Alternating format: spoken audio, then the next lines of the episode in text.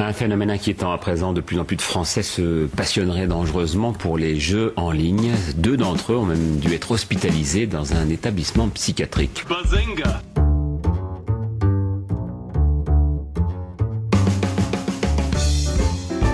Il ne se nourrissait plus, il s'est enfermé dans sa chambre trois semaines durant en se prenant pour son avatar, un elfe de la nuit. Bazinga on constate aujourd'hui que les séries sont parfois beaucoup plus violentes que les films. Et il faudra aussi parler des dessins animés, notamment des dessins animés japonais qui sont exécrables, qui sont terribles. Bazinga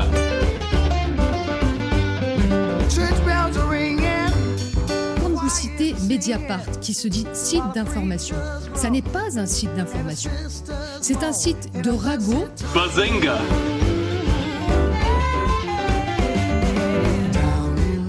souvent des jeunes qui passent leur journée derrière un écran à se goinfrer des meuporg. Bazinga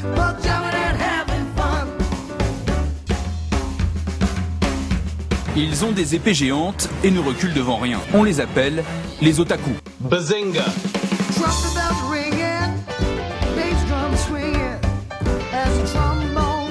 Je suis ingénieur en informatique, je me sens bien avec les ordinateurs. Bazinga manière générale, la liberté pratiquement totale qui règne sur Internet, qui se joue des frontières, permettent de créer des réseaux qui peuvent se révéler donc très très dangereux. Bazinga.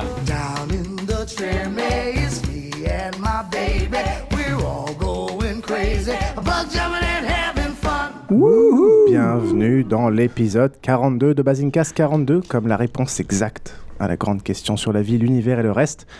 42 comme tout le dernière épisode de Basingcast. Bah, Ça se confond, quoi. Avec nous ce soir, une équipe qui semble vieillir d'une année à chaque épisode. Coucou Trollin. Parlez pour vous. Salut Krillin. Bon, ça va. Pour ce qui est de nos invités, nous devions en avoir deux. Cependant, Laura May Gaverio, philosophe qui avait défendu 2020 lorsqu'il avait été taxé de misogynie suite à l'une de ses émissions, ne peut malheureusement pas être parmi nous. Une pensée pour elle donc, mais Miroir est là blogueuse militante égalitariste tenant le blog égalitariste.net. Bienvenue à toi, Miroir. Merci. Et exceptionnellement pour nous tenir chaud pour cette dernière, un public avec les amis de Polygauche, Adumi et Boroche, mais aussi Mantine, Yin Yin, Bruno Twitos, Armos, Blop, Isora, et Laurent Doucet qui aura finalement réussi à s'incruster, et Pop Ghost qui nous a rejoint. Au programme ce soir, une émission sur la liberté d'expression et l'humour, un sujet qui nous tient à cœur depuis longtemps et qui a tristement été remis à l'ordre du jour cette année. Mais avant cela, Crélin, je crois que tu as une petite annonce. Pour ceux qui ont aimé euh, les sujets sur l'exploration urbaine, qui ont aimé les photos de Al Libertad, qui ont aimé euh, ce, que, ce que Tim a fait avec euh, Glockland, euh, au moment où ce podcast va sortir, donc euh, a priori euh, mi-mai, Tim et moi allons lancer un Ulule pour un livre sur l'exploration urbaine, très exactement sur en fait tout ce qu'on a fait pour Glockland, donc des photos d'époque, des photos actuelles, des plans, l'histoire des lieux, beaucoup de choses inédites. Et euh, donc ce sera un beau livre de 200 pages. Et si ça vous plaît, bah, allez sur Ulule. Euh, je mettrai le lien exact euh, sur le site et puis de toute façon j'en reparlerai sur Twitter, mais ça devrait s'appeler a priori Glockland Patrimoine oublié quand même 42 émissions, tout ça pour arriver à soutirer quelques sous sur un financement participatif. Bien fait à les, les, badges auraient été un échec, donc il faut bien qu'ils On va essayer, on va essayer. En même temps, quand on voit euh, le résultat graphique, euh, on se demande pas pourquoi. Hein. Ouais, mais là, là, ce sera différent. Quand elle critique tes talents sous Paint, je pas aimé du tout. C'est clair. En plus, ça a été fait sur Paint.net, quoi. C'est pas n'importe quoi. Attendez, la news là, c'est que Krillin a un Twitter. Non, je vais utiliser le Twitter de Bazencast. Ah, d'accord. Mais par contre, ça veut dire qu'il faut que je me forme à Twitter d'ici un mois. Oula, et que je te file des accès surtout. Bah C'était pas du tout discuté. Bref. Pour ma part, je me suis remis au jeu de rôle et je monte un podcast de live play nommé Pour une poignée de dés, la première campagne est du World of Darkness avec les copains de KB.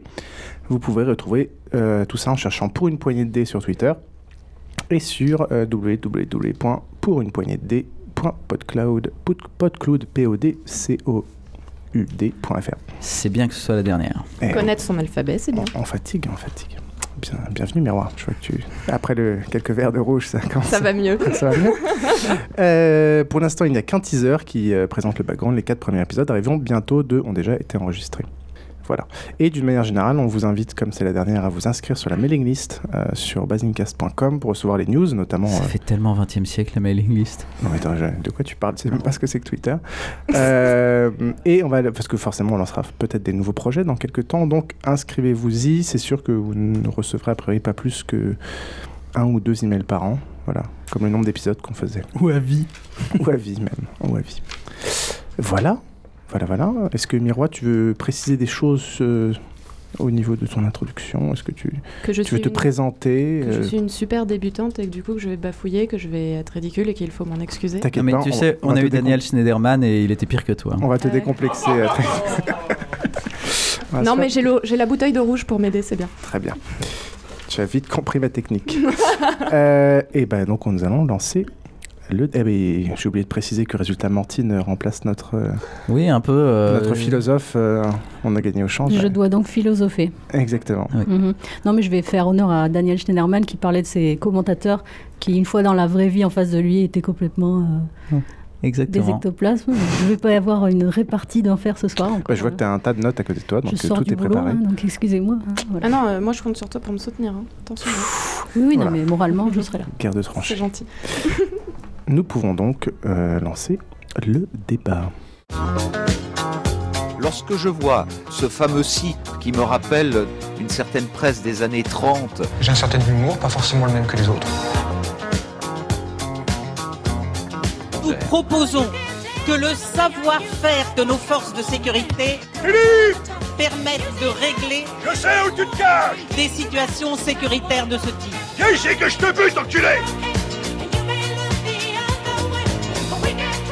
Parce qu'on s'aperçoit que l'ère de la calomnie s'est aujourd'hui arrêtée tout simplement parce que c'est la vérité. Tais-toi Je te flagelle la gueule à coups de cravache Ah oui Oh, c'est marrant ce, ce jingle qui était ton ancien jingle et qui est maintenant fort à propos, je trouve, pour ce débat. Oui.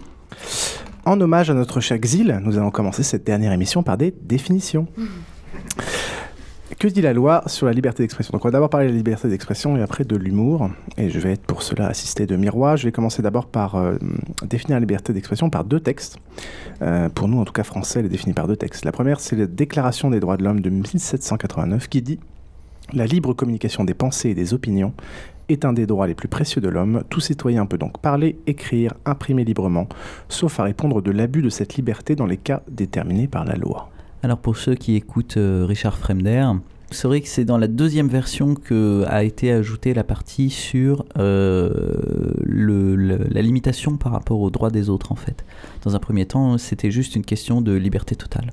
D'accord, merci pour cette précision. Et il y a aussi la Convention européenne des droits de l'homme qui dit toute personne a droit à la liberté d'expression. Ce droit comprend la liberté d'opinion et la liberté de recevoir ou de communiquer des informations ou des idées sans qu'il puisse y, être, y avoir ingérence d'autorité publique et sans considération de frontières. Cependant, elle précise un peu plus les limitations.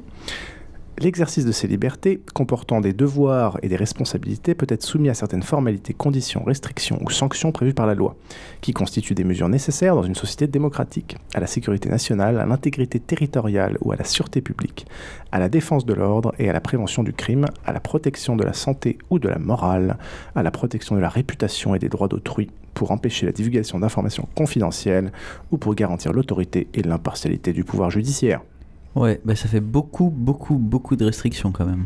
Exactement. Ah, j'ai oublié qu'il y avait un troisième texte qui est très important en France, qui est la loi euh, sur la liberté de la presse, euh, qui précise les exceptions. Alors ça, c'est étonnant, mais c'est la loi de la presse qui limite ça. La date du 29 juillet 1881. Euh, donc, par exemple, elle, elle limite des, des exceptions qui sont, par exemple, l'injure. Par exemple, Krillin est un connard. Ça, c'est une injure. Voilà, donc là tu vas être poursuivi en fait. Bah non, parce que c'est là c'est illustratif. Par exemple, si je dis la diffamation ou la calomnie, Mister D est responsable de la mort de Freepod, par exemple. Voilà, ça c'est un exemple de diffamation ou de calomnie. L'incitation à tout un tas de délits et crimes, dont l'apologie des crimes contre l'humanité, l'incitation à la haine raciale ou sexuelle et enfin au terrorisme, qui a été récemment déplacé de la loi sur la liberté de la presse à une loi spécifique ces derniers mois. Voilà. Voilà Mais pour pourquoi donc? Qu'est-ce qui s'est passé? Ah bah je sais pas, apparemment il s'est passé un truc. Miroir, est-ce que tu as des éléments complémentaires à nous apporter sur le sujet? Ok, euh, donc euh, la définition de la Convention européenne des droits de l'homme, je l'avais imprimée aussi. Euh, après, j'avais la définition de XKCD que j'aimais beaucoup, qui était une réponse à toutes les personnes qui utilisent l'excuse de la liberté d'expression un peu à tort et à travers, en mode oh on peut plus rien dire, etc. Que j'aime bien. Alors, elle est en anglais à la base, donc je l'ai traduite. Du coup, je vous prie de m'excuser si jamais il y a des petites erreurs. Alors, la liberté d'expression signifie que le gouvernement ne peut pas vous arrêter pour ce que vous dites. Ça ne veut pas dire que les gens doivent écouter votre discours intolérant. Alors j'ai remplacé intolérant par de merde parce que je suis une gentille personne. Ou de vous accueillir à bras ouverts quand vous, le partagez. La liberté d'expression ne vous protège pas non plus contre les critiques ou les conséquences de ce que vous dites. Si vous vous, si vous, vous faites engueuler, boycotter, si votre show est supprimé ou si vous êtes banni d'une communauté d'Internet, votre liberté d'expression n'a pas été violée. C'est juste que les personnes qui vous écoutent pensent que vous êtes un connard et qu'elles vous indiquent par où se trouve la sortie. Voilà, donc moi j'avais trouvé euh, cette définition, bien qu'un peu sarcastique, ironique, euh, etc., assez intéressante. C'est la vision très américaine. Exactement, c'est ce que j'allais dire. Il y a juste le point peut-être sur, le, sur les médias et sur le, votre show est supprimé, où là il oui. peut y avoir... Oui, là je suis d'accord qu'il peut y avoir débat, mais en fait je pensais surtout, je trouvais que c'était intéressant surtout pour les, les, discussions sur Internet. Mm. Parce que euh, c'est vrai qu'il y a énormément de gens qui, quand on relève un propos qu'on juge incorrect, euh, dire oh là là, on peut plus rien dire. Ben si, techniquement, tu peux le dire puisque tu l'as dit et que tu ne vas avoir aucun problème avec la justice, que ton compte ne va pas être supprimé, etc. Euh, donc si, tu peux le dire. C'est juste que moi, ma liberté d'expression, parce que moi aussi je l'ai, c'est de pouvoir te dire que ce que tu dis n'est pas correct. Voilà. Tout à fait d'accord. Donc c'est vrai qu'il y a des personnes et qui pouvoir mettre ton compte euh, Twitter euh, sur 4chan pour que tu sois harcelé, qu'ils retrouvent ton adresse, qui t'envoient des pizzas toute la nuit, et ainsi de Oui, alors le problème, voilà, c'est qu'après, il y a des personnes qui ont plus ou moins d'influence et du coup qui vont chercher à se venger. Mais là, il s'agit de chercher à brider la, liberté d'expression de l'autre. Et ça peut, ça peut, c'est bien la preuve que euh, il y en a qui pensent que la liberté d'expression, c'est un peu à sens unique. C'est ma liberté d'expression et pas celle des autres. Voilà. Tout à fait. Après, euh, j'avais un article euh, écrit par Nicolas Legrand euh, qui parlait de la liberté d'expression aussi parce qu'il avait été un peu, un peu gonflé par... C'était à l'époque de la manif pour tous en 2013 avec toutes les, tous les gros débats qu'il y a eu à l'époque, moi j'ai l'impression que ça fait 5 ans qu'on n'entend parler que d'eux. au moment où on entendait vraiment le plus parler, on va dire, c'est-à-dire en 2013 surtout. Ouais, c'est vrai que ça fait 2-3 mois que j'ai pas entendu Nadine Morano, mais elle devrait revenir dans Non, mais par exemple, vous avez pas remarqué, mais on entend un peu moins Frigide Barjot. C'est chouette. Oui, mais elle, elle s'est fait débarquer parce qu'elle avait complètement pété un câble. Mais c'est vrai qu'on les entend un tout petit peu moins qu'avant. Par contre, euh, je sais pas si c'est d'être euh, en région, mais euh, je les trouve pas. oui, oui, elle a choisi son mot. C'est quoi ces rires dans l'assistance là? Un peu de respect donc, pour nos en cas, régions. Il y, a beaucoup de, de, d'autocollants et d'affiches pour eux encore un peu partout.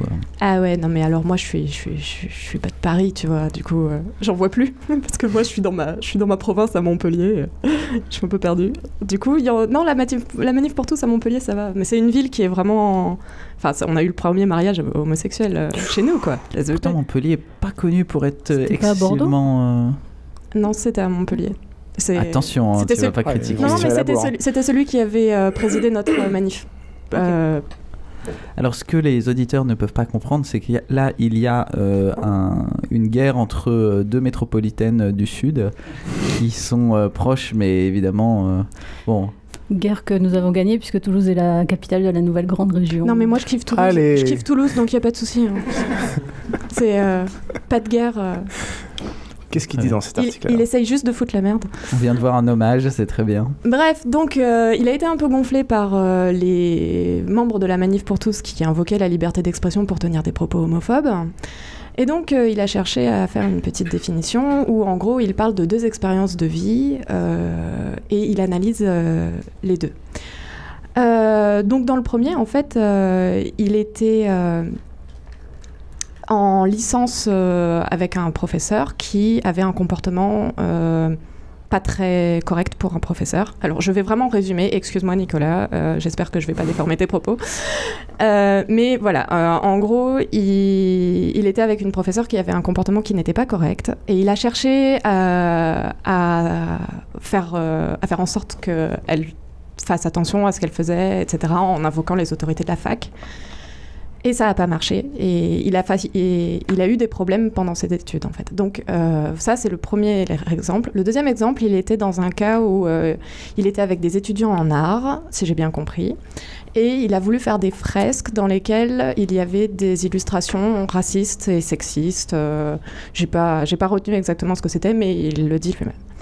Et euh, dans ce cas-là, on leur a dit non, vous devez enlever vos affiches parce que ça peut heurter la, sensibilité de certaines personnes. Et en plus, les personnes qui organisent euh, le festival euh, pour lequel ils avaient fait l'illustration peuvent avoir des ennuis. Donc, dans le premier cas, en fait, il explique qu'il n'a même pas invoqué la liberté d'expression, mais cette situation l'a vraiment bouleversé parce qu'il se sentait vraiment euh, impuissant, il savait pas quoi faire, euh, il était extrêmement frustré. Tandis que dans le deuxième cas, euh, il, a, dit que sa liberté d'expression était bafouée, alors que tout ce qu'on lui avait refusé, c'était finalement de faire de l'humour un peu défouloir au détriment de personne. Alors qu'en plus, sa responsabilité n'était pas en cause. C'était les organisateurs qui avaient leur responsabilité en cause. Et donc, du coup, euh, il analyse ça d'une manière assez juste, où il explique que dans le premier cas, sa liberté d'expression avait été effectivement violée et bridée par des personnes qui avaient plus de pouvoir que lui. Tandis que le deuxième cas, on lui avait juste rappelé qu'il fallait faire attention pour vivre en communauté, de ne pas heurter la sensibilité des personnes qui pouvaient être blessées par euh, son comportement. Euh, et... Ah, est-ce que l'excuse de est-ce que est-ce que la manière dont c'est présenté pour le deuxième cas ne peut au final pas être utilisée pour le premier? C'est-à-dire? Bah, C'est-à-dire que sous couvert de dire, euh, voilà, il faut pas heurter la sensibilité des personnes, on ne peut pas essayer d'imposer euh, une certaine, forme de censure, alors qu'en fait, on est dans une position de, pouvoir vis-à-vis de la personne. Pour pouvoir en discuter vraiment euh, de manière... il faudrait lire les cinq Il faudrait que je... Non, non, mais je peux lire les deux exemples. Ils font euh, un paragraphe chacun. Moi, je préférais juste le premier et le deuxième. Je pense qu'il est assez clair, mais c'est le premier où euh, moi j'aimerais bien avoir un peu plus de détails parce que euh, bon, on a un cas, on a un cas assez typique de d'autorité qui refuse de se remettre en question, mais comme ça, sans savoir exactement quels sont les propos déplacés, c'est difficile de, de, prendre parti. Alors, bah, je vais lire les deux comme ça. Alors, lors d'un de mes... Alors ça c'est le premier donc avec la professeure. Lors d'un de mes examens de licence, la professeure d'histoire contemporaine nous surveillant a reçu ses étudiants de maîtrise en rendez-vous devant nous et a conversé avec eux gênant le silence requis pour un examen. Cette professeure était l'un des nombreux turboprofs, ceux qui ne passaient que quelques instants à Tours et vivaient à Paris. Cela a fait exploser une longue liste de reproches que nous avions à leur faire et dont le résultat était selon nous une faible disponibilité pour les étudiants et une faible implication dans la défense et le développement de l'université. J'ai écrit un article qu'un autre délégué et moi avions d'abord pensé publier dans le journal de l'association. Pris par le doute, nous l'avons d'abord présenté au directeur du département qui nous a vivement déconseillé de le publier et nous a proposé de le distribuer en conseil de département. Nous étions d'accord, cependant il l'a distribué pendant le conseil restreint, où nous ne siégions, pas, excusez-moi.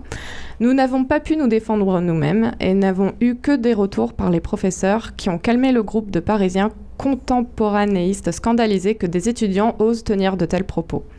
Nos alliés ont convaincu les autres de ne pas supprimer la subvention donnée à notre association et leur ont expliqué que nous étions des gentils étudiants qui avions juste dérapé. Ils nous ont, ils nous ont ensuite fait comprendre que nous étions allés trop loin.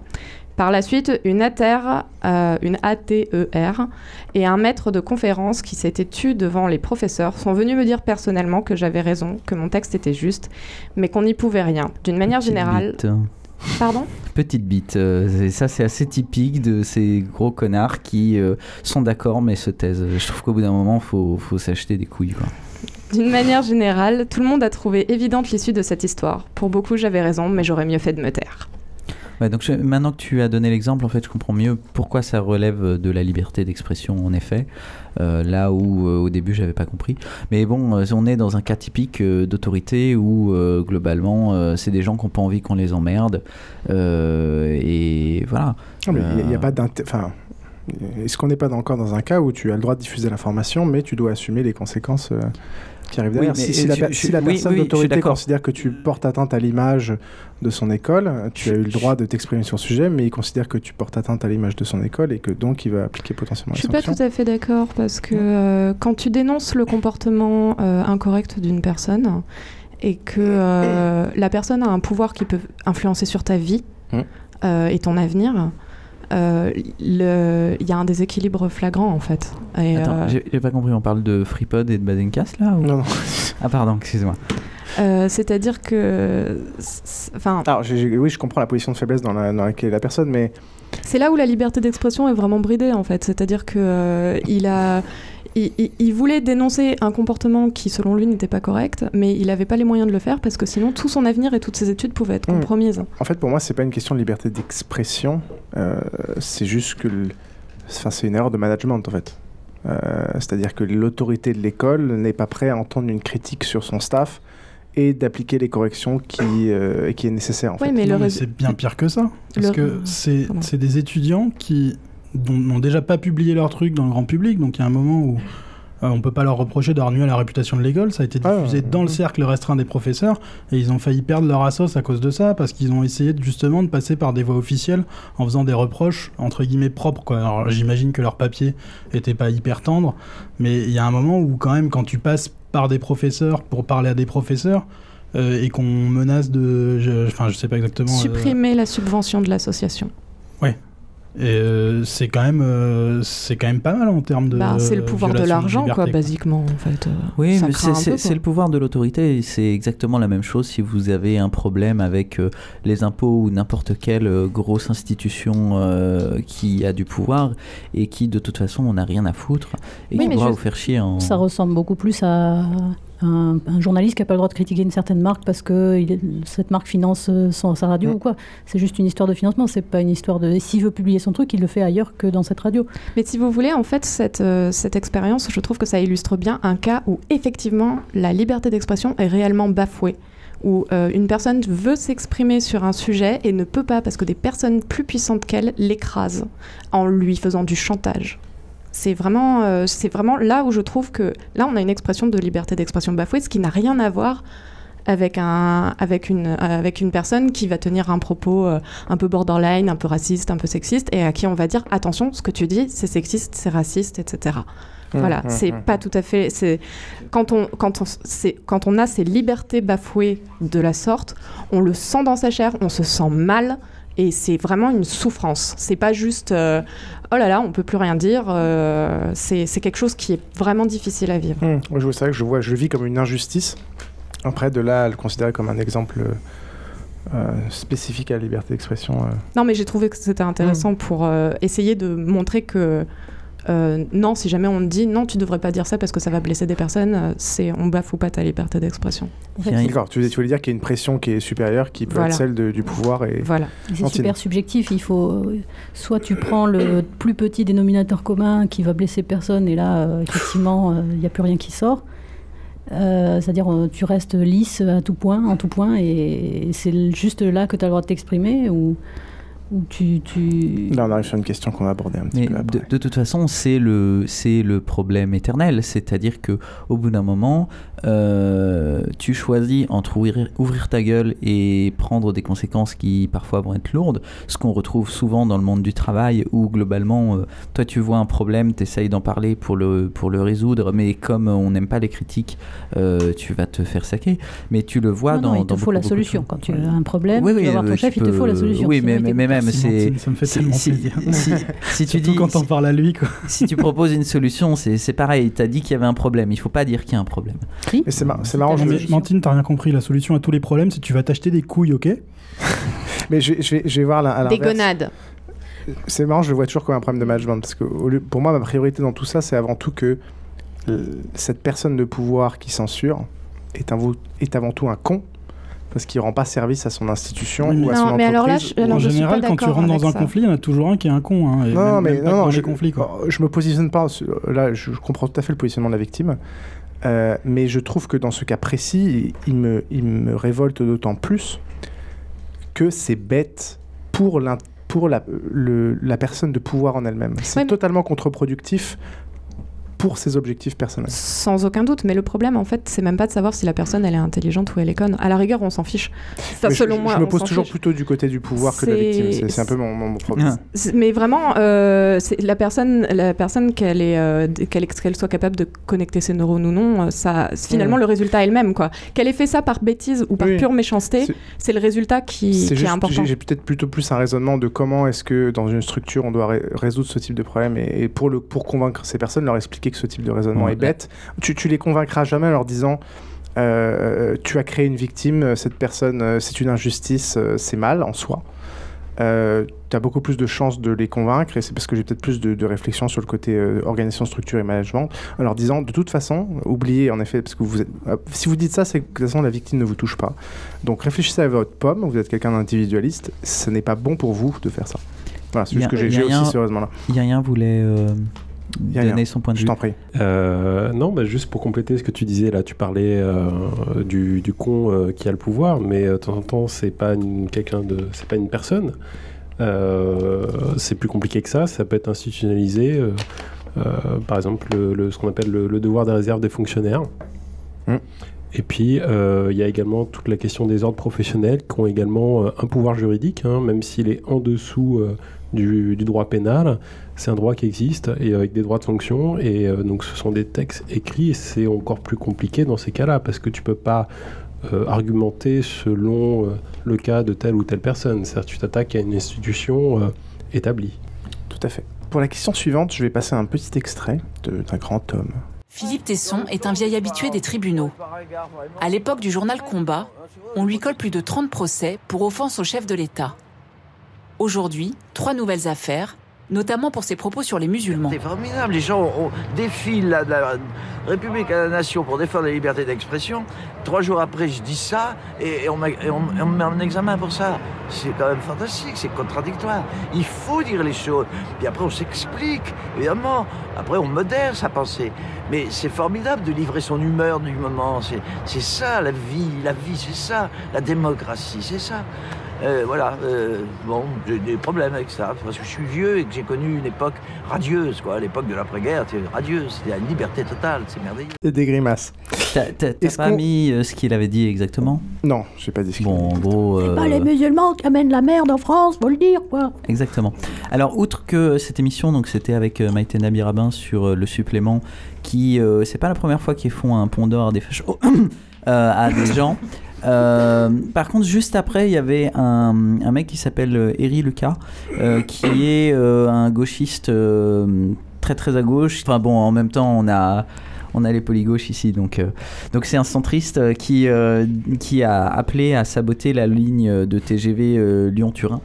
Et euh, c'est marrant parce qu'il disait exactement la même chose. Aujourd'hui, on n'a plus le droit de rien dire. Et je trouvais ça intéressant de voir euh, à la fois euh, donc Tesson qui est quand même particulier et en même temps Eric Lucas qui lui est plutôt dans, dans l'autre côté, qui se plaignaient tous les deux du fait qu'aujourd'hui, dès qu'on dès qu'on donnait une opinion, tout de suite il y avait des levées de boucliers, des attaques judiciaires, des attaques médiatiques très fortes. En même temps, les deux extrêmes se rejoignent souvent, non?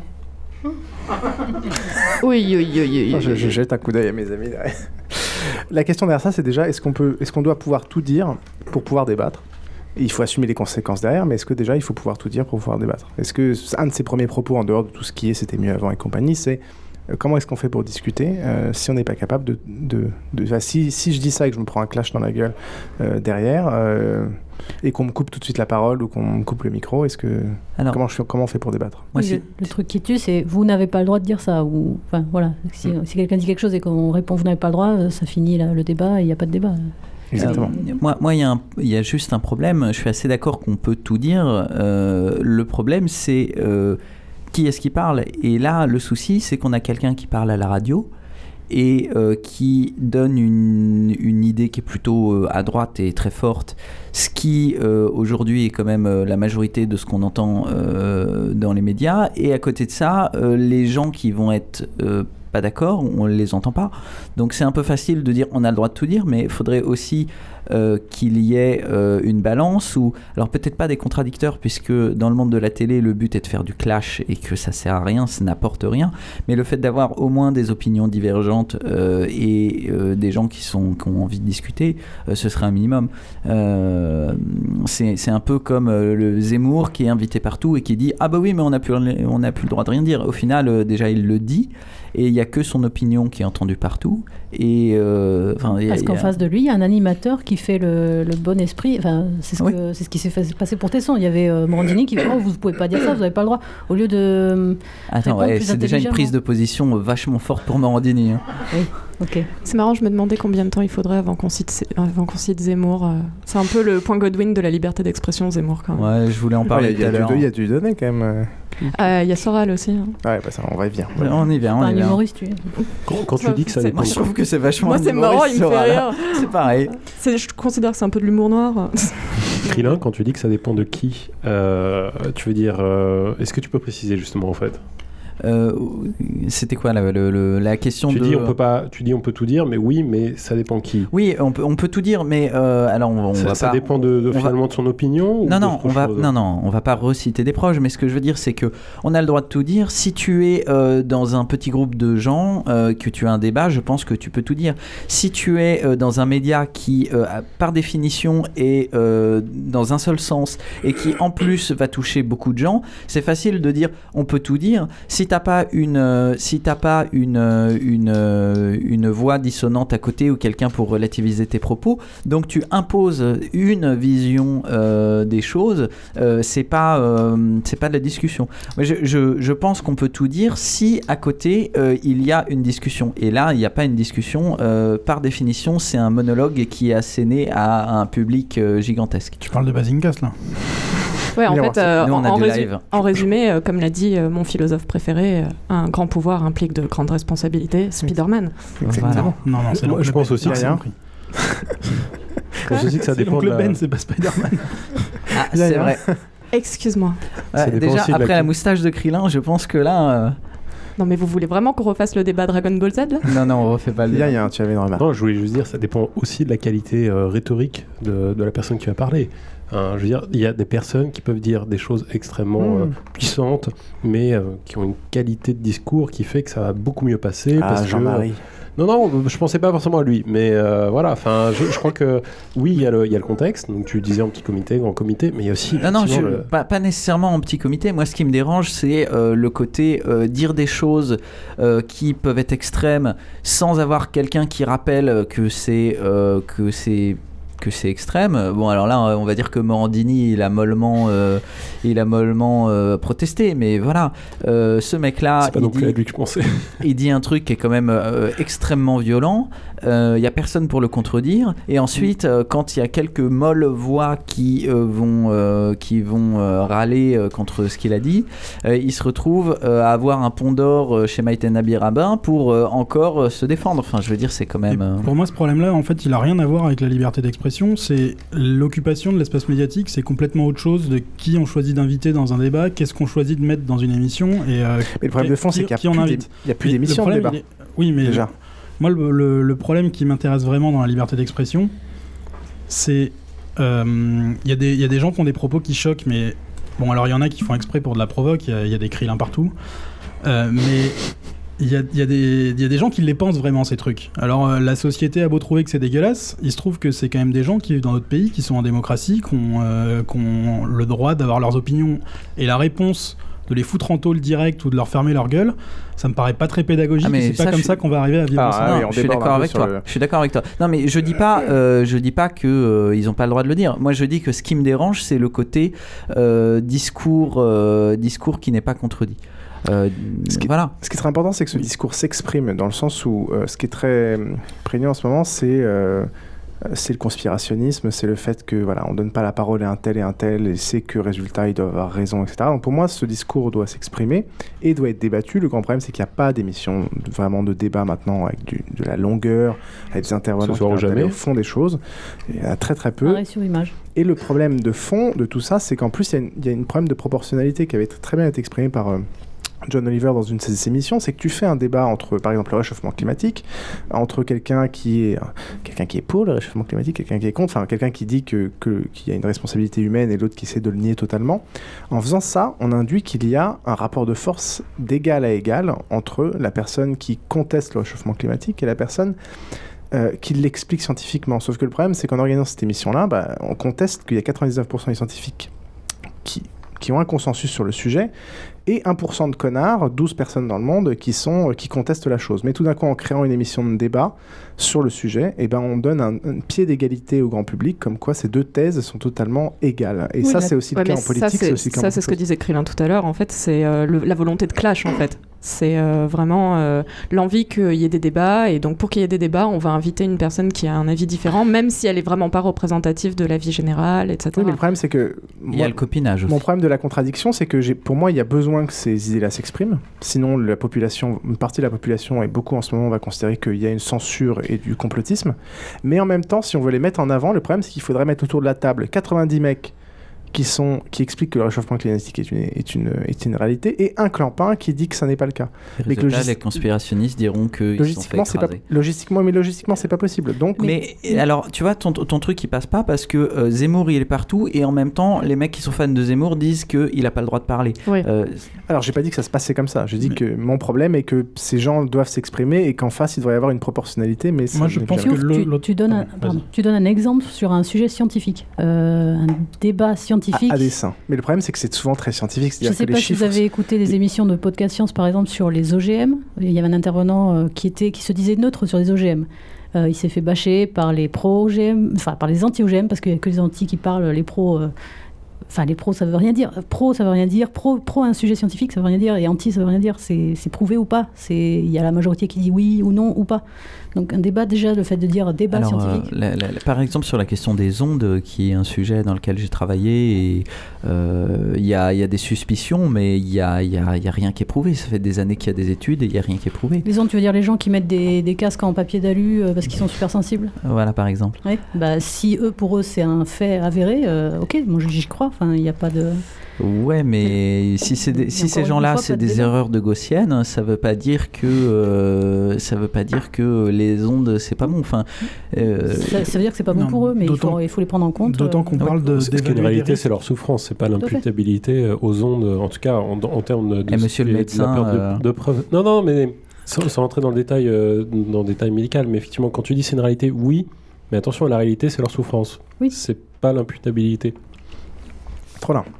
Oui, non, moi je voulais dire, euh, enfin en l'occurrence, je suis assez d'accord avec ce que tu dis, Mantine, mais pour, le, pour les OGM euh, ou, d'autres sujets scientifiques, en l'occurrence pro-OGM, anti-OGM, effectivement, ça ne veut rien dire, mais il y a des gens qui veulent en avoir plus et d'autres en avoir moins pour des raisons qui n'ont enfin qui ne peuvent pas être mesurés euh, scientifiquement euh, par quelque chose de quantifiable. Dire si on se dit ça serait une bonne chose parce que ça peut apporter des avancées technologiques et l'autre ça risque de bouffer euh, les cultures, on ne sait pas bien les contrôler. Les, les, deux sont relativement vrais. On peut avoir un avis d'un côté ou de l'autre, ça peut pas être prouvé. Il n'y a, encore une fois pas d'avis, il faut mesurer les choses. Exactement. C'est pas aussi simple. Tu peux pas le mesurer quand c'est pas mis en place. Enfin, je veux dire, tu peux pas il y a des choses que tu peux pas quantifier la prospective, il y a, le risque à mesurer. Exactement, et c'est là que tu peux avoir un débat de qui veut prendre le risque ou pas, et donc tu peux être pour ou contre. Après, sur le, tu disais que c'était un cas particulier de que ce soit de la science, mais pour moi, le discours de Zemmour est appuyé sur des chiffres, euh, mais qui très souvent sont faux. Euh, et donc on peut souvent, voilà, le problème c'est que voilà, on, tombe un peu toujours sur le, sur le même problème, et même les discours euh, pseudo-subjectifs sont en fait habitués sur des, appuyés sur des pseudo-réalités et qui peuvent être aussi contestés on, mélange donc à la fois l'humour, les opinions subjectives, des contestations de faits historiques. Euh, mais est-ce que c'est pas, est-ce qu'il faut, est-ce qu'il faut différencier Est-ce que c'est important qu'il y ait des, euh, par exemple, on parle des. Tu as dit faits historiques, donc là je vais m'arrêter encore. voilà, on va arriver sur l'histoire. Par exemple, les lois mémorielles. Euh, ah, sur le, sur, sur le lourd. Euh, est-ce que c'est important qu'il y ait d'un côté des choses sur lesquelles la société fait société en, en sens où c'est c'est un fait établi que tout le monde doit accepter. Euh, c'est pour ça que les, lois mémorielles aussi ont été faites. Euh, ou pas Est-ce que c'est indispensable? Est-ce qu'il y a d'un côté des opinions subjectives qui sont politiques et compagnie, et de l'autre côté des choses où voilà, c'est de la science, c'est de l'histoire? C'est pas de la science. Alors justement, j'ai séparé. C'est de la science d'un côté, ou c'est de l'histoire et on doit imposer une, par des lois euh, l'opinion des gens sur le sujet. L'histoire est considérée comme une science, même si c'est pas une science les dure. Sciences, euh, les sciences humaines, les sciences sociales. La médecine, c'est une science ou pas pour toi? C'est un artisanat. non, non, je rigole pas en plus. Donc personne n'a d'opinion sur le sujet. Euh... Non, si je peux rebondir sur un truc, j'ai l'impression là qu'on a tiré le, le, le, toute la conversation sur le fait que finalement la liberté d'expression serait sujette à, euh, au réel, à la preuve, en tout cas là, dans, les dernières, euh, dans les derniers échanges. Et alors que la liberté d'expression, c'est la liberté de se tromper, de dire des choses fausses, que ce soit volontairement. Oui, et ou pas. honteuse aussi, certes. Oui, sauf que, est-ce qu'il y a pas une, on a parlé des médias tout à l'heure, tu as une certaine responsabilité quand tu, quand tu dis des choses sur un média. Après, après la question, c'est ça, ça c'est la question de la responsabilité, mais c'est pas la question de la liberté d'expression. Bah, la question, et c'est là où on différencie le système américain du système français. Est-ce qu'on veut un système français qui va essayer de limiter par la loi la liberté d'expression? Ou est-ce qu'on préfère un système à l'américaine qui, qui donne une liberté d'expression extrêmement large et qui laisse à la société euh, le soin de répondre à cela, de dire que c'est mal, de ne pas le diffuser, et ça n'est pas la loi de le faire. Alors euh, là-dessus, euh, bon, moi je connais pas très bien le système euh, des États-Unis au niveau de la liberté d'expression, donc là-dessus je peux pas trop me positionner. Mais d'une manière générale, j'avoue que je suis un peu contre tout ce qui est over-légalisation. Alors pour te résumer, aux États-Unis, le fait de le racisme, c'est une opinion qui est que tu as le droit d'avoir, alors que par contre critiquer les religions, c'est pas bien. C'est très marrant hein, parce que résultat, tu. C'est l'inverse de la réaction. Ta réaction est intéressante dans le sens où tu veux pas que ça soit légalisé, mais une fois que c'est formulé de cette manière-là, non, alors, si tu trouves euh... ça. Non, je crois que je me suis pas bien exprimée. D'une manière générale, en fait, c'est vrai que les politiciens, quand il y a un problème, euh, ils ont tendance à vouloir euh, immédiatement faire des lois. On l'a vu avec ce qui s'est passé à Charlie Hebdo. À peine il y a eu cet attentat, paf, il y a plein de projets de loi qui ont, vu le jour. Bon, euh, moi je pense qu'effectivement, on a. Enfin, j'ai pas vraiment réfléchi à la question, etc. Mais pour le moment, dans l'état actuel des choses, on a besoin de, lois, effectivement, pour vivre ensemble. Après, il faut quand même remarquer quelque chose, c'est qu'il y a des tas de lois qui ne sont pas appliquées. Par exemple, euh, techniquement, toute personne qui, il y a 2-3 ans, toutes les femmes qui portaient des, des, pantalons étaient hors la loi, par exemple. À Paris seulement. Je sais plus exactement, mais bon. Euh, à Paris, oui. Donc, euh, il y, a quand même, y a quand même une loi sociale, d'une manière générale, qui est un peu implicite, et c'est plus en elle que j'ai tendance à croire. Euh, dans le sens où euh, j'ai plus foi en l'éducation des gens et euh, en la possibilité. C'est parce que tu es jeune. euh, es catholique. Une remarque du vieux du fond. C'est-à-dire que je pense vraiment que euh, à partir du moment, je pense pas que ça se fera vite, mais je pense qu'à partir du moment où on éduque les gens à euh, respecter son prochain, etc. Bon voilà, truc bisounours, etc. que l'autre m'a fait remarquer parce que j'étais jeune. Ah, tu sais, tu mais... ton prochain comme toi-même, ça fait 10 000 ans que c'est un commandement euh, ouais, dans nos pays. Enfin, hein. t'as quand même, euh, on a, on a pas beaucoup d'années d'écart, mais euh, t'as as quand même bien vu que euh, les gens, ils étaient pas particulièrement intelligents et que on avait beau, on avait beau, euh, la société avait beau avancer, il y avait mais toujours les on mêmes avait cons beau leur partout. dire qu'ils étaient cons, ils acceptent pas quoi. Voilà. Mais on, on, remarque quand même qu'au cours de l'histoire, il y a eu énormément d'avancées sociales. Je veux dire, c'est, c'est, il y a moins d'un siècle, les femmes n'avaient pas le droit d'ouvrir leur propre compte en banque, n'avaient pas le droit d'avorter, n'avaient pas le droit. Attention, de... il y a eu des avancées, mais il y a eu des reculades aussi. Et Par ben, exemple, il y a 50 ans, il y avait énormément de noirs à l'Assemblée. Ça, je savais pas. Euh... Fact-checking, vite, vite. euh, un, un, excellent euh, reportage en trois parties qui s'appelle Noir de France, euh, qui explique aussi pourquoi il n'y a plus de noirs à l'Assemblée. Et alors pourquoi? Moi ça m'intéresse. C'est euh, la manière dont euh, les scrutins ont été faits, la manière dont la politique s'est euh, spécialisée et surtout le fait qu'on n'est plus dans une république parlementaire et donc le fait qu'aujourd'hui les parlementaires ce sont des, des, des, gens, des professionnels de la politique alors qu'avant c'était des représentants de, du peuple de leur région. Ok. Euh, en fait, si je parlais de l'over-légalisation d'une manière générale, c'est que le problème quand on fait une loi, après, c'est qu'il faut se demander comment l'appliquer. Et euh, on ne peut pas mettre un policier derrière chaque personne, c'est un peu compliqué. C'est pour ça que je pense que, d'une certaine manière, l'éducation et l'auto-éducation, et donc le fait de se surveiller soi-même, est plus utile. Euh, enfin, plus qui pourrait mieux marcher sur le long terme. Euh, mais pour ça, il faut mettre en place les moyens pour éduquer. Mais après, il y a une question que je me pose sincèrement, c'est si on ne légalise pas, comment est-ce qu'on protège les victimes des personnes qui euh, abusent en fait de leur liberté d'expression. Et c'est vraiment plus que la question comment est-ce que est-ce qu'on doit appliquer le système européen ou le système états-unien. C'est vraiment cette question que je me pose et que je pense qui est intéressante parce que euh, à partir du moment où il y a prise de parole, il y a deux problèmes qui se mettent en place. Euh, si elle véhicule des idées ostracisantes, et donc euh, plus en plus il y a une grande audience, plus c'est dangereux, et euh, en plus elle met en insécurité les personnes visées. C'est-à-dire qu'à partir du moment où tu as une personne qui va propager des idées racistes, les personnes qui sont visées par les idées racistes vont se sentir euh, en danger, elles vont se dire est-ce que je peux sortir dans la rue, est-ce que je vais me faire agresser, comme par exemple les femmes voilées qui se sont fait agresser à Argenteuil il y a quelques mois ou quelque chose comme ça. Ces, femmes, est-ce que, sachant que on se font agresser simplement parce qu'elles portent le voile, euh, est-ce que euh, est-ce qu'elles pourront encore continuer de sortir? Alors que, c'est le but inverse, hein, normalement? De quoi? Le voile, c'est pour euh, protéger la femme, pour pas qu'elle se fasse agresser par les hommes qui sont des loups. Oui. non, mais ça c'est. La preuve que la religion c'est de la merde. Mais bon, du coup, voilà, la, question c'est comment permettre de protéger ces personnes. Et là, j'avoue que. Bah, les États-Unis, un, un, système libéral fait que c'est la, la, société de les protéger pas par la loi, mais vraiment par euh, l'entourage qui, qui, doit les protéger. Quoi. Ouais, enfin, euh, par les flics. ouais, euh, on a vu avec Ferguson que. Non, mais j'ai pas dit que c'était le. les flics, c'était. J'ai dit qu'en tout cas, c'était le, c'était le principe. Est-ce qu'il y a des questions du, du, public sur le, des interventions, des remarques sur le sujet? Il y en a deux trois qui ronflent. un, certain Laurent Laurent D. Il reste du vin.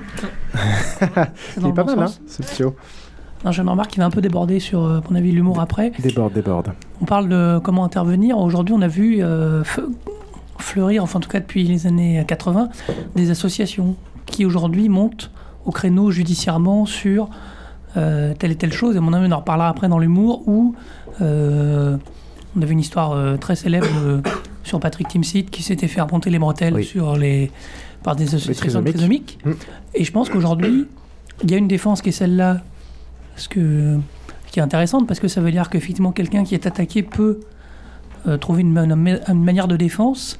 Sauf que c'est, on a aussi les effets pervers où c'est cet effet-là aujourd'hui où devant on va devant les tribunaux, enfin on va, quelqu'un qui parle, on va trouver forcément en face de lui, ben, souvent, surtout quand il déborde un peu, des, des associations liées à telle minorité, communauté, tout ce que tu veux, qui vont monter au créneau pour défendre leur truc. Ouais, mais alors du coup, ils partent forcément. Euh, tu es en train de donner un exemple où en fait, il y a quand même la justice qui est impliquée dans l'histoire. C'est-à-dire que la loi, finalement, enfin, la justice, c'est un petit peu l'avatar de la loi, donc pour moi, c'est un peu lié tout ça. je suis d'accord. Euh, donc finalement, la justice est prise à partie. Euh, moi, ce que j'entends dans l'éducation, etc., parce que la personne, si elle est punie par la loi, est-ce qu'elle va comprendre pourquoi elle a été punie par la loi?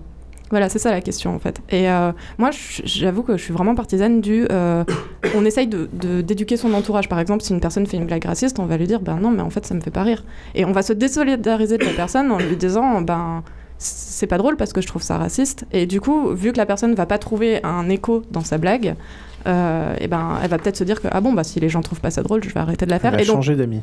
Mais depuis le temps que on essaye de lutter contre le racisme, l'homophobie, etc encore, euh, tu, tu, tu, y crois encore Je euh tiendrai pas le blog égalitariste.net si j'y croyais pas. Ouais, c'est vrai. Bah nous, enfin moi euh, qui n'y crois plus, euh, j'ai lancé Bazencast pour euh, cracher ma bile et ma haine de la de l'humanité. Tu serais surpris de voir à quel point, enfin avec égalitariste.net, j'ai eu énormément de bonnes surprises de personnes qui m'ont écrit, qui m'ont dit avant j'avais cette vision des choses là et maintenant tu m'as ouvert les yeux. Enfin j'ai écrit un autre article qui s'appelle Comment devenir végétarien et je compte plus le nombre de mails que je reçois de personnes qui me disent je suis devenu végétarien grâce à toi, merci. Ah, un peu vraiment une menace quoi. Alors, ouais, il faut faut pas dépasser certaines limites quand même. Tu veux me passer le saucisson d'ailleurs J'en étais sûre, punaise. On va passer euh, à l'humour. Ah, Bruno. Ah, attends, je m'insurge, je m'insurge. Il y a plein d'autres questions que j'ai préparées sur la liberté d'expression. on va d'abord laisser la, parole à Bruno. Oui, alors je remarque qu'on parle de liberté d'expression et je crois depuis euh, le début du débat, pas une seule fois n'a été dit le mot censure. Euh, pour moi, c'est typiquement le mot qui doit intervenir quand on parle de liberté d'expression, c'est on va la limiter par la censure, les censeurs. Et j'ai entendu dans le débat euh, le mot auto-éducation, si je ne me trompe pas, et euh, loi sociale. Ça veut dire qu'en fait, on pourrait avoir une forme d'autocensure. L'auto-éducation, ça veut dire je, ne vais pas dire ça, je vais m'auto-censurer, ce qui est bien pire que la censure, puisque c'est beaucoup plus malsain, beaucoup plus insidieux. Alors là, je suis pas Bah, du bah, tout d'accord. Sauf si ce que tu t'auto-censures est justifié. C'est-à-dire si, si tu penses de la merde et que tout d'un coup tu te rends Enfin, compte oui. Et que tu te dis. Non, attendez, c'est- la base de, c'est la base du vivre ensemble, hein, Voilà, de pas il- dire tout ce qu'on pense. Il faut s'auto-censurer pour de bonnes raisons. Pour, pour moi, il y a le- il y a l'autocensure qui est normale. Moi, je pense plein de choses dans ma tête. Si je les faisais, ça poserait un grave problème à la société. et, et- et de l'autre côté, euh, l'autocensure pour de mauvaises raisons, parce que j'ai peur de représailles pour de mauvaises raisons, par exemple. Après, en l'occurrence, si j'ai bien compris ton propos, euh, quand tu dis auto-édu- auto-éducation, c'est plus une question de, de rencontrer des gens, de, de se cultiver et d'essayer de comprendre les autres pour ne, pour ne pas avoir des espèces de, préjugés étranges sur les autres qu'on qu'on ne comprend pas et, et de qui on aurait peur, En ou fait, ce genre de choses. pour faire ça, il y a une manière très très simple, c'est d'écouter les autres quand ils parlent. C'est- Exactement. C'est génial.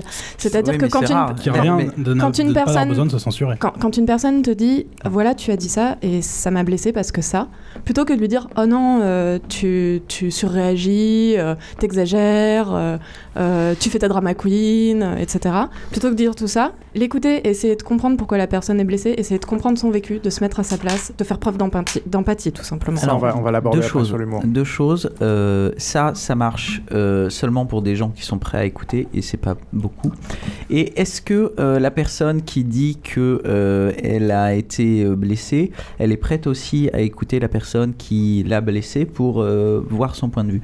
Parce que euh, c'est aussi facile de dire ah bah tu m'as blessé euh, et pas essayer de comprendre. la suite là, les Ouais, enfants là. Parce que là, on est en train de parler de. Enfin, dans l'humour, je peux comprendre qu'il y ait ce cas-là. A- Après, euh, je vais reprendre du vin je crois non, on va Mais non, humour ou pas humour, ça revient au même. Tu Non, peux non, non, blesser non, les que- gens avec ou sans humour. Non, non, oui, mais là où je veux en venir, c'est que généralement le cas se présente beaucoup plus dans le cas de l'humour parce qu'il y a une interprétation particulière de la personne qui est en face, qui a été blessée par un propos, alors que quand on parle purement de la liberté d'expression, euh, sans aller jusqu'à un, un- un discours complexe à analyser parce que c'est de l'humour, c'est souvent moins le cas.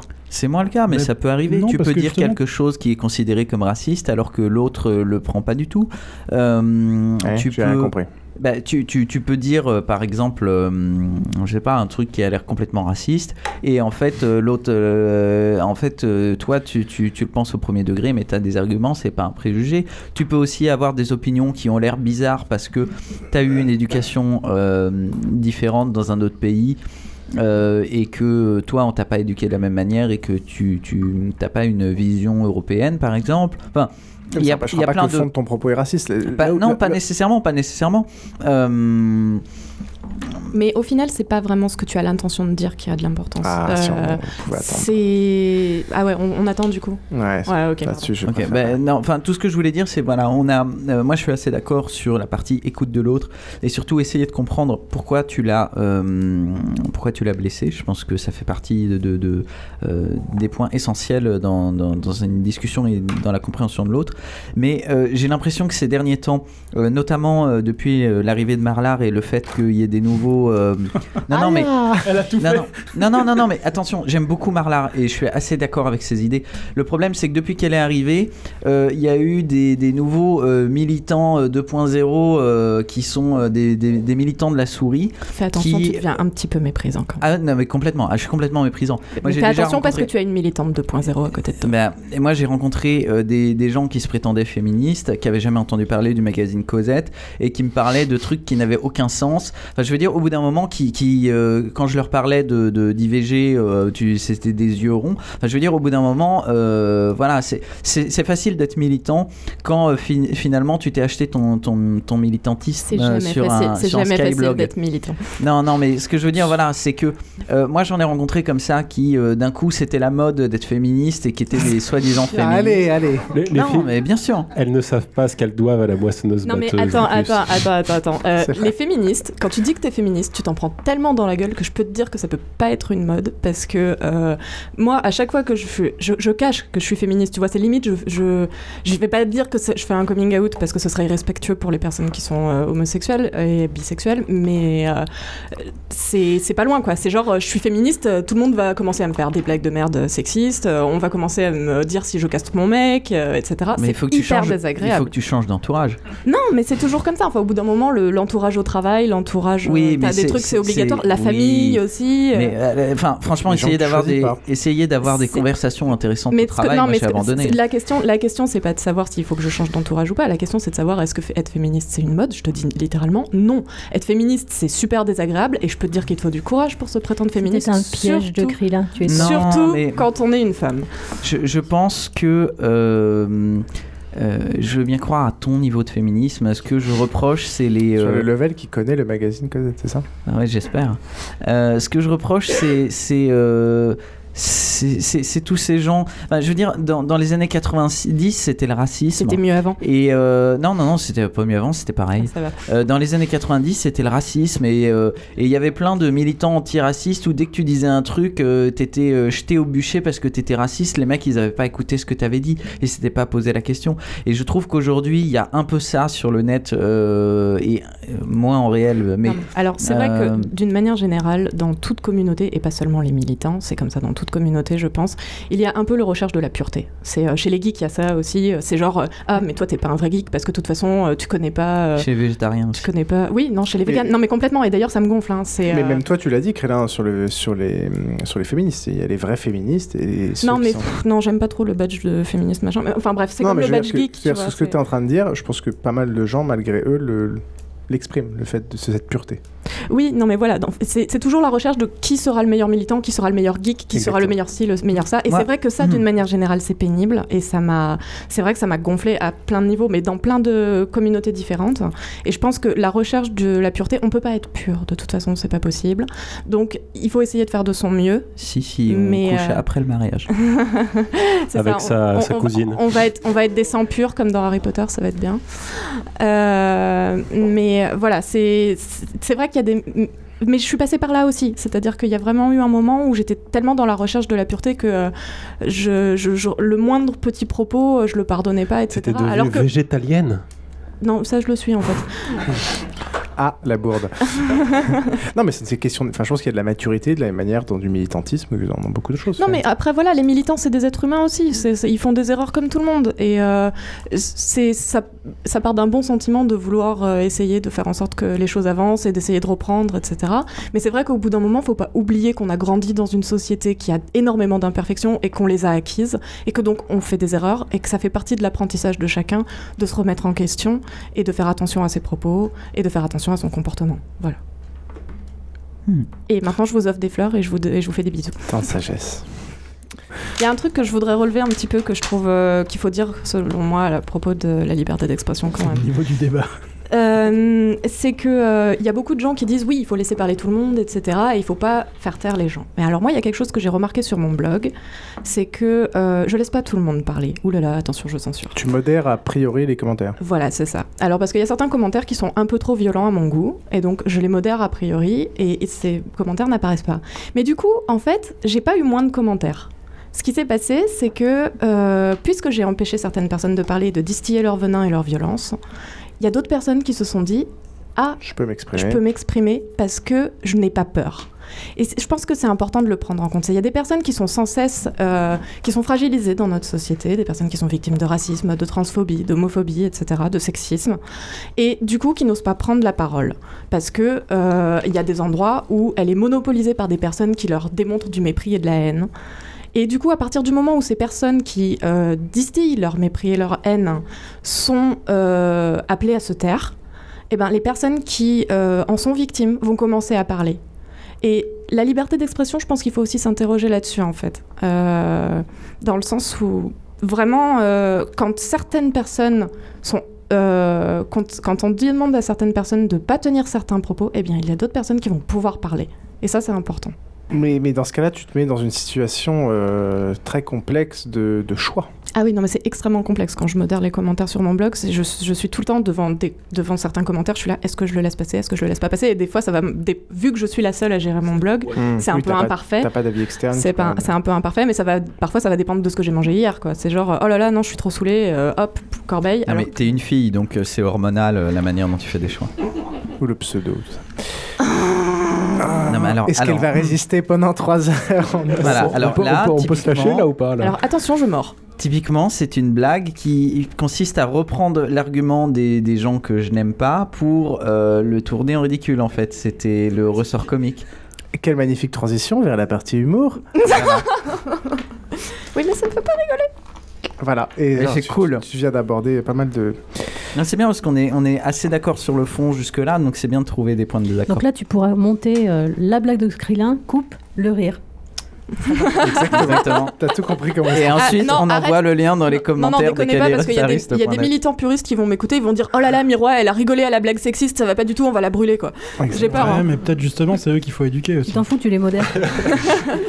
Ah non, si je modère les militants, attention, hein, je vais me faire brûler sur la place publique. là, c'est- Voilà. Donc c'est bien Ça, le ça- problème. Ça, ça, euh, te fait pas peur comme pression sociale aussi, et comme, euh, comme deux poids deux mesures?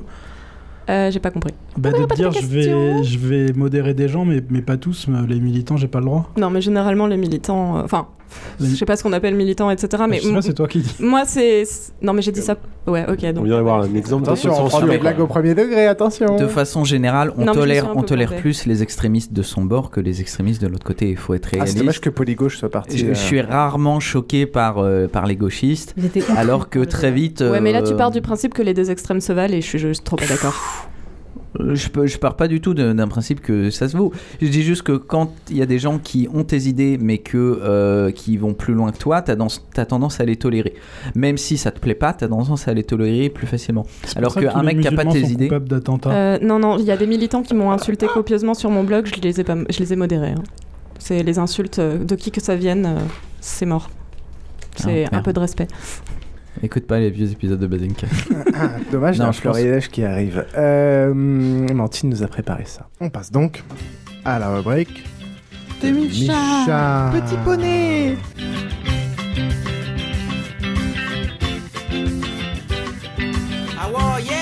C'est c'est un, un noir, hein, sans plus de précision que ça, qui se balade dans la rue. Alors, c'est hors de ma rubrique, hein, je maîtrise pas tout ce qui est dit. Et euh, il fait, euh, il s'amuse à les lire tout haut, donc il fait oh boucherie, euh, oh poissonnerie, oh chaussurerie. Et donc euh, il arrive devant euh, une boutique, euh, une pharmacie homéopathique. et Il fait homéopathie, oh pauvre Juliette. Et voilà, bravo. T'as quand même refusé la, la fin de ma, la fin de ma bière parce que t'avais peur de déclencher un délirium très mince tout à l'heure. quoi.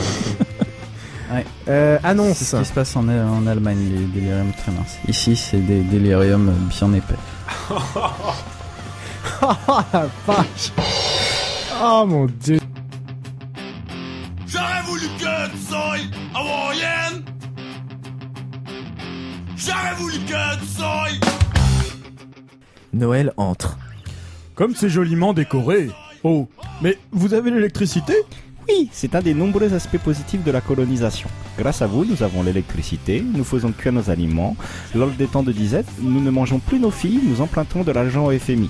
Qu'est-ce que tu veux, étranger Allah Couscous. J'y connais très bien la France. C'est là qu'on envoie nos femmes quand elles sont enceintes, car le gouvernement de la France nous donne des allocations. Toi, tu as de la chance. Je devais envoyer ma plus jeune fille demain en Italie, mais ils ont changé de président. J'ai donc une place libre dans un avion Royal Air Maghreb. Elle ne me servira plus, je te la donne. Non, non, non, au contraire, il a arrêtez, retourné le arrêtez de truc. penser qu'il y a des camps, euh, c'est Ah, terministe. Il y a eu des camps, il y a eu tout 6 prévoir, millions de morts. Qu'est-ce qu'il y a? Euh, je suis en train de réfléchir, je me dis que si t'en ramènes 6 millions à la vie, il va y avoir une sacrée surpopulation, mais euh, c'est tout. C'est des réflexions Vache. personnelles. euh, Putain, c'est hardcore.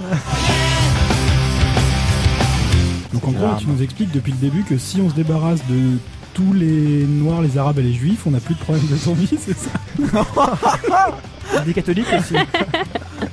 Les catholiques, c'est ceux qui exorcisent, qui font, qui tuent les zombies.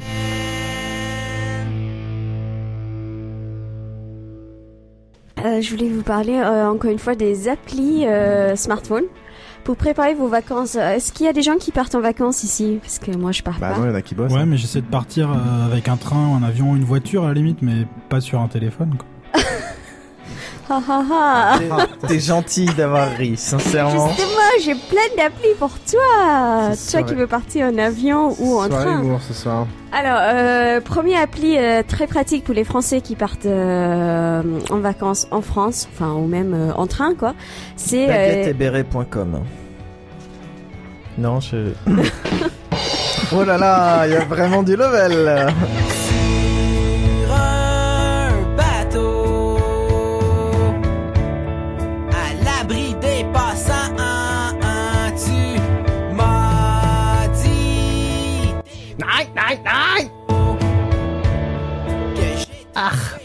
Ach, qu'avons-nous là? D'officier SS. Nein, nein SS, SS. Nein Retournez dans l'autre fil. Schnell, schnell Avec le temps. C'est le grand ami et ich. Nous allons à la chasse ensemble. Ach. Nein, nein, nicht bepriesen.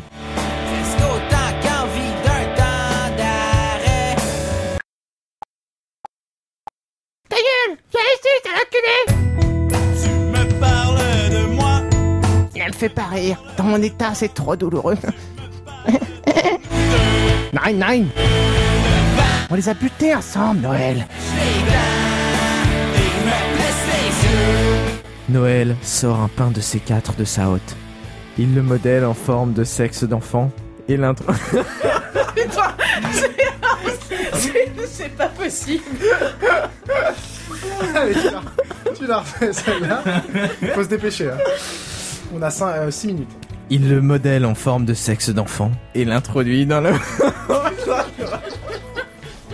Allez, allez, allez, sérieusement, c'est ça. Eh, on n'a pas de temps. Alors, tu, tu prends un gros. On a une page. Allez, allez. Il l'introduit dans la bouche de Gros Quick.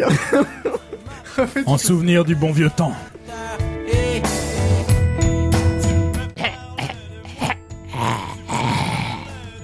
Il est mort, Noël. Je vois bien, connasse.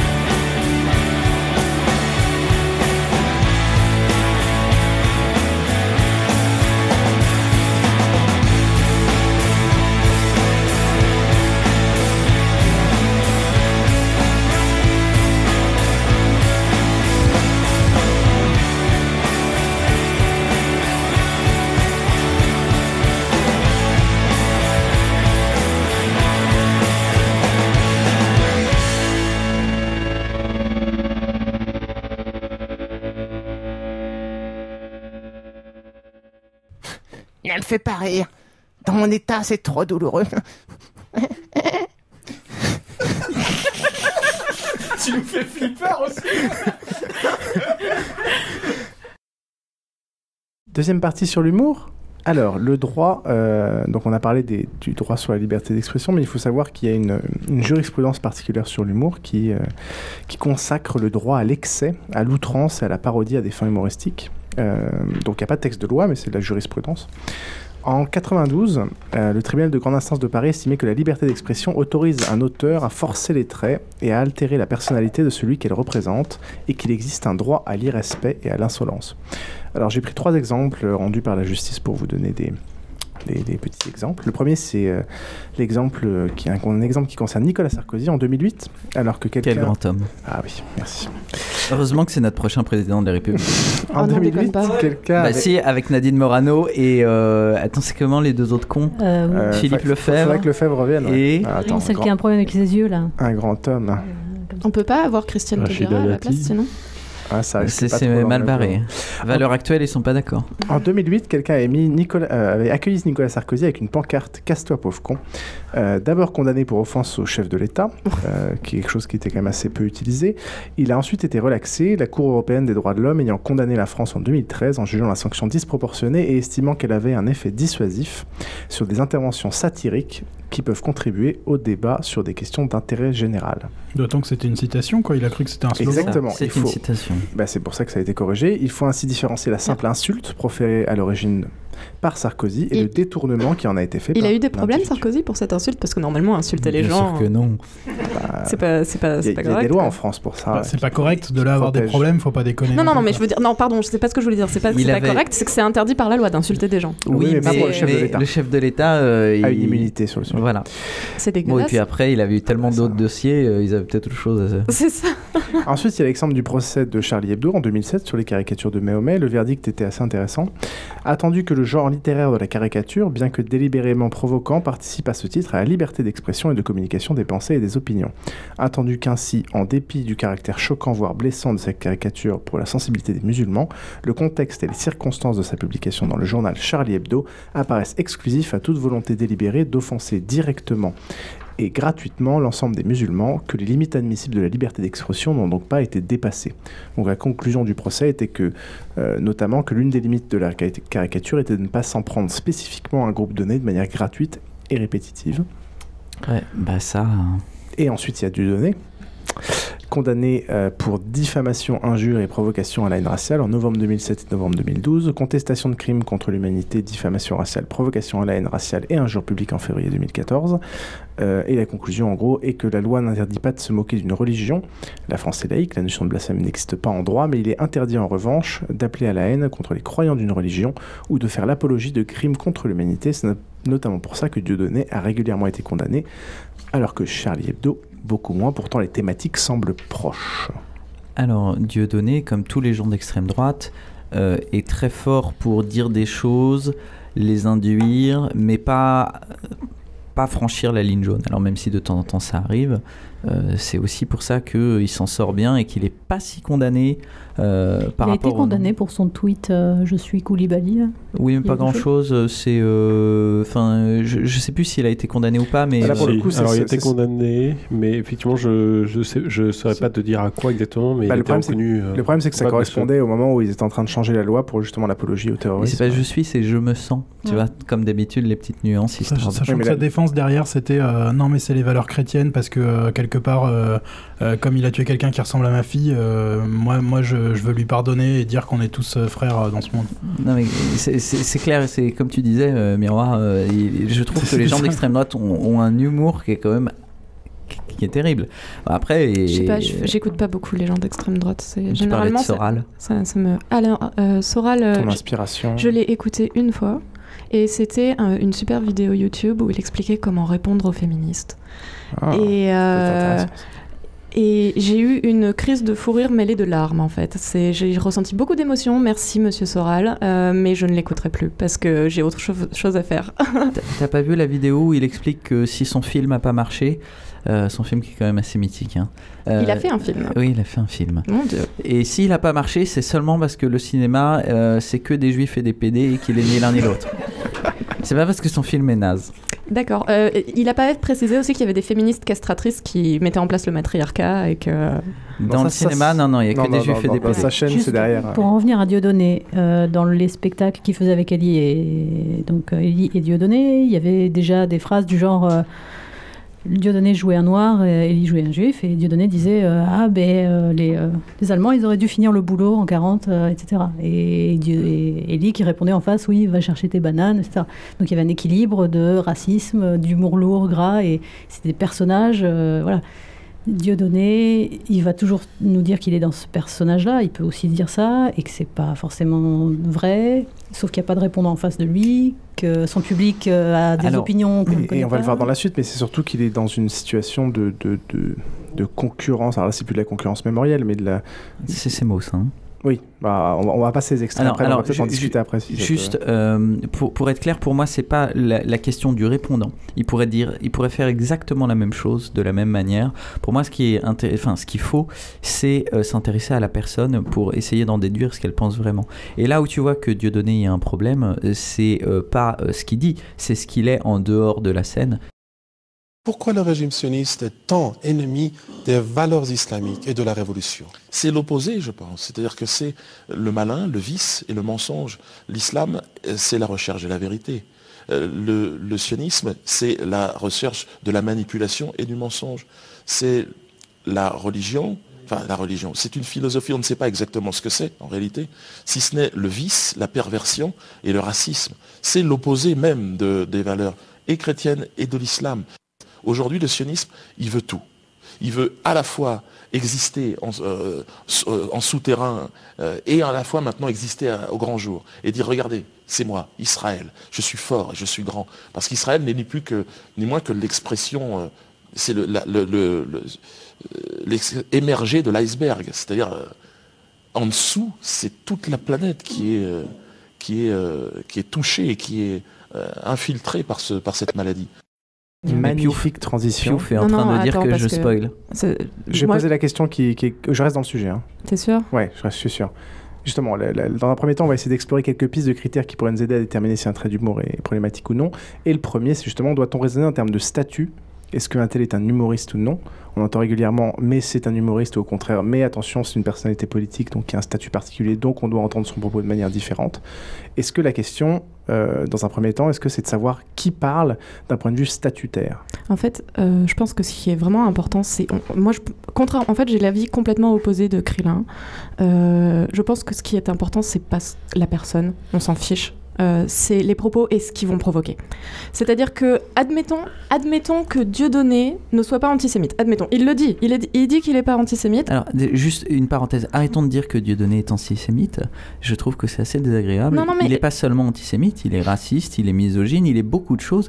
Toujours mettre euh, l'antisémitisme en avant, c'est oublier Oui, mais euh, non, tous mais en fait, c'est juste, pour- juste pour l'exemple. ah, si moi, ça veux. m'agace au plus haut point. Ouais, hein. non mais alors le problème c'est que je ne connais pas Dieudonné, j'en ai juste entendu parler et je ne peux donc pas parler de la personne puisque je ne le connais pas. Je te recommande ces DVD d'avant avec Ellie, je les ai tous, j'a- j'a- j'adore, je les repasse. euh, On verra ça.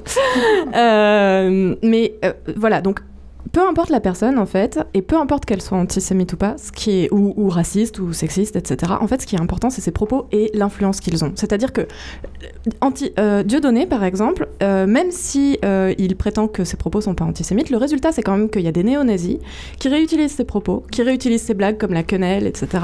pour les utiliser pour pour propager leur haine des pour propager leur haine des juifs. Et donc à partir du moment où le résultat de ta blague, c'est qu'il y a des personnes qui se la réapproprient pour propager leur intolérance, je pense qu'il faut que tu te poses la question de est-ce que ta blague, euh, il faut, il aurait pas fallu la reformuler? Alors, ce que tu es en train de dire, c'est que entre, entre le Dieudonné des années 90 euh, qui était, euh, qui, qui était présenté au PS, qui se présentait au PS et euh, qui faisait euh, les mêmes blagues avec Elise Moon, et le Dieudonné des années 2010 qui fait les mêmes blagues, mais cette fois avec un public de fachos. Il a changé. Euh, oui, mais si tu dis que euh, si tu dis qu'on regarde pas la personne, ça veut dire que c'est juste tu prends la blague, Rien la blague elle est pas bien. Bah oui, Donc, parce ça veut que dire un- une personne- le, le Dieudonné d'aujourd'hui, on le condamne, ok, mais le Dieudonné de 90. J'ai pas parlé de condamner. Non, Je- mais euh, je- on le condamne ne serait-ce que moralement, on dit que c'est pas bien ou autre, mais ça veut dire que on a le même jugement, ne serait-ce que moral, envers euh, le Dieudonné d'aujourd'hui et le Dieudonné de l'époque avec Elise Moon. Mais c'est ça, c'est ça le travail, c'est ça le travail d'un humoriste ou même d'une personnalité célèbre, c'est de s'adapter à son public. Si tu sais que ton public risque de reprendre tes Mais tu propos sais et de les public. utiliser, Bien mais sûr que bien sûr que si, non, mais bien sûr que si. Je suis, je suis désolée, moi quand j'écris mes articles, je pense énormément à ce, comment ça va être reçu. Euh, et je fais vachement attention à ça. Et je sais Ce que, je par veux dire, exemple, c'est que tu peux trouver un public que tu ne connaissais pas qui va décider de s'approprier tes propos d'une façon que tu n'avais pas imaginé. Et est-ce qu'à ce moment-là, tu es responsable pareil que quand tu as décidé. Enfin, C'est quand même la personne. Et c'est pour ça que l'humour est une chose trop sérieuse pour être laissé à des rigolos. Dixie Gottlieb. Il faut pas utiliser l'humour n'importe comment et il faut faire attention comment on fait des blagues, surtout quand on est un humoriste célèbre, parce que ça ça a des conséquences. Évidemment. Et je pense que Enfin, si, tu peux les prévoir. Enfin, je veux dire, des proches, il l'a dit, quand il réfléchissait à ses, quand il réfléchissait à ses, à ses, à ses travaux, il faisait vraiment attention à comment est-ce que ça serait reçu par son public. Et d'ailleurs, il a dit, elle est immense, monsieur, la... pro- la... Ah Responsabilité? Non, non, la prétention de faire rire, quelque chose comme ça. Tout à fait, c'est ça. Euh, elle est immense, monsieur, la prétention de faire rire, parce qu'effectivement, il y a un travail énorme derrière. Il s'agit pas de juste dire euh, le caca c'est marrant, tu vois. C'est non, c'est il y a une construction. Après, il peut- on, peut, on peut prendre en compte l'inverse de ce que toi, ce qui te semble important, c'est les propos et pas le- la personne. Ah non, on non. peut prendre que moi- la personne, Moi, je différencierais, c'est c'est plus que les propos qu'elle a dit, c'est les conséquences des propos. les propos et les conséquences. Et c'est là où, pour moi, il y a le problème. Mais quand on, quand on entend Astier, Alexandre Astier qui dit que lui, il- s'il enlevait tout le discours, il n'écoute pas ce que dit Dieudonné, il prend que la personne, la personne, il l'embaucherait bien pour un film parce que c'est un gars talentueux et, voilà, qui a peut-être euh, dérivé, enfin, on lui donne le bénéfice du doute d'avoir euh, côtoyé des gens euh, pas très fréquentables et qui lui ont mis dans la tête des trucs. Où il y, a, bah, il, y a, il y a des livres qui ont été écrits dessus, où il y a eu un, un basculement en 2003 avec cette émission, où il s'est apparu avec son. Bon, mais je vais pas Alors, faire- pour, pour, euh, mais on peut prendre j'ai longtemps cru, et- j'ai longtemps cru que c'était cette émission le, le, basculement. Euh, je crois que ça avait commencé un tout petit peu avant en réalité, Euh, mais oui, Dieudonné, il y a, il y a eu, il y a eu un virage. Euh, Et cet humour noir, il l'a toujours eu. Oui, Euh, oui, oui. L'humour, enfin noir. Et c'est le problème. Et pour moi, c'est oui. Et c'est le problème aujourd'hui. euh, pour moi, c'est le gros problème avec Dieudonné, c'est que euh, pour moi, il est toujours aussi drôle qu'avant. Non. Sauf que ouais, un, bon, un peu moins. Faut, mais Comme disons. vous niquez tout mon plan, là, Prenons-le, ouais, c'est bon, c'est deux lignes après. Euh, Dieudonné, disons qu'il est aussi drôle qu'avant, ou disons qu'il y, y a trois ans, il était aussi drôle qu'avant. Enfin, non, moi, ça me dérange beaucoup plus. Enfin, les, les- blagues homophobes et compagnie, ça, ça me gonfle. Mais ce que je veux dire, c'est que. euh, il, reste drôle parce qu'il a toujours ses mimiques, parce qu'il a toujours ses changements de. de, enfin, euh, les, les, les, les artifices qu'il utilisait pour faire rire, il les a toujours. Et mon problème, c'est ça c'est. euh, euh, il est facho et drôle, donc qu'est-ce qu'on fait? Il y a bien des humoristes de gauche, il y a bien des humoristes de droite. Euh, pourquoi il n'y aurait pas, pourquoi il y aurait pas le droit d'avoir des humoristes d'extrême droite, des humoristes fachos? Au final, euh, c'est un, c'est est-ce que c'est un critère? Est-ce que le fait qu'une blague soit drôle ou non? Parce qu'on entend souvent, le problème, c'est qu'on entend souvent ce, ce retour qui est euh, soit, mais c'est drôle, et Miroir, tu l'as dit aussi tout à l'heure, mais, euh, mais en fait, ça, ça ne, fait, ça ne fait pas rire, c'est pas drôle. Et en fait, est-ce que le fait que ça soit drôle est un critère C'est pas, ça n'a pas d'importance en fait parce qu'on a tous un vécu différent, euh, donc on peut pas rire des mêmes choses, c'est normal. Euh, là où il y a un problème, c'est, alors ça j'en parle dans mes articles, euh, le problème c'est qu'il faut différencier humour et moquerie. C'est-à-dire que l'humour ça sert à rassembler, c'est quelque chose qui permet de s'unir, on rigole ensemble, c'est cool. La moquerie, ça sert à rassembler un certain groupe de personnes au détriment d'un autre groupe de personnes ou d'une personne. Et euh, la moquerie, ça exclut. C'est quelque chose qui vise à dire regardez cette personne, elle est pas comme nous. L'autodérision, il y en a quand même. Mais tu peux pas bien. forcer, tu peux pas forcer une personne à avoir de l'autodérision. C'est euh, à partir du moment où une personne est, enfin, c'est absurde. Je veux dire, l'autodérision, ça doit venir de toi. Quand tu regardes les, les scènes du Jamel Comedy Club où ils, on- ils passent leur temps à faire des blagues contre les Noirs, euh, alors qu'il y a des Noirs dans la salle, c'est un Chinois qui le dit, donc on fait le lien en disant, bon, c- il pourrait faire la même chose sur les Chinois, donc c'est pas grave.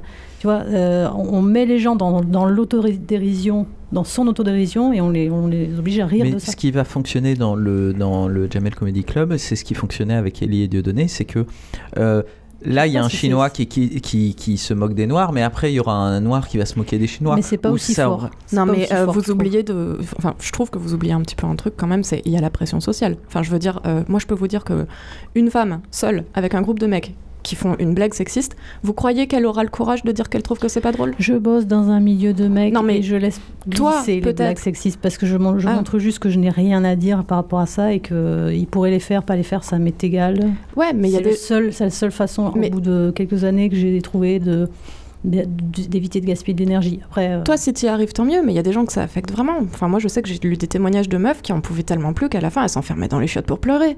Ça craint quand même. Donc, Oui, mais attends, il y a, il y a- il y a ce problème-là partout. Euh, moi, je m'enferme dans les chiottes pour pleurer quand je vois comment les gens y votent. Et euh, j'ai l'impression que tu es un peu de mauvaise foi, Krillin. non, non, en fait, je, je ramène. euh, je, Beaucoup de choses à toi. Ben oui, ben, moi, je suis désolé de voir comment les gens ils sont cons sur C'est plein pas de la connerie, choses. c'est de la misogynie, c'est important.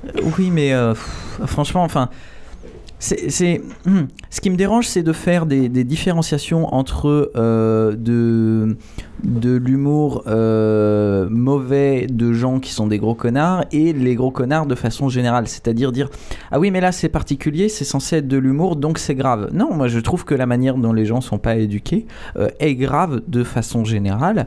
Mais euh, oui, mais le problème c'est que là le thème c'est l'humour. Et le fait de, faire un cas général de l'humour, oui, mais c'est ça Ouais, le souci, c'est qu'il y a beaucoup plus de gens qui euh, vont critiquer le mauvais humour et qui laissent couler le fait que euh, aujourd'hui on est dans une société je où suis pas tout à fait Non, non, t- je, peux t'assurer qu'on critique le reste aussi, mais euh, le problème, donc là, c'est le problème, c'est on parle de l'humour, donc effectivement, je donne comme exemple euh, des cas d'humour sexiste, raciste, etc. Il y a une pression, sociale qui fait que les gens vont pas oser dire qu'ils trouvent pas ça drôle parce que s'ils disent qu'ils vont, trouvent pas ça drôle, on va les qualifier de coincés, de personnes qui euh, savent pas rire d'eux-mêmes, et ils vont se sentir exclus du groupe. Et le truc, c'est que ces personnes, elles ont envie de s'intégrer parce que l'humour normalement permet de s'intégrer. Donc elles vont rire d'elles-mêmes, même si ça les fait souffrir.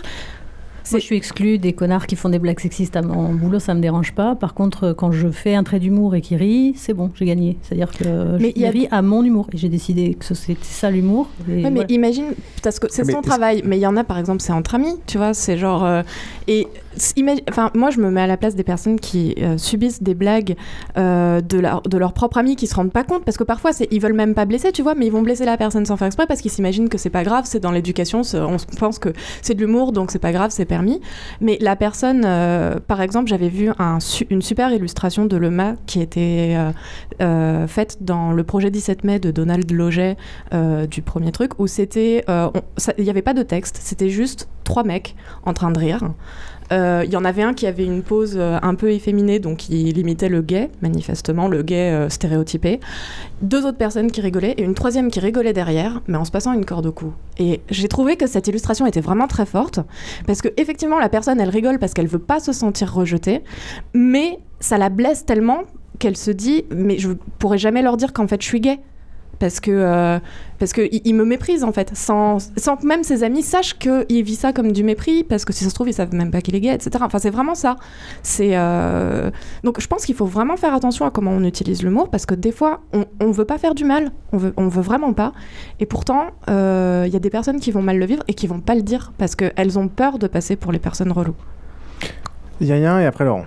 Oui, moi j'ai une petite anecdote. On revient légèrement en arrière dans la discussion euh, concernant Dieudonné. Euh, mon épouse, qui à l'époque ne l'était pas, euh, faut dire donc. Elle n'était pas Dieudonné Non.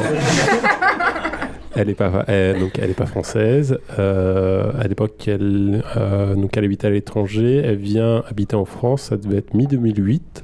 Mariage blanc, ça encore. Hein? Mariage blanc, ça. tu, tu- tu peux parler. Euh, et euh, et elle, elle voit quelques vidéos de, de Dieudonné. Donc 2008, je pense que c'est le début de son. Le tournant était un peu entamé, mais, coming out. mais pas encore trop. Il y avait des de gens qui lui laissaient encore le bénéfice du doute Voilà. à ce moment-là. Et elle trouve ça super marrant. Euh, euh, bon, euh, je sais pas jusqu'où décrire mon épouse pour pas que pour que pour justifier ou enfin je sais pas si on peut parler de justifier Expliquer. mais voilà toujours est-il que euh, faut pas avoir chez elle quelque chose de raciste ou communautaire ça serait se mettre le doigt dans l'œil parce que peut-être en être victime elle-même finalement Qu'est-ce qu'elle a vu exactement Le divorce de Patrick ou alors je sais plus quel mais euh, enfin vraiment elle, le trouvait marrant et d'un Bah, point de vue scénique quelque part Oui, voilà parce que bon quand, et- quand il joue à un connard, euh, il se moque du connard encore. Enfin, je Oui, trouve, oui. il Mais il se moquait, c'était un, là c'était un sketch, c'était sur une réunion parents-prof. Bah oui, le, le, euh, le meilleur. euh, mais Voilà. Monsieur et du coup, elle voulait, euh, elle me dit, ah bah attends, euh, elle, elle venait d'arriver en France, elle me dit, ah bah attends, on va aller voir un spectacle, c'est super marrant et tout. et euh, j'étais, je me suis senti obligé de lui expliquer ce qui était en train de se passer. Et en même temps, je me dis, ah, c'est marrant, je suis obligé d'expliquer ça. Tu vois, c'est quand même, enfin, c'est. Parce qu'elle, elle le voyait plus un- une- comme une sorte de Russell Peter euh, français. Pour, pour ceux qui connaissent, un, un humoriste canadien qui se moque beaucoup des communautés. Voilà, bon. elle a réussi à comparer Russell Peter et Non, elle l'a pas. C'est pas ces mots. C'est moi qui Ah, euh, d'accord. dis Non, ça. mais elle, le- Mais elle ce le que je veux, ce elle que je- Vra- vraiment, à cette époque-là, à cette époque-là, c'était vraiment le moment où, euh, certes, il avait commencé son virage, mais certes, il était encore Non très mais bon. bon, je peux pas juger parce que vraiment je connais pas Et- ce... Je l'ai vu dans Astérix Obélix Mission Cléopâtre, voilà. C'est- non, vraiment, à cette époque-là, euh, surtout le, le- le- ce sketch-là, il est, il est excellent. Euh, après, Voilà. euh, bon, maintenant. euh, Mais moi, je ça m'avait frappé effectivement qu'elle, ça l'a fait se Mais, rire de manière complètement caustique, euh, sincère et, euh, voilà, et, et que je me sois obligé, euh, ça, me- ça me, ça, ça m'a Ouais, ça, ça m'interloquait euh, sur le fait que moi-même, je me dis, attends, c'est marrant, pourquoi tu dois expliquer que là, il y a un contexte parce que Pourquoi du tu coup... dois expliquer le racisme à un enfant Non mais euh, d'une manière Elle est plus générale... âgée que moi. hein. Comment, c'est c'est pas une condescendant, enfant. hein. D'une manière générale, il faut quand même pas oublier que euh, il y a le racisme, l'homophobie, le, euh, le sexisme intériorisé. Enfin, moi, je veux dire, quand j'étais au lycée, j'ai tenu des propos sexistes dont aujourd'hui on me les ressort, je, je, je facepalmerais et je me dirais, mon Dieu, mais qu'est-ce que j'ai fait, quoi?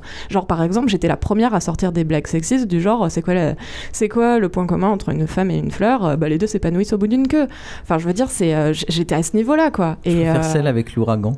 Non, je la connais pas et je ne veux pas l'entendre. Le- Tu l'as le- raconté le- pour te faire intégrer à un groupe de garçons? Mais c'était exactement ça en fait. Je voulais être validée par des mecs en me disant que si jamais euh, je tenais ce genre de propos, c'était genre ah ah regardez j'ai de l'autodérision, euh, je m'en fiche du sexisme, moi je suis pas comme toutes ces féministes reloues et poilues, euh, etc. quoi. C'est genre. C'est- C'est ouf cet échec, Krillin, parce que t'as toujours eu un humour de merde et pourtant tu t'es jamais intégré. Donc, t'as- t'as- t'as- T'as les deux côtés. Te rends pas compte à quel point ça le blesse, quoi. Oui, Je pense qu'il ose clair. pas te le dire. Depuis, Là- là, je rigole. toujours. Tu fais des blagues à ses dépens et il est en train de penser à se mettre une corde au cou. Voilà, je rigole pour m'intégrer, mais euh, je suis très blessé. J'ai l'impression qu'on se fout de ma gueule là un petit Non, peu. mais pas- Non, pas là, là, en l'occurrence, la cible était toujours Krillin. Euh, Laurent, tu avais un mot à ajouter, je crois. Euh, Yaya, si tu pouvais partager ton micro, que tu t'es approprié de manière très sauvage. Comment il fait trop genre il fait partie de l'équipe euh, qui fait la radio. Exactement. Il est invité une fois et euh, puis Tout ça parce qu'il est, tout ça parce qu'il est, C'est une star un peu comme il est médecin, ingénieur, ingénieur. C'était juste pour me refaire un- le petit point des proches, fatalement, parce qu'on entend tout le temps euh, des proches a dit on peut rire de tout. Je rappelle que des proches a expliqué. Le, faut expliquer le propos, Ah, à quel moment il est je sens que je vais pourquoi. Non, non, mais Ouais, des proches a fait ça au moment où, il- euh, à l'époque du tribunal Les Flagrants Délires, qui était une émission qui faisait En une 82. bonne heure, 81, ouais, où qu'il y avait Claude Villers qui faisait un faux tribunal, qui interrogeait vraiment une personnalité politique de la chanson, etc. Dans une longue interview, ici, et effectivement, il a reçu Jean-Marie Le Pen, qui à l'époque était le leader du Front National. Pas très Euh, connu, mais qui commence à percer. Voilà. Et, euh, et Villers pose des vraies questions sur. euh, Vous dites que l'immigration va résoudre les problèmes du chômage. Enfin, déjà, donc il y a une véritable interview. Et puis après, il y avait la, la défense et la. Jouée par Louis Rego et le, tribu- et le procureur de la République, merci de l'accusation, joué par Desproges, le procureur. Et Desproges explique qu'il ne peut pas rire parce que pour lui, le rire crée une connivence avec son public. C'est-à-dire quand on se met à rire tous les deux de quelque chose, ça crée effectivement une connivence et qu'il ne souhaite pas rire avec euh, Jean-Marie Le Pen, dont les idées le dérangent pour plein d'éléments. Donc c'est ça. J'ai le texte la- si vous voulez, hein, je l'ai imprimé. Voilà, non mais c'est pour dire que c'est ça Louis Rego avait fait la, décrit la journée d'un fasciste. Alors Oui, après, il y a Louis Rego qui aussi. est face et et ce qui est très impressionnant à voir quand vous voyez, parce qu'il y a des images, ça se Mm. trouve, c'est que Le Pen rit. Oui, c'est ça. long- Le, grand le, Le Pen a toujours, a toujours Voilà. rigolé euh, quand on le, mettait devant Tout ses à fait. contre- Bah, enfin, c'est pour se mettre les, c'est pour, se mettre Alors- le peuple dans la poche. Hein. c'est- juste qu'il en a tellement rien à foutre. Non mais voilà, c'est ça. Il faut rappeler que quand, des quand proches disent on peut rire de tout mais pas avec tout le monde, c'est parce que lui ne souhaite pas rentrer dans cette connivence. Et effectivement, dans le rire, il y a une connivence avec le public. Deux petits éléments encore. Moi, je, moi, je pense que fondamentalement, c'est vrai que je suis pas d'accord avec toi, parce que je pense que fondamentalement, le- l'émetteur du message est essentiel dans le message qui part. Ça veut dire qu'effectivement, J'ai pas euh, dit qu'il n'était pas essentiel. hein. moi, c'est aujourd'hui Claudia, Tag- Claudia Tagbo, qui est un issu du Jamel Comedy Club, si elle fait une blague avec l'accent euh, africain, tout le monde se marre. Moi, le premier. Quand Michel Leb les faisait, c'est pas drôle. La nuance, elle est. Non, là, non, je suis complètement d'accord avec toi en fait. Par hein. contre, de la même inverse, l'humour communautaire me finit par me poser des questions. Oui. Je me dis au bout d'un moment, euh, oui, l'humour communautaire, c'est un peu facile. et c'est quoi que par tu appelles l'humour communautaire Les Bah, c'est juifs qui font des blagues communauté. sur les juifs Et pour- euh, pour des juifs. Voilà. C'est- Et pour fin- bah, ça veut dire que, effectivement, les Antillais qui vont faire de l'humour sur les Antillais, etc. Pour finir, moi, euh, je pense qu'il y a quand même un, un rapport sur l'autodérision. Ça veut dire que moi, je suis prêt à accepter des, des moqueries, enfin, des, oui, je vais dire des moqueries, moi, c'est un certain humour, si en face, euh, si c'est un, si c'est un double sens. Je pourrais caricaturer en disant que moi, je suis fonctionnaire et socialiste. Donc, si je supportais pas l'humour sur moi, Ouais, euh, une- ce serait un peu pénible au bout d'un moment. euh, Il y a voilà, une ça. grosse différence en fait, euh, c'est que une personne, par exemple, euh, prenons un homosexuel, euh, les homosexuels sont, euh, subissent une oppression sociale. C'est-à-dire que euh, tout au long de leur vie, on va leur expliquer qu'ils sont pas normaux, en gros. Les fonctionnaires aussi, hein, je te rassure. Euh, je crois que c'est pas très comparable, je suis désolée. Oh ma, là mère est là. fonc- ma mère est Non, fonctionnaire, euh, ça va, je connais. Oui, enfin bon, on connaît l'excuse, je connais un noir, c'est bon. ouais, tout ça. Euh, mais euh, c'est vraiment pas la même chose. Les homosexuels subissent une oppression euh, systémique. Enfin, je veux dire, ils sont pas représentés dans les médias. Quand on leur parle d'histoires d'amour, ça va être systématiquement des histoires d'amour hétéro. Donc, dès l'enfance, on leur met dans la tête qu'ils sont pas normaux. Donc, si tu veux, il n'y a pas le même background qui fait que euh, une personne qui va recevoir, euh, qui va recevoir une blague sur, un, sur quelque chose qui la met plutôt à l'aise, genre c'est ton travail, par exemple, d'être fonctionnaire quand même. Alors que être homosexuel, quand toute ta vie on t'a dit que t'étais pas normal et que tu te prends une blague sur les homosexuels supplémentaire qui te sous-entend que t'es pas normal, bah c'est un truc qui vient s'ajouter au reste, quoi. Donc il y a pas a pas le même vécu et forcément euh, une blague raciste, une blague sexiste, une blague euh, homophobe, sachant qu'on vit dans une société qui est homophobe, raciste et sexiste, bah forcément euh, il y a beaucoup plus de chances que ce soit mal vécu et on peut comprendre pourquoi. Et donc, euh, dans ce cas-là, on raisonne. Est-ce qu'on doit raisonner en termes de rapport de force et de. Est-ce que c'est pas comme de la. Laurent, euh, Laurent parlait de réciprocité. Toi, tu répondais sur le fait qu'il y a des degrés et des choses qui peuvent être plus ou moins euh, sensibles ou plus ou moins des conséquences plus ou moins graves. Mais est-ce que est-ce que c'est réaliste de raisonner comme ça dans le sens où est-ce que c'est pas comme de la concurrence mémorielle où on essaye de où les différents voilà tu comparais euh, c'est plus grave pour les homosexuels parce que ils sont plus opprimés sur tel et tel point par rapport aux fonctionnaires. Est-ce que c'est- pas aussi contre-productif que de la. Est-ce que ça communautarise pas concurrence victimaire. encore C'est de la concurrence victimaire Non, que au ça... contraire, parce qu'à partir du moment où tu, n'as- tu arrêtes de euh, montrer du mépris à des personnes qui en sont victimes toute leur vie, Et- eh ben, ils vont pas se rassembler entre eux. Parce que effectivement, si tu passes ton temps à montrer du mépris à une personne, même si ton but n'est pas de montrer du mépris, Voilà, euh, le- non, non, mais attends, laisse-moi problème, il est laisse-moi là. finir. Euh, même si ton but n'est pas de montrer du mépris, à partir du moment où la personne le vit comme tel, euh, elle va forcément se renfermer sur elle-même, même si tu ne voulais pas. hein. C'est, c'est, humain. C'est, euh, Donc, à partir du moment, au bout d'un moment, les gens, ils vont finir par, les... ils vont faire... ils vont finir par créer des communautés, non pas parce qu'ils sont snobs et que, euh, genre, ah, non, non, euh, toi t'es hétéro, dégage, ou non, non, toi t'es blanc, dégage, mais tout simplement parce que, ben, ils ont peur de subir encore davantage du mépris, donc du coup, ils vont se réunir entre personnes qui ont vécu du mépris et qui savent ce que c'est, et donc qui sont à même de se comprendre les uns les autres, et donc de s'éviter ce mépris, justement. C'est ce qu'on fait en tant que geek, hein, ceci dit. Oh non, pitié. Compare pas les geeks. euh, non, mais, dire, non, bah, mais c'est terrible parce que t'es qui vraiment. envie de s'identifier en tant que geek là On entend geek tout le temps, ça m'insupporte depuis des années. On va arrêter de reprendre ce débat avec François- un, mais c'est très intéressant après- parce avec que François tu, tu, Fillon. tu fais Non, mais du- surtout que les geeks sont pas une minorité oppressée, faut arrêter quoi. Mais non, mais c'est Ah, pas la c'est- question d'être oppressé, c'est une question d'être porte, minoritaire. c'est-à-dire que tout, Tout le monde se considère comme une, une minorité oppressée. hein. Tu peux prendre. Mais si, évidemment. Mais non, mais après, il y, a des- faits statistiques. Je veux dire, les hommes blancs, ils ont pas été. Oui, mais est-ce que ils ont pas. On leur Mais pas. on leur chacun va pas, se considérer- de toute enlevé- façon, tout le monde-. Est-ce que le fait statistique euh, minimise la douleur d'un tel qui a été martyrisé pendant qu'il était jeune pour telle et telle raison? Pas parce qu'il était Attention. homosexuel, mais que le problème, c'est que, Non, comme disait c'est Yann tout à l'heure, c'est euh, on est en train de faire de la concurrence victimaire et ce qui est important avant C'est tout. moi qui l'ai dit, merde. Et ce qui, ce qui est important avant tout, c'est le ce que ressentent aussi les gens, euh, et c'est toi-même qui l'as dit avant, les conséquences de ce qu'on dit. Euh, moi, ça me gêne beaucoup de, de, de, de, de- de- comment dire, de, faire du relativisme un peu là-dessus, parce que euh, tout dépend, comme, enfin, chacun en face de soi, on va avoir des gens qui ont vécu des choses différentes. Non, mais qui- alors, euh, voilà, donc. euh, Ok, général- précise- précise de généralement, euh, je parle de ce qui- des oppressions, et quand je parle d'oppression, je parle des privilèges. C'est-à-dire qu'il existe différents types de privilèges qui sont donnés par notre société. Le privilège blanc, le privilège masculin, le privilège hétéro, le privilège valide, le privilège de classe, etc. etc. Il y a énorme... Notre société fonctionne comme ça, malheureusement, c'est encore le cas. Être privilégié ne veut pas dire être heureux et avoir une vie parfaite et rose, etc. C'est quelque chose que je répète généralement quand les personnes disent comment est-ce que tu peux dire que je suis privilégié alors que je prends des antidépresseurs, etc. Non. Euh, Enfin, je veux dire, euh, mon copain euh, est blanc, hétéro, etc. Il s'est retrouvé à faire une dépression monstrueuse. Voilà, c'est genre, euh, je suis la, je, sais très bien, je sais très bien que être privilégié ne veut pas dire être heureux. Cependant, ça veut simplement dire que par rapport à un groupe personne donné, tu vas avoir certaines facilités. C'est-à-dire que, par exemple, moi, en tant que blanche, par, rapport à des personnes noires, il y a des problèmes que je ne vais pas rencontrer dans ma vie. Je ne vais pas avoir de problème pour trouver un logement parce que mon nom de famille euh, sonne bien français. Euh, je ne vais pas avoir, je vais avoir moins de problèmes pour trouver un travail. Euh, dans la rue, on va pas me demander mes papiers, etc. On va pas me demander sans cesse d'où est-ce que je viens, etc., etc. Voilà. C'est, euh, et tout ça, c'est et donc voilà, c'est pareil après pour le privilège masculin, c'est pareil pour le privilège hétéro. Enfin, par exemple, le privilège hétéro, c'est de pouvoir se balader main dans la main avec la personne qu'on aime, sans risquer de se faire agresser physiquement ou verbalement. C'est euh, ce, voilà, c'est ce genre Mais de ça, ça, je pense que personne n'a de doute, surtout ici. Mais euh, ce qui me gêne, c'est le, le- le- le fait que, à cause de ça, euh, Ah, qu'on fasse des degrés, en fait. C'est-à-dire que d'un côté, tu considères qu'il y a euh, l'aspect le plus important qui sont ses privilèges, et qu'ensuite tout le monde a ses problèmes, qui sont une deuxième couche, mais qu'avant tout. Oui, mais donc si tu veux, le problème c'est que euh, en tant que blanche, par exemple, j'ai eu un cas exactement comme ça. Donc vous savez quoi, je vais vous en parler pour vous prouver que je ne suis pas une personne parfaite. Euh, N'en doutez pas.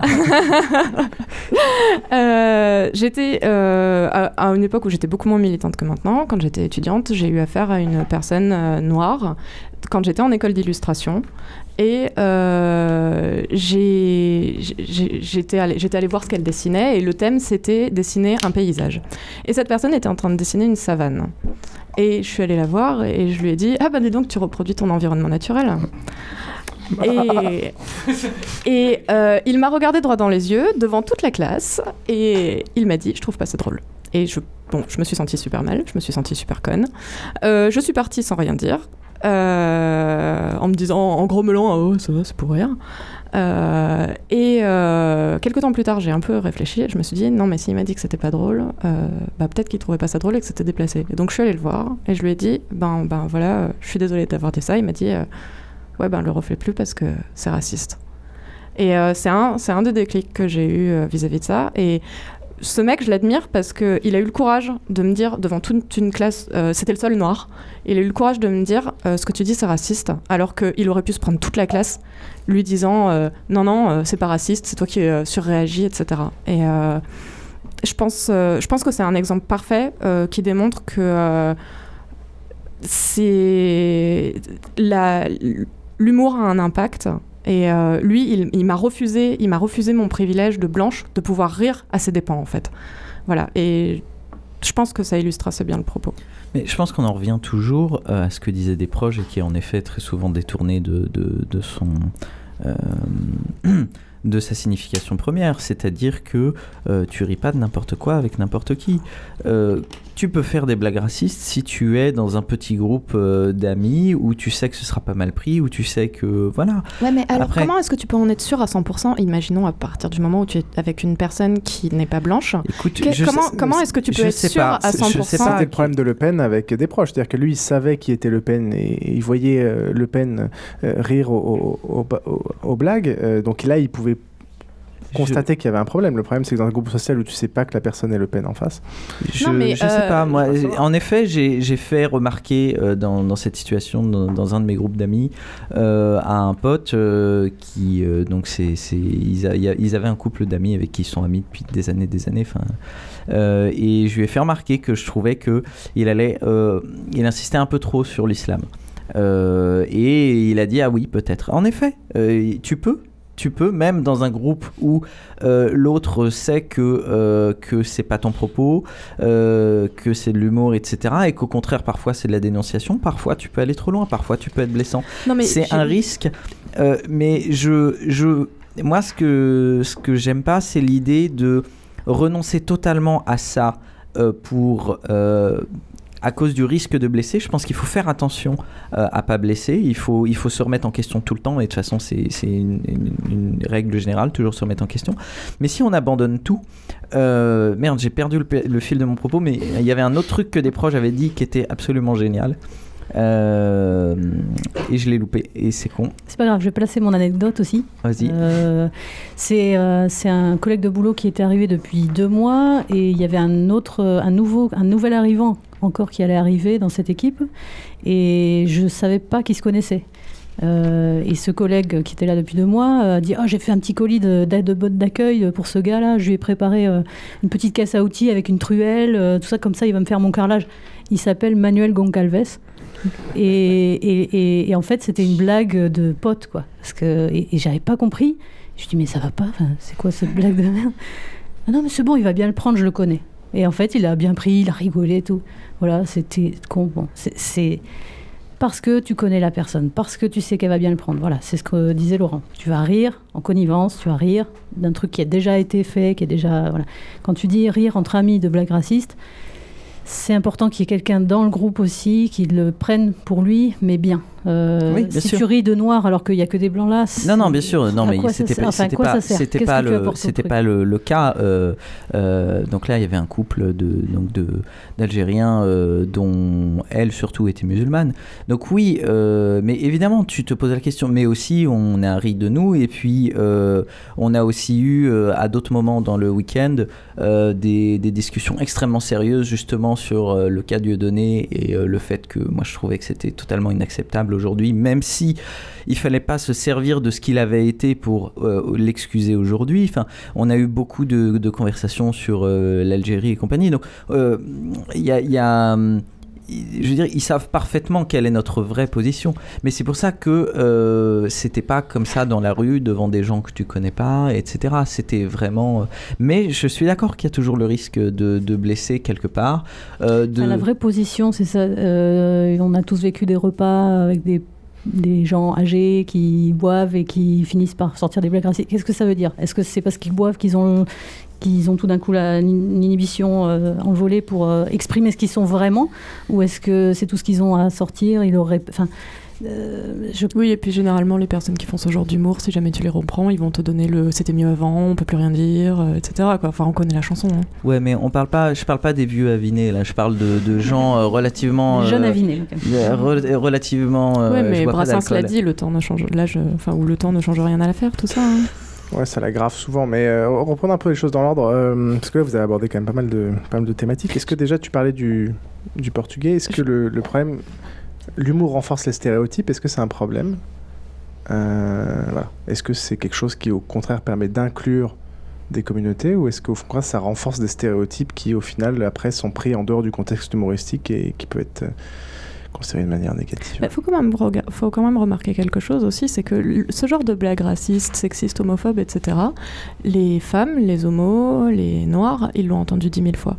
Et euh, je veux dire, le va, dans la cuisine me faire un sandwich, je compte plus le nombre de fois où je l'ai entendu. Le tits hors GTFO aussi. Euh, donc au bout d'un moment, il faut quand même voir un truc, c'est que la qualité d'une bonne blague, c'est quand elle surprend. C'est vrai, c'est le- la surprise crée le rire. Euh, Il y a le même hein, aussi. non, non. euh, et donc, une personne qui va te faire la même blague. Enfin, moi, généralement, je vais pas prendre mal une personne qui va me dire euh, va dans la cuisine me faire un sandwich. Je vais pas spécialement le prendre mal. Je vais juste me dire bon, bah, cette personne, elle répète bêtement ce qu'elle a entendu mille fois et elle est pas intéressante, quoi. C'est euh, parce que effectivement, euh, au lieu de me faire une blague un peu recherchée, etc., qui va se baser sur la nouveauté, elle va chercher la facilité. Et euh, outre le contexte militant, etc., bah, je trouve que niveau euh, élévation euh, des- de l'humour euh, et recherche, c'est assez pauvre quand même. Hmm, mais c'est bien que tu le prennes, quoi. C'est bien que tu le prennes comme ça, dans le sens où, on, enfin, on a eu des exemples euh, récents où justement on se posait la question parce qu'on avait été confronté lors d'organisation euh, par email de, de Crossword Podcast avec des gens euh, où Krillin, notre notre euh, bien aimé, euh, a exprimé sa surprise de manière très très légère de, de voir des, des, personnes féminines dans le dans le, camp d'en face avec lequel nous allions potentiellement travailler. Ça a été évidemment très très mal pris, alors que c'était de l'autodérision de sa part de se Ça, c'est pas de l'autodérision, ça, parce que c'est pas une femme. Je sais pas si t'as remarqué. Alors, non, c'est- là, il alors, était là, surpris qu'il y ait des femmes dans un milieu où il y a d'habitude que des hommes, donc il critiquait les. critiquer le fait que euh, qui- qui- son propre milieu, incapable de, de, de discuter avec des femmes, et, et prenais- surpris en bavant. Ah ok, mais alors moi, tu vois, j'ai eu la même, euh, j'ai eu la même réaction que les potentielles euh, personnes féminines Oui, mais qui tu ont ne sais pas entendu ce qui a ça. été dit. Euh, quand, tu, quand, tu prends, quand tu prends FreePod, c'était que un rassemblement de, bah, exactement ce que tu décrivais, hein, des, jeunes euh, blancs, euh, alors jeunes euh, entre euh, 20 et 30 voire 40, euh, blancs plutôt aisés, masculins. Et moi c'est un truc venant de milieux quand même assez diversifiés. C'était un truc qui m'avait un peu Ça, agacé. on n'a pas du tout le même ressenti parce que pour moi, au contraire, ça m'a fait rencontrer des gens que je n'aurais jamais côtoyés d'un point de vue social, d'un point de vue politique et compagnie. Enfin, c'est marrant comme en Oui. fonction de son milieu Oui, social, on peut avoir au une niveau, perception au niveau social, peut-être. Euh, au niveau politique, peut-être. Euh, par contre, euh, c'était clairement euh, que des hommes blancs relativement jeunes. Non, mais c'est vrai qu'il y a un problème de représentation d'une manière générale dans tout ce qui est médias, euh, enfin place de pouvoir en fait. C'est vrai que je- majoritairement il y a des hommes blancs hétéros, hein, faut pas se leurrer. Mais là, là, là où je voulais en venir, c'est que ça a été très mal pris. euh, et la question qui s'est posée, c'est. euh, alors, toi, tu as eu le- l'intelligence de comprendre la blague qui était faite et simplement la considérer comme non originale et voilà donc de, de passer dessus en disant bah c'est pas très drôle pas parce que je l'ai mal interprété mais parce qu'en fait euh, voilà c'est trop courant et peut-être qu'il faudrait se renouveler.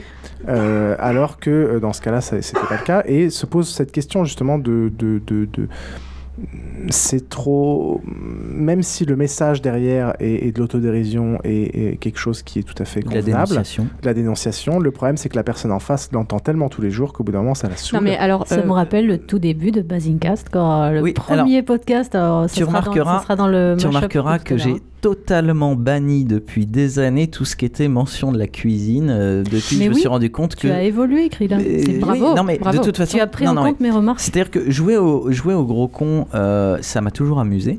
Euh, par contre, à partir du moment où je me suis rendu compte que euh, cette blague-là, c'était un mème qui était pris par tout le monde, je me suis dit que c'était vraiment un truc de merde. Et Ah, donc je continue. C'est- parce que c'était trop mainstream Mais que ça, t'as arrêté, voilà, pas parce que exactement. c'était sexiste. quoi. Exactement, c'est ça qui est intéressant. C'est un, C'est un peu dommage quoi. Oui, parce que Non, le non. propos était de choquer et, et d'attaquer. Exactement. Le, proco- le propos est de choquer et de provoquer une réaction et de provoquer une dénonciation et de provoquer la personne en face à, à se demander. Mais qu'est-ce que euh, tu dénonces quand tu parles d'une femme qui doit être dans la cuisine en fait? Et je dénonce le sexisme ordinaire. Ah bon? Oui, non mais évidemment. C'est-à-dire que euh, le problème, moi mon problème avec, euh, avec la société de façon générale, c'est que... euh, mais alors c'est là où on va être totalement en désaccord. C'est-à-dire que... oui. toi, tu dis, tous ces gens-là, ils doivent subir le fait, le fait d'être des, des minorités. Et, Non, c'est pas qu'ils doivent, c'est qu'ils le subissent. Non, mais oui, ils le subissent. Et ben, moi, je dis, mais enfin, moi, j'ai, j'ai- ça fait, ça fait des années que je suis choqué par le fait que les gens laissent couler euh, des trucs qui sont inacceptables, que ce soit le sexisme ordinaire, euh, le racisme ordinaire, etc. Et alors Et- tu penses qu'en disant que la place d'une femme Oui. est dans sa cuisine, tu vas permettre à des gens de réfléchir, etc. Écoute, tout à fait. Moi, ce que je veux, c'est créer des situations. D'accord, mais est-ce que ça a Non, non, déjà mais marché attends, Laisse-moi, concrètement? laisse-moi, laisse-moi écouter- laisse-moi parler. Euh, ce que je veux, et ce qui a toujours été mon propos, et c'est ce que j'ai fait dans Basingcast, c'est de créer des situations où les gens sont mis devant un choix où ils peuvent plus euh, juste laisser couler en disant oh bah oui mais c'est pas grave. C'est je, je veux mettre les, les, les gens dans une situation où ils sont obligés de prendre position ou Alors- dire ah mais ça me dérange pas euh, le racisme parce que je suis d'accord ou dire merde non là euh, quand même il y a un problème et oui euh, évidemment moi j'ai une j'ai une j'ai une vision des choses où je fais du rentre dedans. Et oui j'ai souvent eu des problèmes par rapport à ça.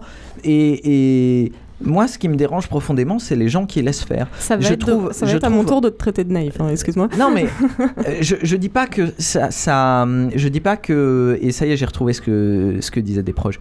Je dis pas que ça va euh, ça va euh, ça va changer les choses. Euh, mais pour moi non je l'ai euh, pour moi euh, ce que des proches disaient quand ils disaient que L'humour, c'est la politesse du désespoir, c'est ça.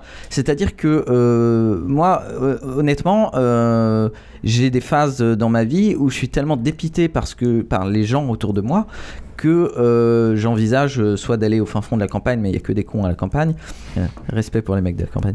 Euh, soit, enfin, je sais pas, euh, j'en peux plus. Je veux dire, les gens autour de moi me révoltent. Et les gens ne font rien. D'accord. Et, et voilà. Et moi, en, quand je fais de l'humour, euh, alors pas nécessairement de l'humour aussi agressif que ça, mais quand je fais de l'humour, euh, c'est aussi une manière de, de, de me moquer de ces situations que, que, qui, qui, m- qui m'exaspèrent, qui me, mais, mais vraiment, hein, euh, dans ma vie de tous les Non, jours, j'ai bien il y a compris des, euh, il y a, il y a, il y a, il y a des choses que je vois et quand je vois les gens, ouais, j'ai j'ai besoin de déverser. Je, je crois que je vais lui payer un psy. non, mais j'en ai pas besoin d'un psy. J'ai parfaitement, euh, j'ai parfaitement. J'ai parfaitement compris quel était mon problème euh, vis-à-vis des autres, notamment. Mais voilà, moi, ce que je veux quand je fais ça, c'est créer une réaction. Et je veux pas que juste les gens autour, donc euh, disons les filles, si on prend le, le- sexisme, laissent couler ou autre. Je veux, oui, euh, qu'elles se posent la question, euh, notamment de quel est le propos, parce que j'en ai aussi marre de. de, hum, quand, euh, dans les années 90, dès que tu disais un truc, on disait Ah, t'es raciste et compagnie, ça, ça me gonfle profondément. Je pense que ce qui est important, euh, quand on parlait de Dieudonné, c'est d'aller regarder autour euh, ce que la personne, qui la personne est, ce que- quelles, sont ses idées, etc. Et voilà, voilà ce qui, me, ce qui me dérange et voilà pourquoi je fais de l'humour. Et juste après, je reviendrai sur un truc que tu as dit quand tu auras réagi. Ouais, euh, en fait, c'est un peu, c'est un peu confus parce que j'ai du mal à comprendre. D'un côté, tu dis que euh, ça te gonfle que tout le monde saute euh, sur une remarque et qu'ils disent oh là là, c'est raciste, etc.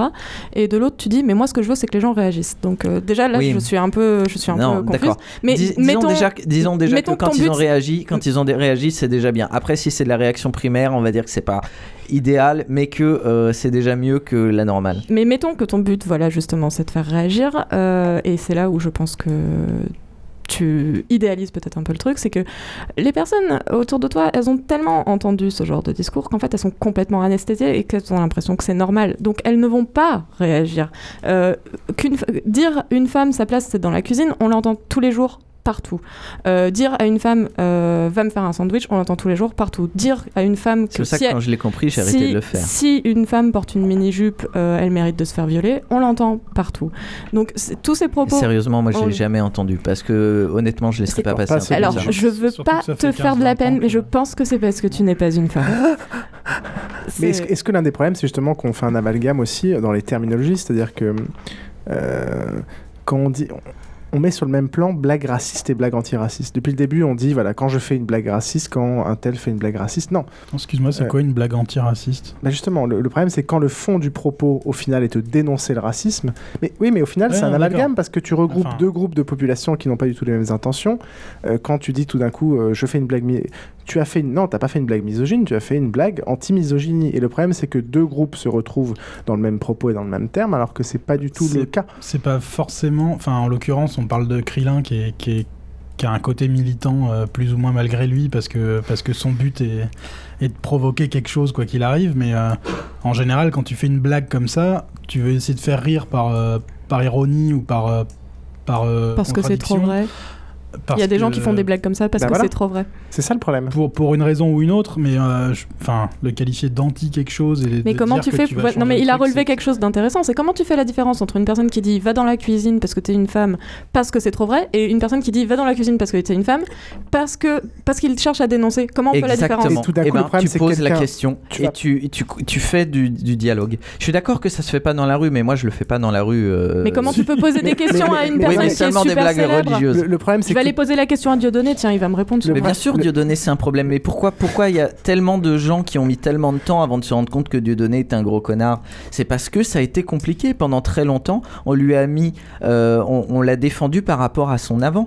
Et moi, il m'a fallu du temps avant d'être sûr que Dieudonné était un gros connard. Et je comprends qu'il y ait des gens qui s'en soient pas rendus compte, d'autant que euh, des gens, bah, ça les fait rire. Ils sont persuadés que, en effet, euh, tous les juifs sont des riches salauds qui. euh, Tout le monde sont juifs. Pardon, je cite des proches. Et, et- et qu'on mélange les groupes, c'est-à-dire que tout d'un coup le, le- le débat est complètement faussé dans le sens où voilà, on tombe dans le cas où il y, a- il y a eu cette blague, euh, il y a eu cette blague là, tout d'un coup. Laquelle tu Laquelle euh, va dans la cuisine me faire Ouais. un sandwich. Euh, tu réponds que ça n'est pas drôle. Euh, la moitié de la salle a, a rigolé parce qu'ils trouvent que c'est trop vrai, l'autre moitié a rigolé parce que c'était, euh, ils ont compris que c'était une critique euh, de, de- des, des misogynes. Et tout d'un coup, tu dis ça n'est pas drôle.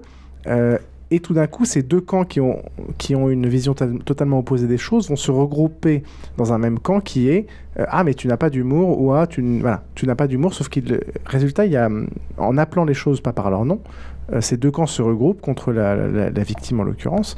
Et il y a un mélange des genres qui fait que les débats n'avancent pas parce qu'on mélange les antiracistes avec les racistes, Alors, etc. Voilà. Là-dessus, moi, je suis un peu partisane du. euh, c'est les personnes concernées qu'il faut écouter. C'était, je reviens à ce que j'ai dit au tout début de la conversation, c'est il faut écouter une personne quand elle dit qu'elle est blessée, etc.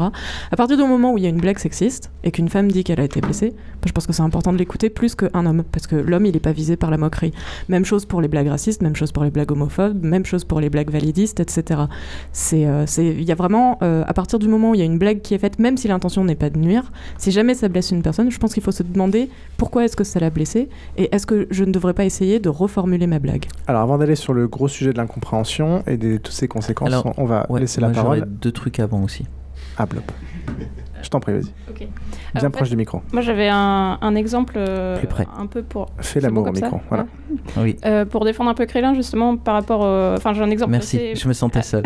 assez Espèce de fangirl. Non, non, mais pas du tout. Mais en fait, ça va aussi dans l'autre sens. Enfin, c'est c'est pour donner un exemple assez précis de ce problème de, de, de cette blague, justement, de va faire un sandwich. Euh, où moi, en fait, cette blague-là, au début, la première fois que j'ai commencé à l'entendre, c'était sur le site 9gag, qui est assez connu. euh, je sais pas si. Voilà, c'est un, site d'humour. Et à l'époque, au début, euh, j'y allais beaucoup. Oui, j'avais pas mal d'amis euh, filles qui allaient, qui trouvaient ça drôle, etc. Et cette blague, au début, elle est sortie vraiment ponctuellement. C'était juste un ou deux mecs qui avaient posté ça. Et du coup, c'était globalement pris, même dans mon entourage d'amis filles, c'était pris comme un truc d'humour, justement, qui se moquait de la misogynie ordinaire. Parce que c'était ponctuel et que du coup ça appelait euh, à un débat, etc. Et en fait ça a commencé à plus être drôle quand ça, a été repris tout le temps, tout le temps, tout le temps. Et c'est devenu vraiment un running gag euh, extrêmement... euh, où il y avait plus de second degré en fait.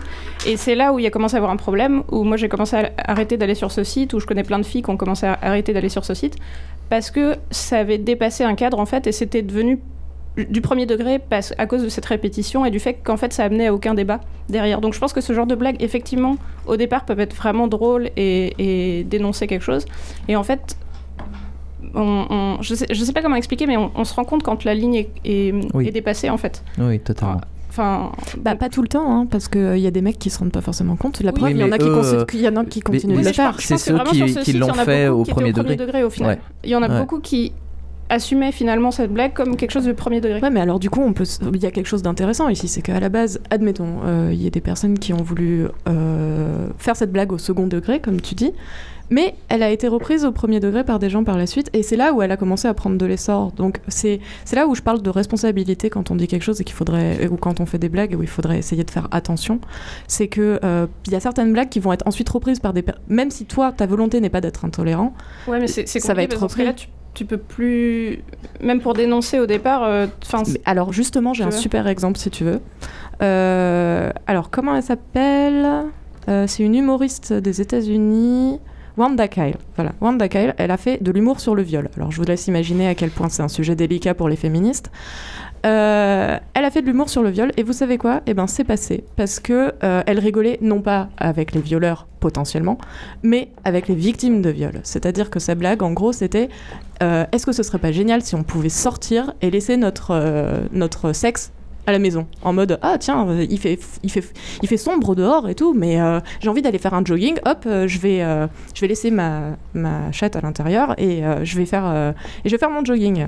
Et elle fait oh là là oh et mon dieu là un mec arrive et il essaye de me violer et moi je suis là oh non je suis désolée je suis poussyless Et c'est bon, voilà. Là ouais pas de problème. Pendant Ça ce temps que fait le mec à la maison, quoi. c'est c'est là que je m'inquiéterais à sa place. Ah ouais. Peut-être qu'elle vit toute seule, hein on sait pas. Oui, bah faut faire gaffe parce que les chiens sont pas connus non plus Oh. pour. Oh, ça va, tu l'arranges, hein, tu la mets avec les tampons. Bon voilà, mais ce que je ce que j'essaye de dire, c'est que c'est vraiment possible de rire de, de, la misogynie, du racisme, etc. Mais il faut vraiment faire attention dans ce genre de sujet. Et je pense qu'en fait, il faut maîtriser le sujet. C'est-à-dire que si tu t'es pas bien renseigné sur les ressorts de la misogynie, sur les ressorts du racisme, etc. Bon bah peut-être qu'il vaut mieux faire des blagues sur le caca du coup. C'est moins risqué. Oui, mais alors là, on en est à, à- à toujours vouloir euh, euh, rabaisser le, le- le niveau sous prétexte qu'il y a des cons. Comment ça, c'est un truc qui m'a toujours dérangé. Enfin, je veux dire, tu Bah, peux non, juste tu- changer tu de dis- sujet. Mais Ouais, non, mais mais le tu caca, c'est quand même tu un autre dis- niveau que. Non, mais j'ai donné le caca en exemple parce que j'aime beaucoup le caca, mais euh, Tu dis. Euh, on a des échelles de valeurs différentes. voilà, mais euh, enfin, je pouvais dire, je pouvais dire un truc euh, tout aussi bien, genre faire des blagues scientifiques sur des cartes, sur la philosophie. Il y a des super Ouais, blagues. bah alors Ouais, là, nous, ça nous touche vachement plus, par exemple. Tu, Tu dis qu'il y, a des- il y a des sujets qu'il vaut mieux éviter parce qu'il y a des cons tu qui vont mal non, le prendre. non, non, j'ai pas dit ça. J'ai dit si tu non, j'ai le- dit si go tu ne make le me- maîtrises pas. Go Make Me a Sandwich, euh, à partir du moment où ça a été repris par une majorité de cons, euh, voilà, euh, c'est- devenu, un, c'est devenu un, un problème. Euh, Non, mais c'était un problème avant déjà. Enfin, mais- je trouve pas ça drôle comme ça. Est-ce que Non, c'était pas drôle avant, mais. euh, Bigard Ah. Le lâcher de salope Est-ce que c'est un sketch culte qui dénonce euh, le machisme Euh, Pardon. Je ne sais pas. Ça- non, c'est- non, franchement, c'était Pourquoi- Ça, ça va être pourquoi très sympa à des monter. millions de gens ont ri et que c'était ça la- repasse On va en encore faire sur un Rire et jingle de Chanson. ça. C'était la meilleure blague de la la soirée, cinq je crois. journées. Parce que sur Rire et Chanson, ils ont eu une heure et demie de programme à peu près. Donc, euh, Non mais je donc euh, comment comptant ça passe pubs. encore? Bah, tout simplement parce qu'on vit encore dans une Parce qu'il y a société cons. sexiste. Oui. que ça fait rire mais c'est la que majorité. C'est pris maintenant d'un d'un Non, angle du tout. différent. Du tout. Avec C'est l'évolution bien mon problème. Parce qu'on ne fait pas la différence entre une blague justement qui critique la misogynie et une blague qui est misogyne. Mais euh, il y a des blagues qui critiquent la misogynie qui sont très bien comprises. hein. Enfin, je veux dire, euh, je- l'exemple de Wanda Kyle en était le parfait, le parfait mais exemple. j'ai- j'ai- bah, pour moi, le fait qu'elle passe, euh, c'est le fait qu'on différencie pas les deux et qu'on appelle ça juste une liberté d'expression et un humour un peu transgressif et qu'on met là-dedans euh, tout et n'importe quoi. Oui, bah ça. euh, Enfin, là, j'ai pas bien compris ton propos en fait. C'était une manière de. Fut. Ça- ça remet en cause ce que tu disais. Quand, quand, quand Didier Super euh, va dire euh, les enfants ça sert à rien, il faut les brûler. Euh, est-ce que réellement, est-ce que réellement on peut croire que c'est du premier degré? Non, mais euh, il n'y a rien qui le différencie du premier degré. Il pourrait très bien y avoir des gens qui sont fans des bûchers d'enfants euh, qui le prennent au premier degré. Il y en a. Le, le problème, le problème il, il est là. Il est que euh, le problème, il est aussi dans, les ré- dans la réception du message. Je suis d'accord avec toi que euh, puisqu'il va y avoir un problème dans la réception du message, il faut faire attention à où est-ce qu'on envoie le message. Mais euh, de là à dire il faut plus envoyer le message sous prétexte qu'il y a des gens qui le J'ai pas dit qu'il fallait qui plus le- envoyer le message, j'ai dit qu'il fallait être bien renseigné avant. Mais c'est pour ça que pour, pour répondre à ta question, pourquoi est-ce que, euh, pourquoi est-ce que moi je fais des blagues agressives pour, euh, pour, pour créer une réaction et éventuellement ensuite une discussion. Et c'est pour ça que moi ce qui me dérange, c'est d'avoir... euh, euh, euh, alors... Pour être tout à fait clair, je préfère un, militant, euh, un militant bisounours, un militant kawaii à, à un gros con, mais ce qui me dérange, c'est les militants kawaii où ils font de l'accusation et ensuite, quand ils essayent de discuter avec eux, il n'y a rien derrière. Parce que euh, moi, les sujets, et notamment le féminisme, qui est le sujet qui, qui m'a touché euh, depuis que je suis tout gamin, aujourd'hui, euh, quand je discute avec des gens qui ont clairement. qui sont féministes parce que. alors, tu vas, tu vas me dire que, que la mode, c'est- mal. c'est- Mais euh, tu sais, je, me, je me qualifiais de féministe quand j'étais au lycée, et à l'époque, je faisais du slut shaming. Alors, je sais pas si vous savez ce que c'est du slut shaming. Non. Euh, le slut shaming, c'est quand en gros tu dis euh, Ah, cette meuf, elle cherche à se faire violer parce qu'elle a une mini-jupe, tu vois. Bon, voilà, c'est- assez un ressort de la misogynie. Mais tu, tu peux avoir des réflexions donc- connes à tout âge, ce qui est non, bien, c'est de s'en rendre si compte. tu veux, aussi. si tu veux, ce que je t'explique, c'est que entre le moment où je me suis dit féministe et entre le moment où euh, j'ai énormément avancé dans cette recherche, il y a tout un monde. C'est-à-dire que je, je suis plus du tout la même féministe qu'à l'époque. À l'époque, je me disais féministe, mais à part les chiennes de garde, je connaissais rien. J'avais jamais lu Simone de Beauvoir, j'avais mais jamais lu Tina Fey, euh, j'avais, j'avais rien lu, j'y connaissais rien. Et finalement, mon éducation s'est faite petit à petit parce que je m'y suis intéressée. Oui. Euh, ce qui, le- la- le- ce que- là où je voulais en venir en fait, ce qui me dérange, c'est quand les, c'est quand les militants sont des, euh, sont des gens euh, qui, qui, qui veulent t'envoyer au bûcher. C'est-à-dire que les militants devraient par définition être plus intelligents que la masse. Et quand au final ils sont aussi cons que la masse, mais en étant militants, je trouve que ça n'apporte rien. Et c'est ça que je voulais dénoncer. Mais je suis d'accord avec toi. Le, en dénonçant ça, je veux du pas mal à donner savoir quel est ton militant idéal en fait. un, un mec, un mec qui a, qui a du. D'accord, c'est un mec, déjà. Oui, c'est un mec déjà parce que bon. hein. pas déconner. Les filles, il faut qu'elles soient à la cuisine. Oh non, Oh mon euh, Dieu, j'ai rigolé une c'est- blague c'est- sexiste, C'est de, quelqu'un. de, de- de Zemmour, ça passe. C'est c'est quelqu'un euh, Qui écoute et qui n'a pas, réfléchit. qui n'a exactement, exactement. Qui écoute et qui écoute. réfléchit. Qui écoute. Est-ce que ça serait quelqu'un qui se large. définit comme militant aussi Ah bah ouais, mais ça, ça, ça- Ah, rien ça- que ça, ça ça aide. me- ça me dérange pas. C'est d'ailleurs ce Ça que tu me disais dérange tout à pas. l'heure. Et est-ce que pour toi c'était important de te définir? Parce que tu dis, euh, ouais, j'étais féministe, je me disais féministe au lycée, et puis euh, je connaissais rien que ça, mais euh, j'ai l'impression que tu, du coup, là, tu te dis, en tout cas, tu te définis comme féministe, Ouais. notamment vis-à-vis de ton blog, même si je le connais pas. Euh, égalitariste.net, oui. mais D'accord. Mais c'est important pour toi de, de se définir en tant que féministe En fait, euh, je vais reprendre euh, une phrase d'une personne qui, je me souviens plus du nom de son blog, pardon, mais en gros, elle a dit que les définitions c'était pas euh, indispensables, mais c'était des béquilles. Et j'ai trouvé, j'ai trouvé que c'était vraiment intéressant parce que c'est vraiment un truc sur lequel tu peux t'appuyer en cas de besoin. Et euh, c'est vrai que féministe, finalement, ça veut tout et rien dire. En fait, ça veut juste C'est un dire package. qui pense que euh, les hommes et les femmes sont égaux. Voilà, c'est tout. Féministe, ça veut dire ça.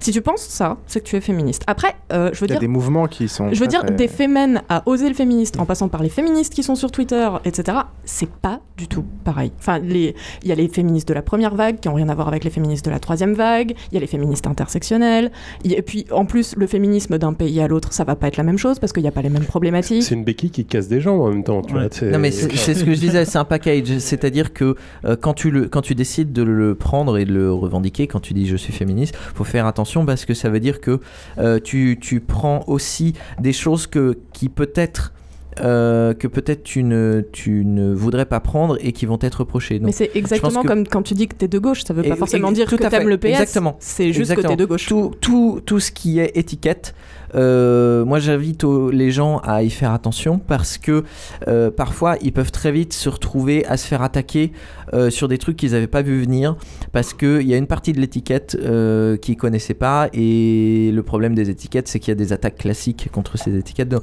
voilà, Attends, les béquilles, donne- les étiquettes. donne-moi une, c'est- une c'est- attaque classique contre les féministes. Et tu fais partie d'un groupe, et pour Bah, comme rester au sein de ce groupe, tu serais prêt éventuellement, que tu le veuilles ou non, je pense, à peut-être écarter des idées que tu pourrais avoir si t'es pas dans ce groupe-là. Ça revient à l'idée de euh, est-ce que je dois rigoler à cette blague-là parce que je suis dans ce groupe-là? À partir du moment où tu es dans un groupe, bon, mais là on déborde euh, sur le sujet. Non, mais Ouais. regarde, c'est c'est- les féministes, j'ai pris l'exemple de gauche tout à l'heure, c'est exactement la même chose. C'est-à-dire que dans, le, dans la gauche, tu as le PS, tu as euh, Non. le. Soyons sérieux. Bon, ok, ok, pardon, pardon. Euh, donc, euh, admettons. euh, Je pense que c'est justement le bon exemple. Non, c'est dans- que dans la gauche, on a, t'as le communisme. On a tous, à mon avis, autour de la table une définition vachement différente et féministe aussi. Et donc Non mais dans la gauche, dans la gauche, t'as le communisme. Non, mais tout à l'heure, je l'ai donné la définition féministe. Tout à l'heure, je l'ai donné la définition de féministe. C'est qu'ils pensent que euh, les hommes et les femmes sont On est égaux. d'accord, la définition, nous sommes la féministes. définition Après, du terme féministe tout veut comme- dire ça. La tout. définition du passif que tu sur- associes pas sur en le plan disant je suis féministe ou elle est féministe, ça, ça a un, un lourd bagage euh, de sens vis-à-vis des, des biais de la société. Mais après, il y a de- énormément de de, vécu de enfin, chacun. il y a énormément de différences. Tu regardes, Oui. par exemple, il y, a les- il y a des féministes qui s'entre-déchirent sur le sujet de la prostitution parce qu'elles Mais sont pas d'accord. Euh. Il y a des féministes qui s'entre-déchirent sur le sujet parce qu'il y a des féministes qui pensent que, par exemple, euh, une femme trans, donc c'est-à-dire euh, une femme qui a été assignée à la naissance comme étant un homme et qui dit non, je suis une femme, euh, et ben il y a des féministes qui pensent que non, ce sont quand même des hommes et elles ont rien à foutre dans les réunions non mixtes. Voilà, enfin, je veux dire, il y a énormément, il y a énormément de, il y a énormément de différences, quoi. Oui, et... oui, oui. Mais c'est ça, c'est là on est en train de faire une, une digression euh, juste sur euh, le, le- À peine. Voilà, Bref. J'ai niqué tout mon plan. Euh, juste, euh, juste une dernière chose avant qu'on revienne sur le plan de, de Piouf. Quand tu disais tout à l'heure, euh, c'est un truc qui m'a un peu euh, agacé, mais bon, je, euh, quand tu disais la, la question quand on parle à une personne ostensiblement d'origine étrangère, ce qui ne veut rien dire, euh, quand on lui dit, j'ai jamais dit ça. tu viens d'où? Non, non, mais tu parlais de, de, de la question du tu viens d'où, d'où, d'où tu viens? Euh, ça, c'est, j'ai j'ai vu le, le sujet euh, monter il y, a, un ou deux ans euh, où euh, d'un coup il y avait un- une, grande vague contre cette question-là. Moi, c'est un truc qui, me dérange un petit peu. Euh, quand tu es dans une soirée et que. Alors, je suis d'accord hein, qu'il y a beaucoup de gens qui l'utilisent euh, connement en sous-entendant que l'autre n'est pas français et compagnie, mais. Quand tu es dans une soirée et que euh, tu vois une personne euh, que tu connais pas et que euh, il se trouve que tu es en face et que tu vas commencer à discuter parce que euh, faut prendre une personne au hasard et commencer à discuter, euh, t'as pas 15 000 sujets de conversation. Ouais, enfin, Donc- soyons honnêtement, on m'a jamais posé cette question. Ben non, mais bien entendu. Mais bien entendu, parce que euh, tu, tu cherches un truc à te Moi, on raccrocher. me la pose pas, mais je de- on devrait. Oui, je Hein sais. Pas vrai Ça se voit pas, mais je viens pas. Je suis pas 100% française. Tu viens du sud? Du sud. De Toulouse. Je suis à moitié arabe, mais ça ne se sent pas. Mm. Non, mais ça se voit pas, mais ça se sent vachement. Je cite le graphique de Boscop, très grand film que je vous conseille. Le graphique de. Vas-y, je note. C'est pas de sa filé génération. le film, là, on C'est- à peine de la nôtre. Euh, euh, voilà, enfin, il y, a- il y a beaucoup de gens, je pense, euh, qui peuvent poser cette question juste comme une manière de, euh, de, de, de commencer une question. Euh, de même que, euh, voilà, euh, Ouais. toi, je te vois, évidemment, je, me, je vais pas te poser, je- ça se voit pas sur ton visage que tu es féministe. Euh, ça, euh, Non, t'as ça- t'as ça se l'air. voit sous mes aisselles. Mis à part que tu es une fille, il n'y a pas de discussion euh, classique. Le seul truc sur lequel je pourrais, euh, je pourrais commencer à discuter, c'est le fait que tu es des Doc Martens et pouf, euh, ça peut commencer à faire une discussion. Qu'est-ce que tu veux Il n'y a pas grand chose à Ouais, dire. mais le truc, c'est que moi, les Doc Martens, je peux les enlever. Oui, Tandis non, mais bien qu'une sûr. personne, Non, euh, mais je qui suis bien est- vie, une hein. per- une personne euh, qui se voit poser des questions chiantes en fonction de sa couleur de peau, je peux Mais- comprendre qu'elle en ait marre dans le sens Oui, où. mais euh, Toi, si on te parlait shampoing à chaque. euh, C'est c'est Hein un, peu, c'est un peu le problème. Bah, Moi- C'est-à-dire que ça donne vraiment l'impression que la personne, elle te dit Qu'est-ce que tu fous là? Non. Bah, euh, c'est comme, c'est comme ça qu'il y a beaucoup de personnes qui le vivent, tu vois, et je peux comprendre parce que parfois, tu as des personnes. Moi, j'ai une amie qui, euh, voilà, qui est, qui est, euh, qui est maths, euh, etc. Et on lui demande souvent d'où tu viens, et quand elle répond, elle dit de Bretagne. Les gens, ils s'énervent. Ils disent non, mais arrête de me prendre pour un con, d'où tu viens pour de vrai? Et ils veulent entendre je viens pas de France. Ils veulent entendre ça. Ouais, c'est là où on- c'est- c'est là- C'est là où on différencie la connerie. Non, c'est pas mes amis, ça.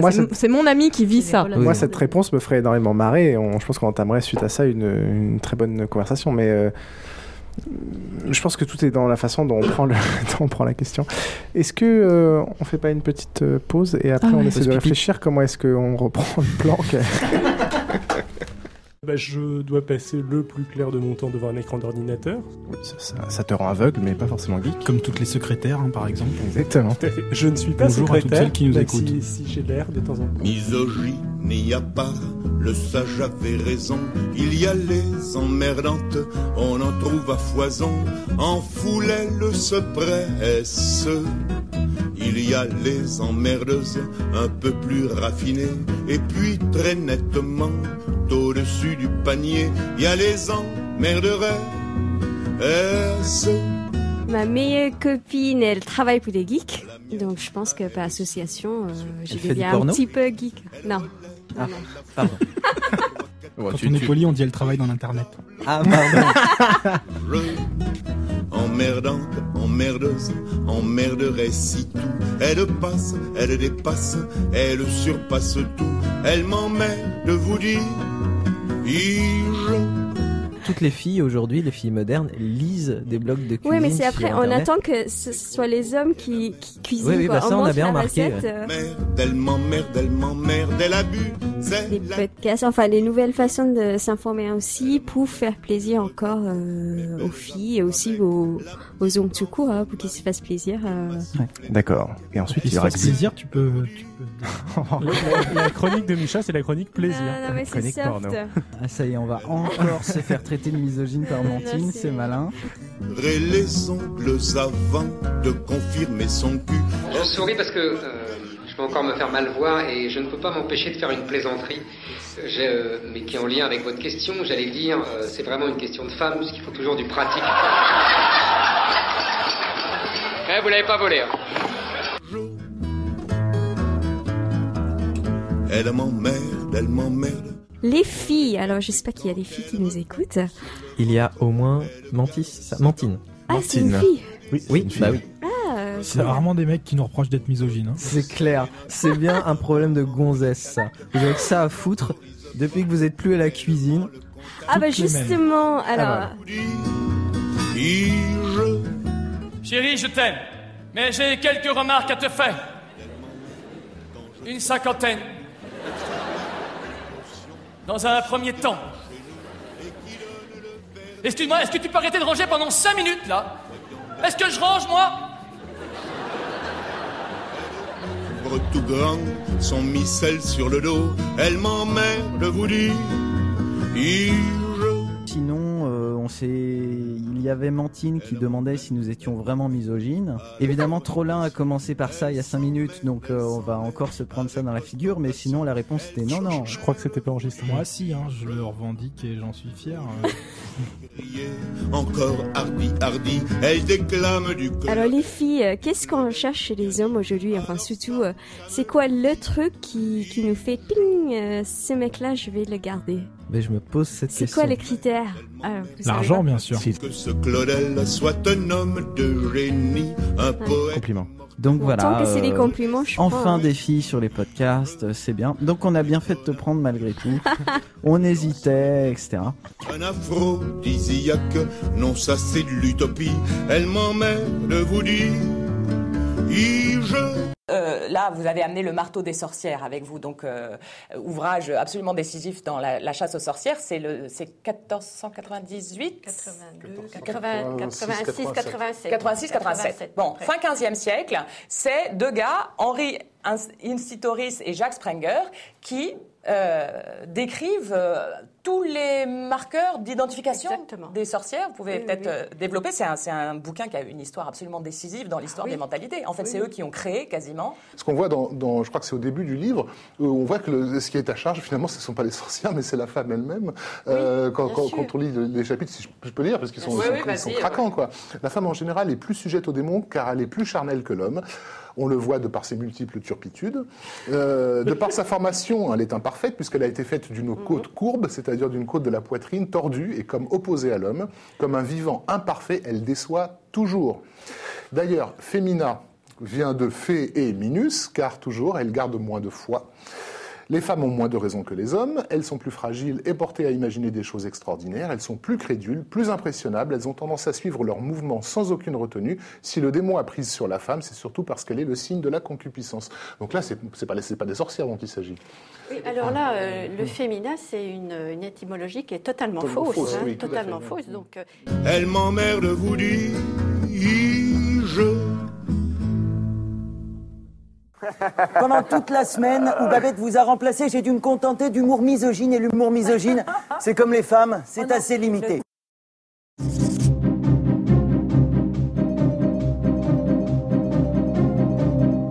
On était euh, en plein dans l'argumentation adverse, qui était de nous dire, et, ça repose sur euh, des propos qu'on n'arrête pas d'entendre et qui m'énervé au plus haut point, qui était de dire, c'est pas juste, il y a deux poids, deux mesures. Je voulais démontrer qu'en aucun cas il n'y avait deux poids, deux mesures, bien au contraire, et qu'en réalité, ce qu'il demandait, c'était un régime de faveur. Alors j'ai repris euh, l'histoire de, des relations de Charlie Hebdo avec les autres religions, et en particulier la religion chrétienne, pour leur dire, mais vous voulez vraiment une égalité de traitement? C'est vraiment ce que vous cherchez, ce que vous revendiquez, une, une- ce que vous revendiquez, une égalité de traitement? S'il n'y a que ça pour vous faire plaisir, on va vous la donner. Quand j'ai vu Richard sortir les dessins sur les religieux, les intégristes, qu'on a fait il y a 10 ans, 15 ans dans Charlie, quand je, quand je l'ai vu sortir ces dessins, j'ai dit, mais putain, qu'est-ce qu'il fait? Mais où il va? Mais on va à la catastrophe, c'est pas possible. Et j'ai rappelé que quand le pape est venu en France, eh bien Philippe Val titrait son éditorial Bienvenue au pape de merde. Et je leur ai dit Mais vous voulez qu'on vous fasse la même chose? Vous voulez l'égalité de traitement? Vous saviez pas à ce moment-là du Ah non, tout non, non, je savais pas que, je savais pas que c'était ces dessins-là qu'il allait sortir. D'une violence, d'une... C'est énorme. J'ai rappelé que Rhys, dans un, sur deux pages, avait, euh, avait protesté contre les commandos anti-avortement en euh, incitant euh, les lecteurs de Charlie Hebdo à faire la même chose dans les églises et à aller chier dans les églises et en représentant des personnages qui déféquaient dans des bénitiers. J'ai montré euh, les unes de Charlie Hebdo sur le pape euh, et sur des ecclésiastiques qui, au moment de la loi Farlou, étaient représentés en castrant euh, des enfants. Et là, il citait un dessin de Jésus avec un clou dans le cul ou je sais plus quoi. Vous voulez qu'on dessine Mohamed avec un clou dans le cul? Vous voulez l'égalité de traitement? Vous- etc., etc. Ça, ça, ça, ça a été le, le, le, le, le grand moment, oui. Euh, mais vous voulez vraiment J'ai montré les dessins où on appliquait un pistolet sur la tempe de l'enfant Jésus, où on lui faisait exploser le cerveau. Moi, j'étais là, je me suis dit, ils vont pas supporter. Il y avait des trucs de sodomie, je sais pas quoi, enfin des trucs. euh, J'ai montré des dessins où, euh, Popeye- où, où le pape, euh, lorsqu'il est mort, était représenté en Popeye avec le titre euh, Il a enfin cassé sa pipe.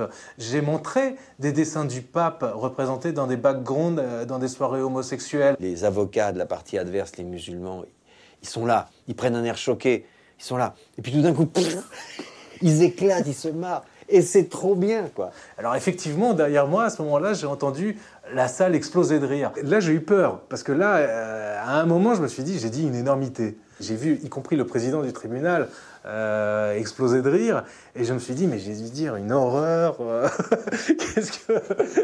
C'était pas un rire méchant. C'était vraiment pas le rire des c'était salopards. C'était, c'est pas le rire vindicatif. c'est- on se marre. Puis là, il n'était plus question de musulmans. De, de- de- non, c'était autre chose. Ouais. C'était vraiment le principe euh, du blasphème. Le principe. On, on avait- on peut blasphémer. Ouais. Et, et regardez, vous-même, vous vous marrez. Et ensuite, je leur ai dit, mais alors peut-être qu'en plus d'être islamophobes, nous serions christianophobes. Bon, d'accord. Alors voyons ce que nous faisons sur Bouddha, par exemple. Et, et j'ai montré les articles et les dessins où euh, on imputait à Bouddha d'avoir pété une durite. Et je leur ai dit, bah alors on serait en plus bouddhaphobe. Et puis j'ai montré la même chose sur les Sikhs et sur les Lubavitch et sur tout le monde. Le président a, a dû demander, à- non pas à Malka de se calmer, mais au public de, de- respirer par le nez parce qu'il commençait à s'étouffer un peu. J'aurais dit, mais alors, qu'est-ce que vous nous demandez avec cette égalité de traitement-là?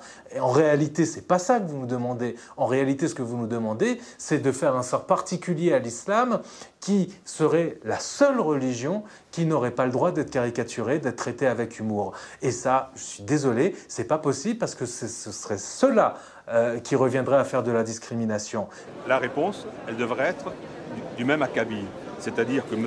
Boubecker devrait apprendre à dessiner et faire des caricatures sur les athées qui nous feraient rire.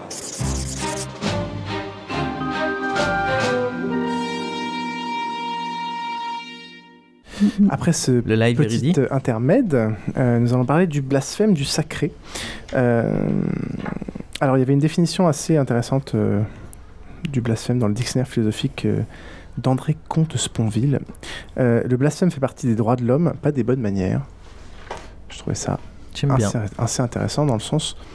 euh, le blasphème fait partie des droits de l'homme, pas des bonnes manières. On va dire qu'on a le droit de faire du blasphème, mais on risque de blesser les gens et ça amène au problème. On n'est pas sur Direct 8, hein, t'es pas obligé d'expliquer ce que tu lis. que on va forcément parfois blesser des gens. Euh, on a évoqué, Par exemple, on a, blesser les gens qui regardent Direct 8. on a évoqué euh, divers cas, mais on n'a pas encore évoqué le cas du sacré. Euh, Miroir, est-ce que tu vois toi une une différence entre le fait qu'on te heurte vis-à-vis de ce que tu considères comme sacré et sur le fait que euh, ta condition soit euh, sexuelle, soit féminine, soit autre? Est-ce que Alors- tu émets un degré de valeur entre les Je pense qu'il y a une différence, mais faut, vo- en fait, je pense que toutes les religions sont pas égales euh, face au, blas- au blasphème. Dans le sens où, euh, en France en tout cas, après pour les autres endroits je dis pas. Euh, attention, mon propos n'est pas de dire que toutes les religions ne sont pas égales, mon propos est de dire qu'il y a certaines religions qui sont plus fragiles que d'autres face au blasphème, dans le sens où euh, l'islam, par exemple, en France, est perpétuellement critiqué, méprisé, etc. Et ça rejoint un petit peu ce que je disais tout à l'heure, il faut prendre en compte le passif.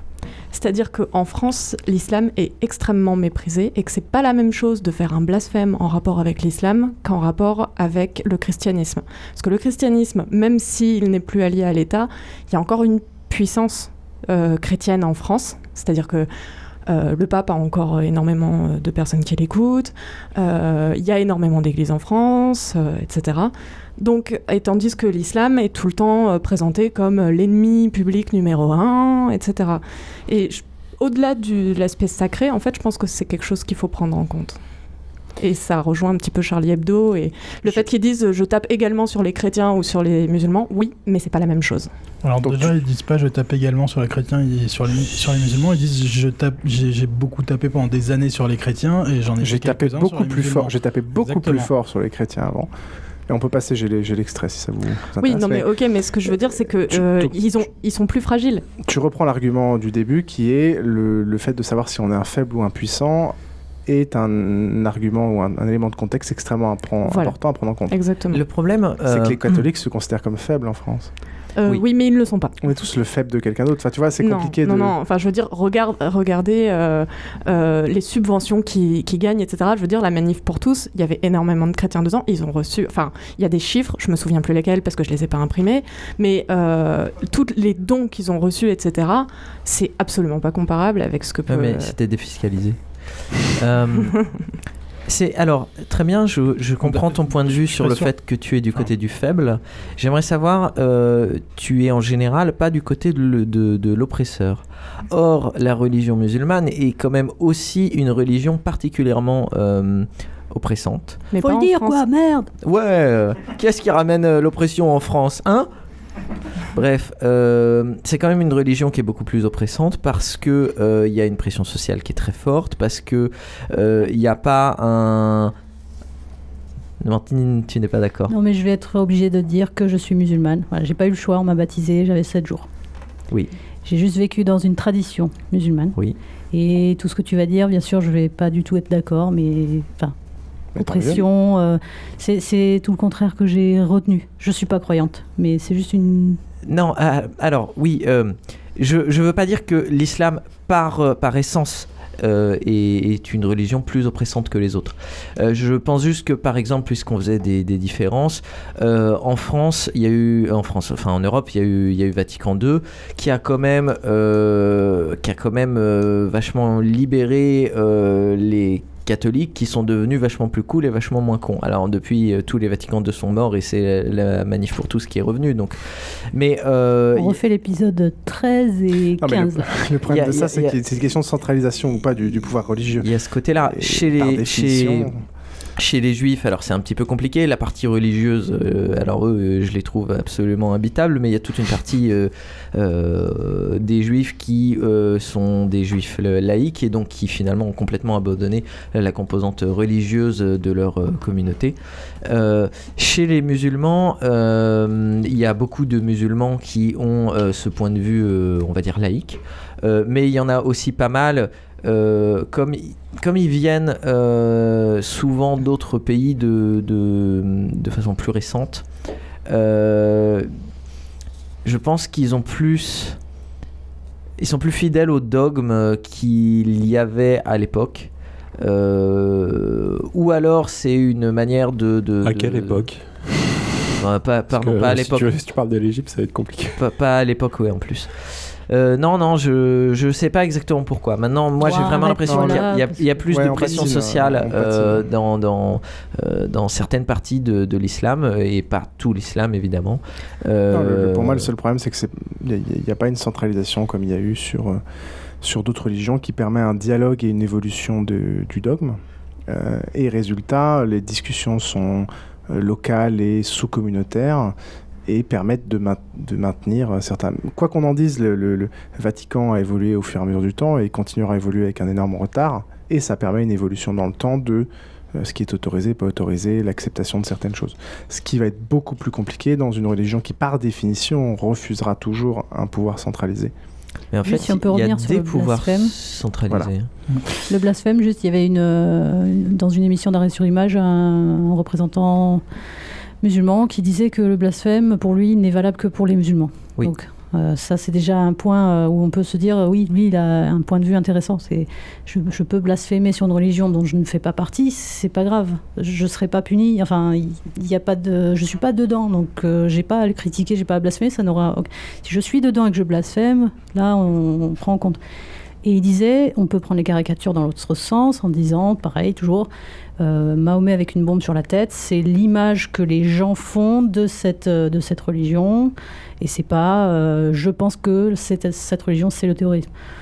Euh, c'est un musulman intelligent qui a pris tout ça différemment, d'un autre angle, et qui veut le partager avec une Oui. communauté. Et d'où est-ce qu'il venait? De Tunisie.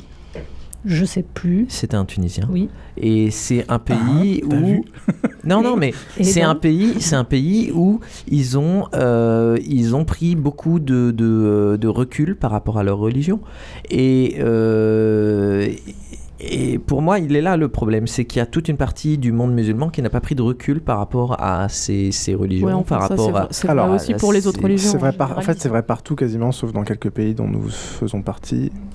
C'est qu'au final, on a, on a une vision assez particulière à travers le monde de, de- de ça. De... Peut-être. Ben, J'aime bien ces, ces, ces gens qui, ont, qui, tout en ayant une religion, ont quand même du recul euh, comparé à ceux qui sont euh, complètement à fond dedans. Après, moi, d'une manière générale, euh, face à une personne euh, qui est croyante, je suis pas particulièrement fan de la choquer en lui disant, en lui faisant comprendre euh, plus ou moins subtilement que je pense que sa religion c'est de la merde parce que c'est vrai que là, il y a même plus d'aspect militant ni rien. C'est juste que je pense que si j'ai envie de bien m'entendre avec la personne, ne pas me moquer de ses croyances, c'est plutôt intéressant. C'est la deuxième chose que m'a dit mon premier employeur. Il m'a dit Bon, on va aller visiter un client. Euh, je te préviens, évite les blagues sur le christianisme. Mais euh, ouais, enfin, j'allais j'allais pas en faire de toute façon.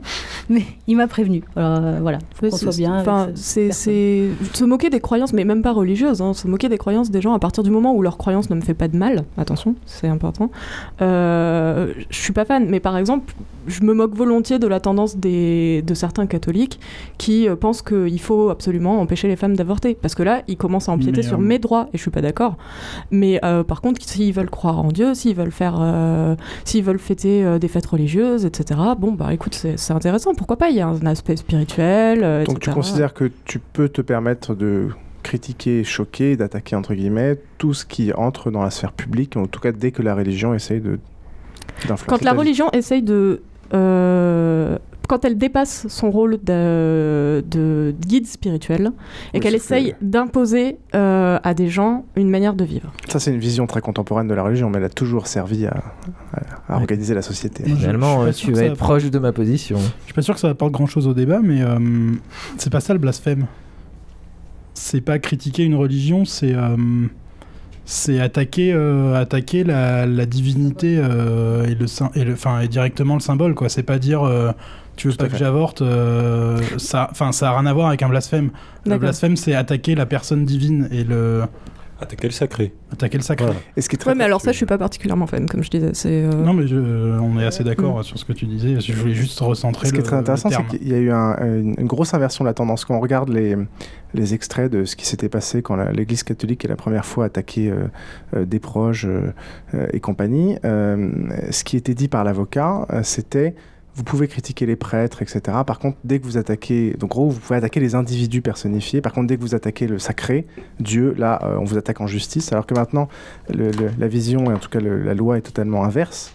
Euh, c'est vous avez le droit d'attaquer le sacré étant donné que c'est personne. Par contre, dès que vous attaquez les personnes physiques qui peuvent être blessées, euh, là, vous allez être sanctionné. Il y a une, vraiment une inversion totale de qu'est-ce qui est autorisé et toléré euh, en, en quelques dizaines Mais là, vous parlez que du blasphème. euh, d'une quelqu'un va, va, va blasphémer sur ce qui est sacré pour une autre personne ou pour une autre communauté. Mais le blasphème, il existe même au sein de la religion. Enfin, au sein du, de ce qui est sacré pour un groupe, pour un même groupe. Oui, bien sûr. Ouais, bah, alors là, euh, j'ai envie de dire, bah, c'est peut-être un peu leur problème en fait, non? Non, non, mais ce que je veux dire, c'est faut pas réduire Oh, le qu'ils se blasphème. démerdent entre eux, Faut, faut pas ça réduire les le- occupe. Non, c'est pas ça. C'est faut pas ré- faut pas penser que euh, effectivement. euh, Enfin, tu vois, justement, c'est ne pas faire. Moi, je m'en fous euh, de le blasphème, peu importe d'où il vienne, que ça vienne de d'un- d'une personne extérieure à, à une communauté ou que ce soit quelqu'un de la communauté. Ah, Alors, honnêtement, vraiment, là-dessus, je parlais de ma manière de voir les choses, et là, c'était, c'était juste d'une manière générale. euh, je suis pas fan de, de me moquer des gens, en fait, d'une manière de, voilà. Mais On euh, avait cru comprendre. c'est, c'est juste euh, le. Après, si jamais il y a des personnes qui se moquent d'autres, etc. J'avoue que moi, je vais pas euh, prendre mon fer de lance en disant ah non, euh, tapez pas sur les chrétiens, c'est pas gentil, etc. C'est bon, ben c'est débrouillez-vous. Enfin là-dessus, là-dessus pour moi, c'est, c'est des, c'est des problèmes entre euh, personnes euh, égales. Donc il n'y a pas un rapport de force que je trouve injuste. Donc je considère que j'ai pas mon, mon mot à dire en fait.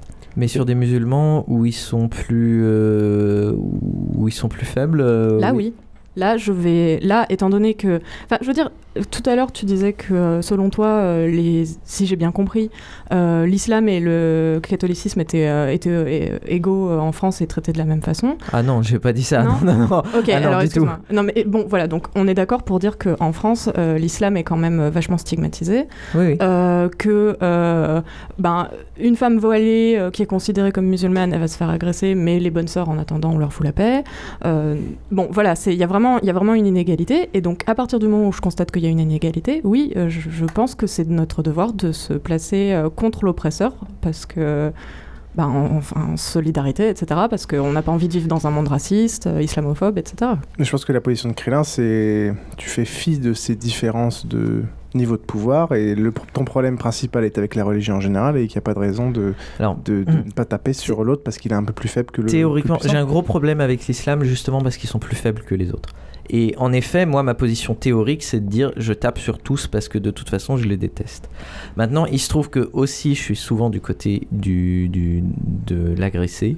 Et donc, j'ai tendance à mettre de l'eau dans mon vin concernant l'islam, justement parce qu'ils s'en prennent plein la gueule, euh, au-delà du raisonnable.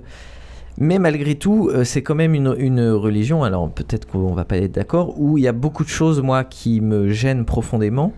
Euh, là où je trouve que le catholicisme a fait un pas vers euh, mon point de vue, euh, il y a quand même beaucoup de points dans certains islams, parce qu'il y a beaucoup d'islams différents, qui me gênent. La question du voile, alors il faudrait nuancer sur quel type de voile, blablabla.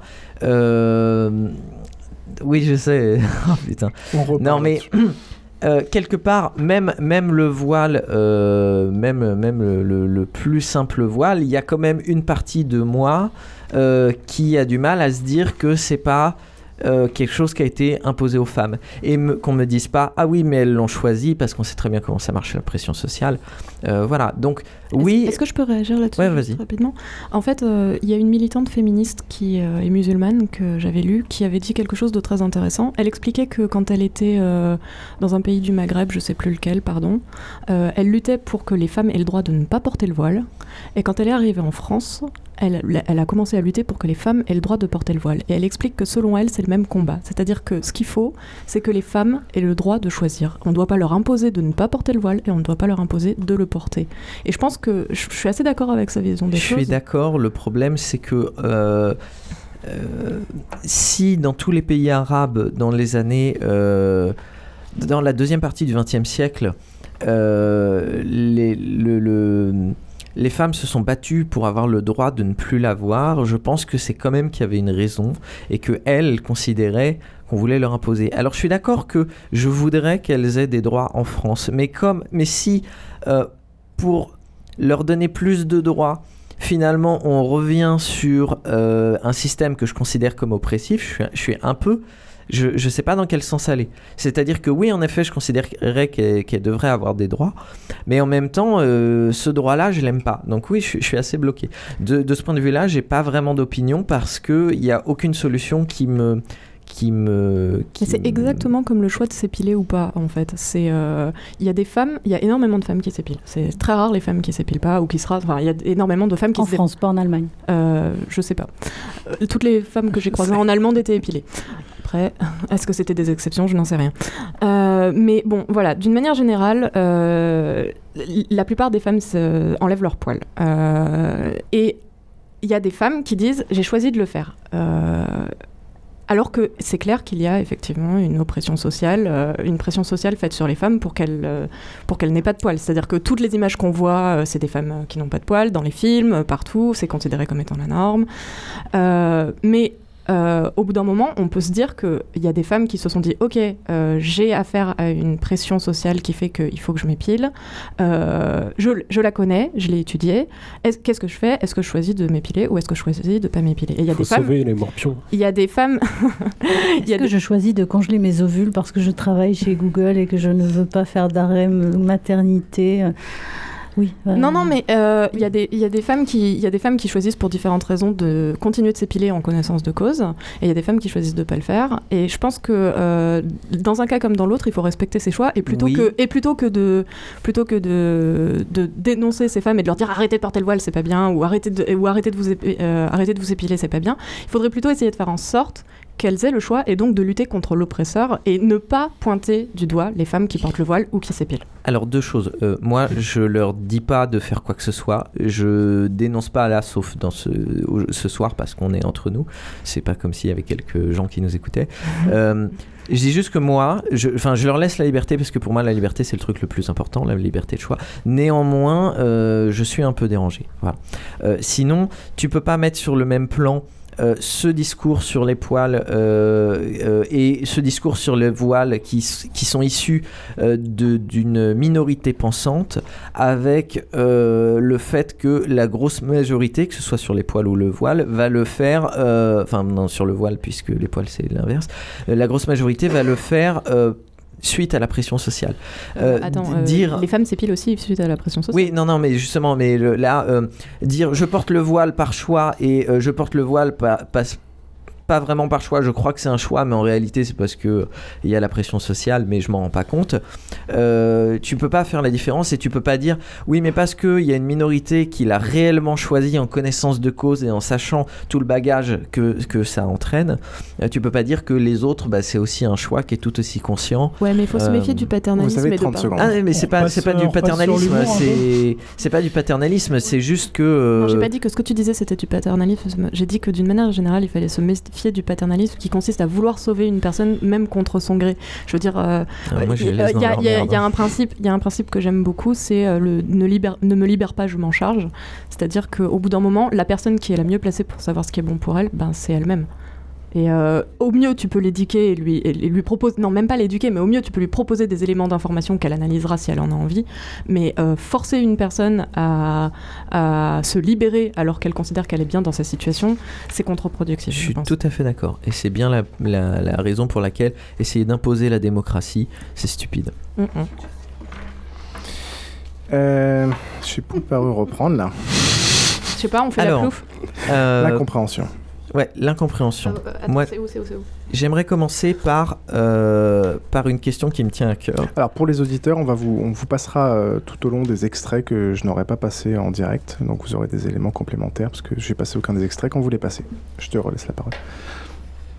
Euh, Tu voulais parler de on- hashtag on, on fait, euh, ouais. Alors je vais faire le hashtag. Euh, déjà, j'aimerais, euh, voilà, puisqu'on va parler d'incompréhension, euh, une des dernières incompréhensions euh, les plus intéressantes qui a eu lieu ces derniers temps, c'est le hashtag Je suis Kwashi.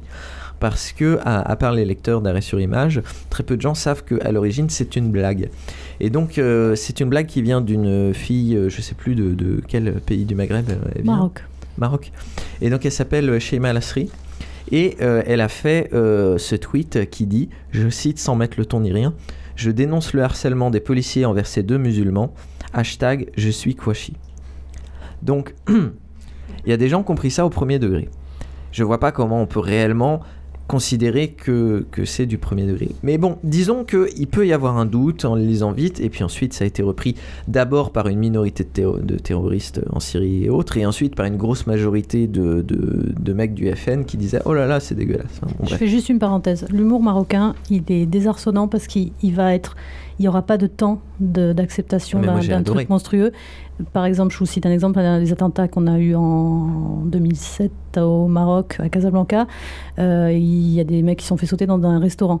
Et il y avait une blague deux jours après. C'était le roi du Maroc qui allait voir les rescapés, enfin les gens à l'hôpital qui ont survécu. Et, et la blague, c'était le roi voit le gars se réveiller, le, le mec se réveille, il voit le roi, il fait je peux avoir l'addition. Juste ça, pour dire, euh, c'est bon, on rit de, de ce truc-là tout de suite. Et pareil, j'ai un pote euh, marocain, juste après le 11 septembre, il m'appelle, il, était à- il était à New York, il me dit, je te jure, c'est pas moi, c'est pas moi. c'est con, mais c'est ça, l'humour marocain, c'est ça. C'est juste après un drame, on, on, on dégoupille la, la Et moi, et moi j'adore, je, tr- je trouve que c'est ce qu'il faut faire. Et euh, si, les- si on avait un peu des doutes sur est-ce que c'était du premier ou du second degré, il suffisait de regarder ces autres tweets. Et alors j'en cite deux qui, moi, qui me font hurler de rire. C'est en France, il y a tellement de musulmans que même quand un musulman veut terroriser les infidèles, il finit par tuer un autre musulman. Référence au fait qu'il y avait un policier musulman qui s'est fait tuer. Euh, et un autre, euh, c'est euh, War in Syria is too mainstream, War in Paris is the new cool. Mais c'est génial, enfin je veux dire, moi je suis mort de rire. Et, il suffit, c'est pour ça que je, dis souvent que il faut pas se contenter du message, mais il faut regarder ce qu'il y a à côté pour essayer de comprendre qui y a. Et à côté de ça, elle a des messages tout à fait sérieux où elle dénonce, euh, où elle dénonce, euh, par exemple, aux yeux du monde musulman, le blasphème est plus grave que les massacres perpétrés par Boko Haram. C'est grave. Donc voilà, enfin, je veux dire, c'est quand même quelqu'un qui a l'air d'être sain d'esprit, qui a l'air d'avoir beaucoup d'humour. Et je trouve que euh, donc elle, évidemment, elle s'est fait traiter de, de pute et autres, des crèves salopes, parce que pour son tweet, je suis Kwashi. Euh, voilà, je... je- Il y, a- il y a deux sujets là-dessus. Il y a le- la mauvaise interprétation qui est faite de ses propos et ensuite le sujet qu'on a un peu déjà abordé qui est euh, la, la- la reprise du propos et du hashtag qui est détourné derrière euh, et qui est transformé en quelque chose d'autre. Enfin, qui sont deux sujets pour moi assez...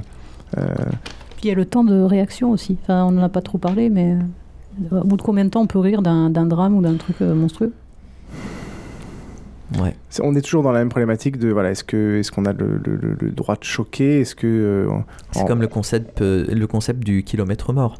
Le fait que euh, Mm, un fait. énorme drame assez loin, euh, tu peux, euh, ça te concerne moins, donc forcément tu c'est 24 heures alors que le petit drame à côté c'est c'est plus long. Mais hum, il y avait Guillaume Erner qui avait fait un édito assez assez juste que genre, je vais lire une, une petite partie. Ouais, Parce que je trouvais ça assez vrai. L'ironiste euh, euh, fait confiance à l'intelligence de son interlocuteur. Il le crédite d'un esprit suffisamment fin pour savoir qu'un discours ne doit pas être reçu de manière littérale. Dans un exercice, de, de communion démocratique, l'émetteur et le récepteur se calent sur le degré adéquat pour comprendre le sens véritable d'un discours. Voilà pourquoi il est toujours gênant de détromper quelqu'un lorsque celui-ci n'a pas saisi l'ironie d'un propos. Euh, et pour moi, on en revient un peu à la discussion de, de, la fois précédente, qui est toujours ce moment gênant où on doit détromper quelqu'un sur le sens véritable de ses propos. euh, et qui on est partagé entre voilà comment est-ce qu'on doit réagir euh, lorsqu'on a blessé quelqu'un ou en tout cas lorsqu'il a mal interprété ses propos. Dans ton blog, tu cites euh, très explicitement que voilà il est, très important euh, qu'au lieu de réagir comme beaucoup de gens le font, à savoir euh, tu n'as pas compris ma blague, qui est un petit peu agressif, de commencer par plus carrément tu n'as pas d'humour. quoi. Tu n'as pas d'humour. euh, Voilà. tu- C'est même pas t'as pas compris ma blague, c'est euh, mon humour euh, est trop fin pour euh, ton petit cerveau. quoi. C'était réponds pardon, j'ai mal agi, à la- et surtout pas désolé de, que tu n'aies pas compris, qui sous-entend désolé que tu sois con. Oui. Voilà. Et le problème, c'est qu'on est, on est placé dans un, dans un dilemme, dans le sens où d'un côté, il y a en effet quelqu'un qui est, qui est blessé, ou qui, voilà, il faut avoir un certain niveau d'empathie envers cette personne. Euh, mais de l'autre côté, cette euh, situation d'incompréhension est pour moi une- aussi, je me sens blessé en fait. C'est-à-dire que la façon dont on interprète mal mon propos est pour moi tout aussi blessant que le propos mal interprété. C'est une inversion de la charge de la preuve qui fait que, mais donc tu, le fait que tu aies pas compris ça, tu me traites de raciste, ou tu me traites de misogyne, ou tu penses vraiment que je suis aussi con que ça? Et, le problème, c'est que euh, voilà, j'ai l'impression dans, le post de ton blog qu'en effet tu te poses évidemment euh, du côté de la victime, ce que tu as fait normal, mais qu'il y a aussi souvent, euh, quand la personne euh, en face est aussi censée, une, une autre victime auquel on pense euh, pas forcément souvent. Alors, euh, je vais essayer de. La, la personne censée va peut-être pas répondre, t'as pas d'humour aussi. Bah, euh, non, au début, évidemment, on va, on va en fait, on est très partagé. Moi, je suis, je très, très partagé par rapport à ça. C'est soit de temps en temps, en effet, tu tu vas- tu t'excuses en fonction du propos, soit au bout d'un moment, de la même façon que quelqu'un a des blagues répétitives, bah, j'en ai marre que les personnes réagissent de cette manière-là. Euh, ou tu dis autre chose et puis tu sais pas comment réagir. Moi, je, sais très, je suis très, très perturbé par rapport à ça. Alors, j'aimerais réagir à un truc, en fait, déjà, c'est... euh, T'as l'air blessé, en fait, qu'on puisse penser que tu es misogyne, raciste, homophobe, etc. Et euh, c'est c'est curieux, je trouve, quand même, cette tendance très générale que les gens ont à avoir plus peur d'être pris pour un raciste que de tenir des propos racistes. Et... euh, ou pareil pour la misogynie, etc. Dans le sens où... euh, en fait, on vit dans un monde sexiste, on vit dans un monde raciste, etc. Je l'ai dit tout à l'heure, je le répète, on vit dans un monde qui est intolérant. Donc, il, il, y a pas, c'est pas possible que, comme par magie, toi, enfin, oui, moi, hein, c'est n'importe qui, on n'ait pas des réflexes parfois misogynes ou, ou racistes. Enfin, je veux dire, il y a des Ah, fois. je dis pas que c'est comme par magie. C'est- C'est juste que je, je crédite mon interlocuteur euh, de. Quand je me permets ce type de propos, c'est que j'ai crédité mon interlocuteur du recul et de l'intelligence suffisante pour interpréter dans un contexte de la personne qui me connaît, dans un contexte particulier, le sens de mes propos. Et le problème, mon grand problème, c'est que j'ai crédité à tort cette personne de ça. Et ça me- Ouais, enfin, tu te donnes un peu le beau rôle là. Ah, ça, c'est- Bah, c'est- c'est- si on en parle, c'est aussi la manière dont on ressent régulièrement ces décalages. Nous, on veut bien euh, se mettre à la place des victimes et je le fais régulièrement quand je me rends compte que j'ai blessé quelqu'un. Euh, bref, que j'ai blessé quelqu'un. Maintenant, il est vrai que malgré tout, euh, j'ai le même ressenti que Piouf, c'est-à-dire que je suis un peu gêné. Et, et c'est un peu ce que j'avais essayé de dire au début, mais Piouf l'a dit tellement mieux. Euh, c'est c'est bien, court, surtout, hein. c'est bien La et c'est normal de se mettre du côté de la victime. Euh, mais est-ce que parfois il faudrait pas aussi regarder le point de vue de l'autre, euh, donc qui a fait une bourde certes, mais Essayez fait- de regarder en fait, son les- point de vue. Les enjeux sont différents. C'est-à-dire que d'un côté, il y a une personne qui veut simplement pouvoir faire une blague sans être pris pour une personne qui est intolérante. Tandis que l'autre, il y a une personne qui va être C'est très réducteur. hein. Il y a une personne qui va avoir peur, qui va être heurtée dans son identité, donc euh, son homosexualité, sa féminité, euh, etc. C'est pas ton identité de faire des blagues, c'est juste que tu as envie de Moi, faire. si. Non, non, non, non, mais je, là, je suis pas forcément d'accord. Si, si tu. Alors là, c'est parce qu'on parle de, de cas très particuliers de l'homosexualité ou de. ou- oui, de l'identité très particulière, mais tu peux faire une blague qui est en dehors de ces cas-là. euh, Une blague et- sur, euh, sur euh, un pilote allemand ou sur des hélicoptères qui se crachent en Argentine. Et là, euh, là si tu parles d'un drame, ça peut choquer l'autre personne. et finalement, euh, il- tu, tu passes pour un gros insensible alors que euh, peut-être que ton propos était... On, est- on est encore en train de faire la comparaison Ouais, entre euh, qui est-ce qui a le plus mal entre la personne qui a fait la blague, qui a reçu la blague et la personne euh, qui, qui, qui l'a mal, enfin, et- qui l'a mal émise. Enfin, je, Le problème, c'est que en fait, c'est pas un concours, C'est pas, c'est pas la même chose. Enfin, c'est vrai que j'avais pas pensé à ça, mais effectivement, c'est pas la même chose entre une personne qui euh, subit une intolérance et qui va recevoir des blagues sur le sujet, et une personne qui subit un drame et qui va recevoir des blagues sur le sujet. Parce que d'un côté, c'est une personne qui va être profondément choquée euh, par un événement exceptionnel, je lui souhaite en tout cas, et une, une autre personne, ça va être une, une accumulation. Donc la situation n'est pas la même. Euh, après, effectivement. euh, alors, si on prend le, j'ai pas vraiment réfléchi au cas en fait de la personne qui subit un drame et euh, mais qui est exceptionnel, donc par exemple euh, qui a perdu un proche ou un truc comme ça, Euh, parce que euh, tout- là il y a vraiment une question de contexte. C'est euh, quel drame, euh, comment, qui, qui- qui est la personne qui fait la blague pour la personne qui a vécu le drame? Enfin, c'est, il y a vraiment. Pour moi, dans ce cas-là, il n'y a pas de solution. Enfin, quand on tombe dans les cas très particuliers de tout Voilà. d'un coup, tu as vécu ce drame, voilà. Tu, là, pour le coup, c'est pour moi l'excuse automatique. Euh, Il y a des blagues involontaires, genre euh, sur Alzheimer, alors que tu as une, Voilà. une personne juste à côté, son, son père vient de mourir d'Alzheimer. Pour moi, ça, c'est des blagues courantes, quoi. Voilà, Euh, mais après le truc que- c'est que moi mon article je l'avais vraiment écrit euh, pour euh, les personnes qui faisaient des blagues intolérantes. C'était vraiment c'était beaucoup plus là-dessus mon propos parce que euh, en plus et je l'explique dans l'article, c'est que euh, faire des blagues intolérantes ça forme une vision de la société. C'est pas le même euh, c'est pas le même euh, le même impact. Euh, C'est-à-dire que si on passe son temps à faire des blagues euh, moqueuses euh, à l'encontre d'une certaine catégorie de personnes, on les exclut toujours un peu plus et euh, plus elles sont tout à l'heure sur l'augmentation des préjugés. Par... voilà, plus elles sont nombreuses, plus il y a une exclusion. Donc effectivement, toi, si ça se trouve, ça va être la première fois, la première fois de la journée que tu vas la faire, mais la personne, ça va être la 26e fois qu'elle va l'entendre, quoi. Donc euh, c'est voilà. c'est- En fait, moi, j'ai juste eu du mal quand la personne, il y a un cas très concret, qui a répondu ça, ça n'est pas à moi qui écoute d'analyser et de savoir si- qui tu es vraiment et ce que tu penses vraiment. Quand, quand je sors, quand je sors une blague ou quand je sors un propos. Et ça, le, le fait que la personne se dise blessée, qu'on doive s'excuser, pourquoi pas.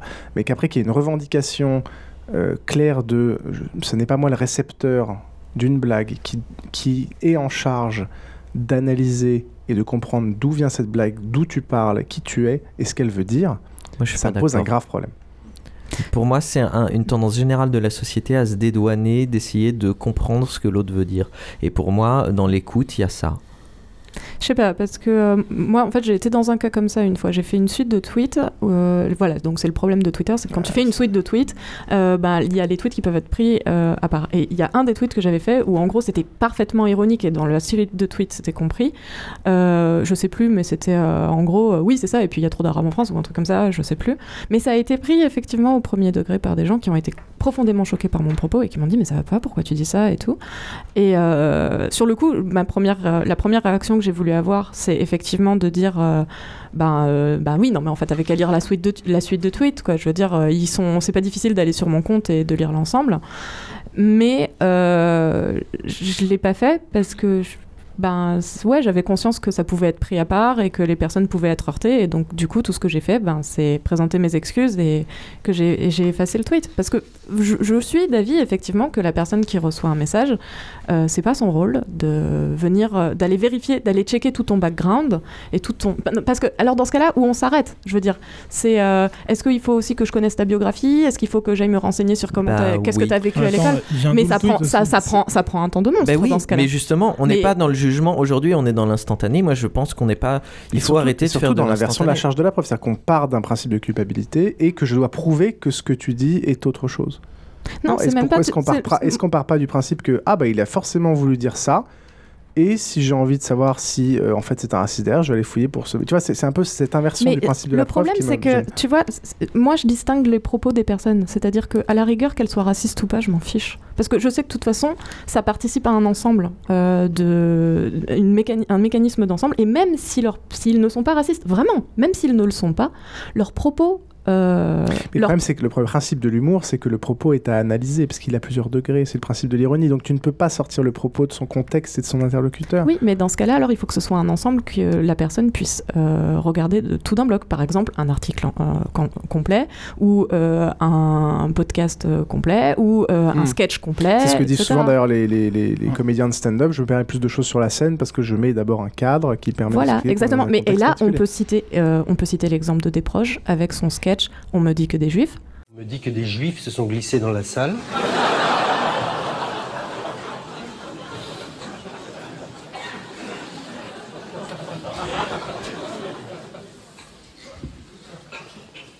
Vous pouvez rester.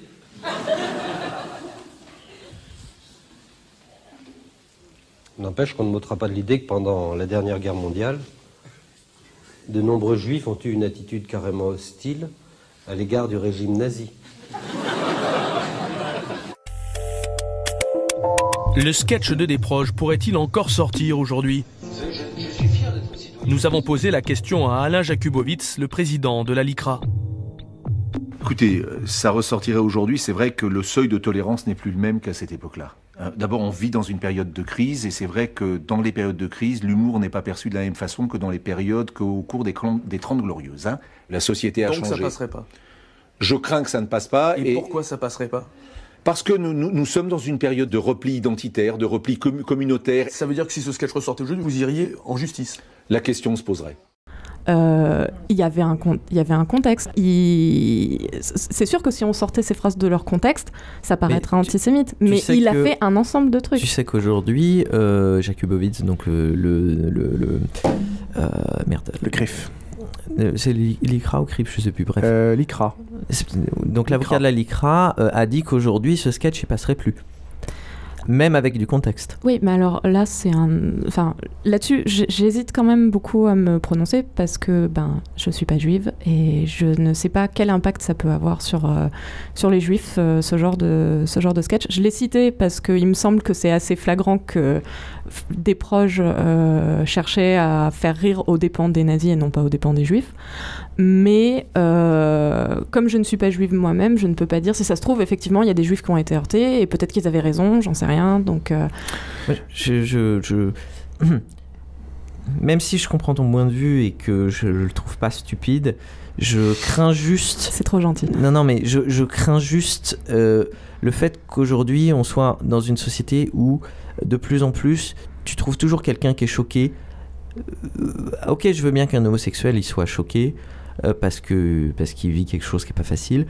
Je veux bien qu'il y ait de l'antisémitisme et que les juifs euh, mais je sais pas, je, trouve qu'aujourd'hui, euh, la, la moindre chose commence à prendre des proportions euh, assez énormes. Par exemple, il y avait eu euh, une blague pourrie euh, de, sur- je crois que c'était sur Canal, sur euh, Bienvenue en Terre Inconnue au Rwanda.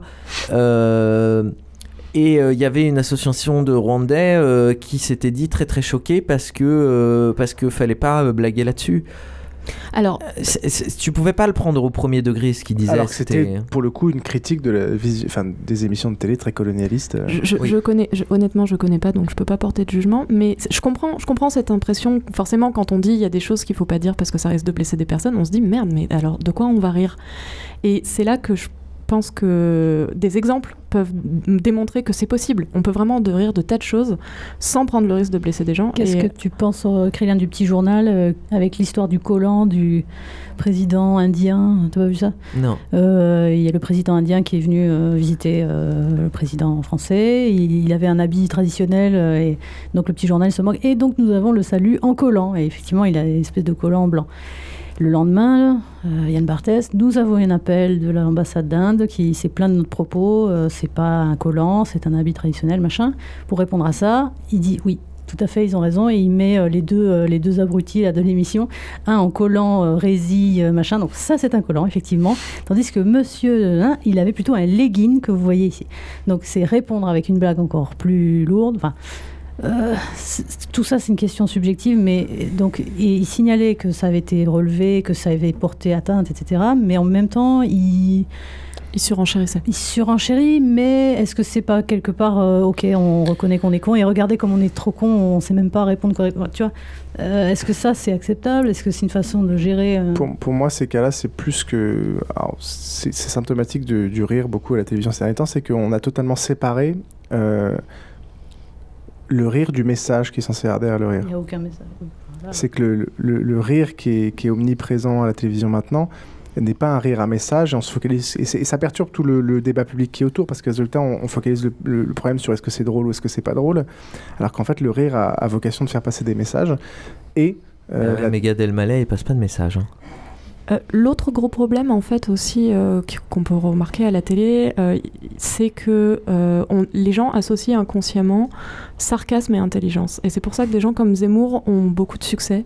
Et il y a un test qui avait été fait à partir de ça aux États-Unis, où ils avaient écrit deux livres qui avaient exactement le même message.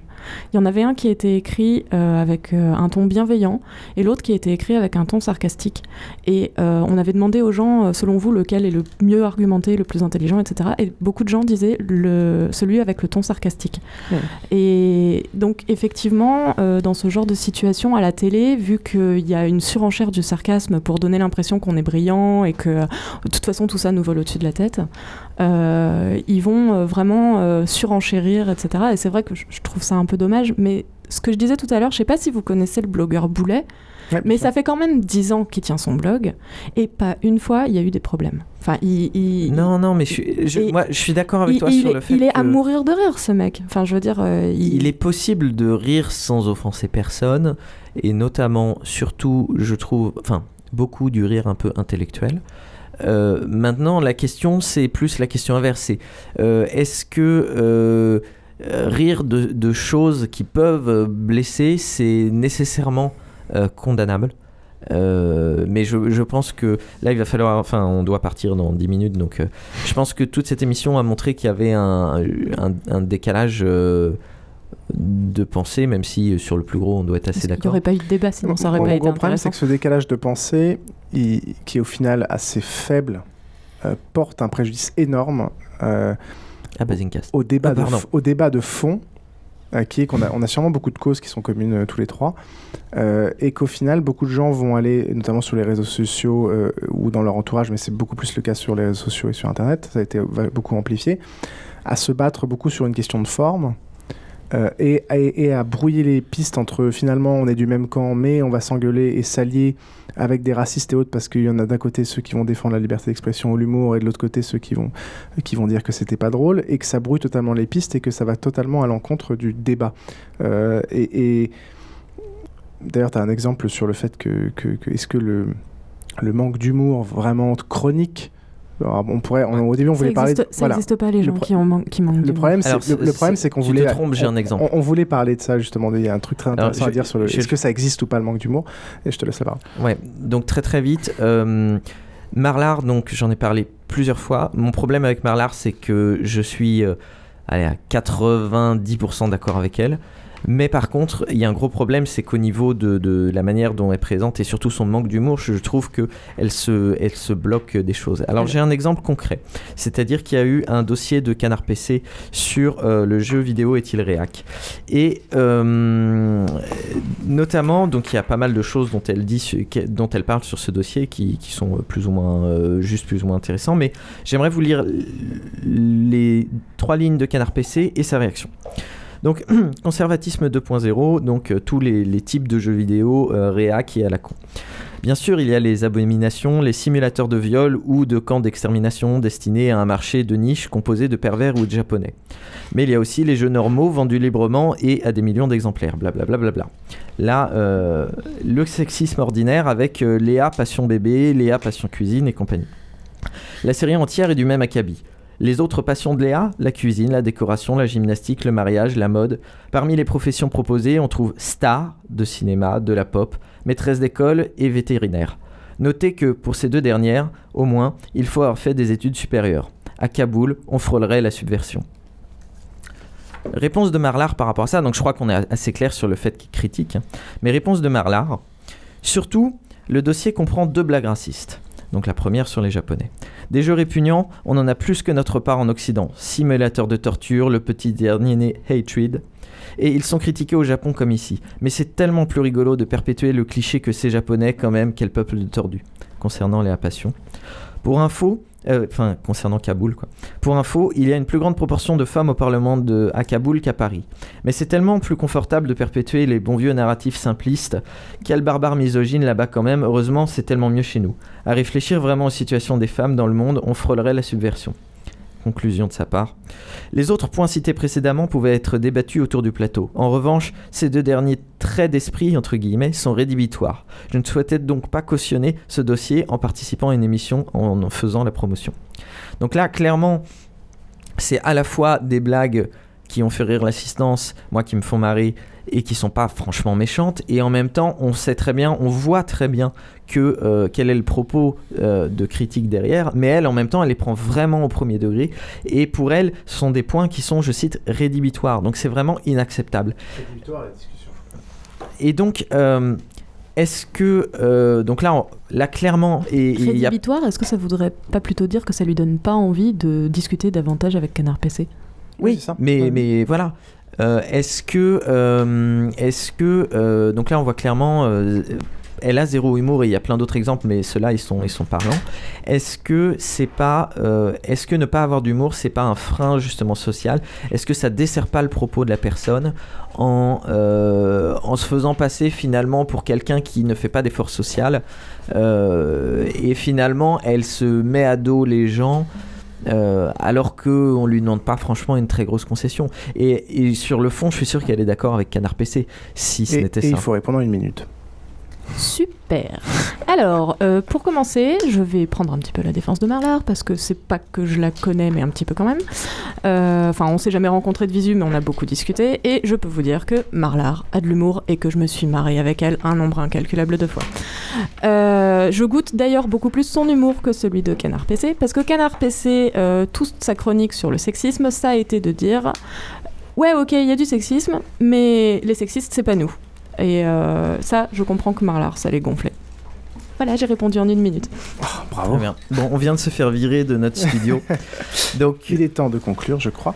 Ouais. Euh, comme d'habitude, vous trouverez tous les liens et références sur basincast.com. N'oubliez pas d'aller vous inscrire à la mailing list pour avoir des news au cas où nous lancions de nouveaux projets. Merci à notre invité de ce soir, Miroir. Où peut-on te trouver sur Internet?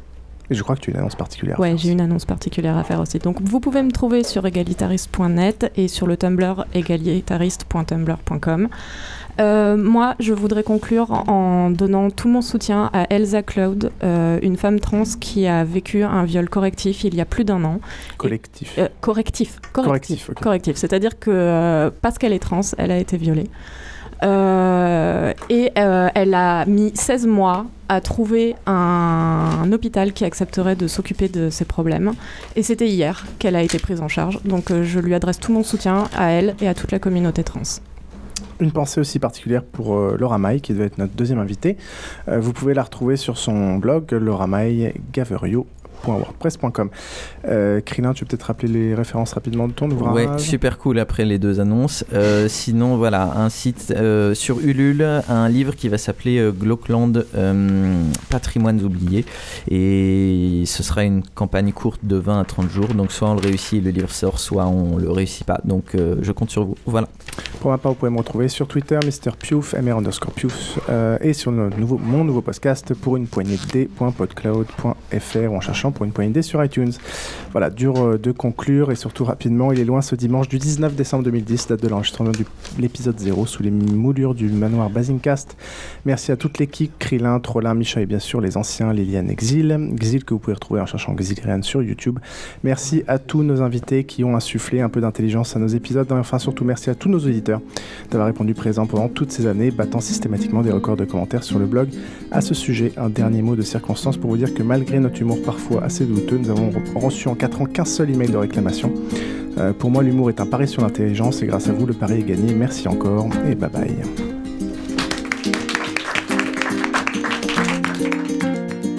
So the musical madness?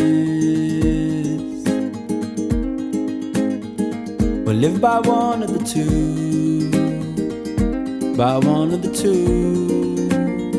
So go on, fill your heart up gladness. Not a moment too soon, not a moment too soon. Pour moi, la question, c'est pas de savoir si on peut rire de tout. On peut rire de tout. C'est pourquoi on rit de tout. Pourquoi je ris? Est-ce que je ris pour, euh, pour exclure? Est-ce que je ris pour dénigrer? Est-ce que je ris pour, euh, pour insulter, pour abaisser? Est-ce que je ris au contraire pour intégrer? Et là, dans les caricatures qui étaient là, euh, vous riez pourquoi? Ben, Ça peut paraître étonnant, mais moi, je, je, je riais pour dire aux musulmans, ben, vous faites partie de la démocratie française.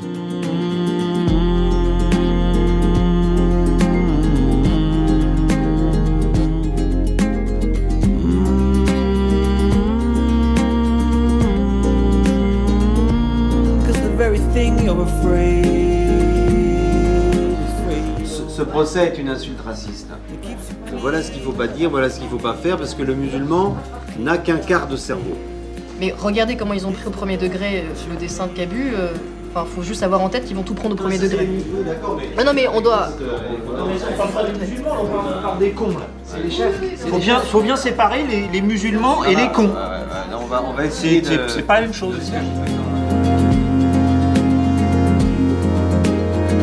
Maybe I thought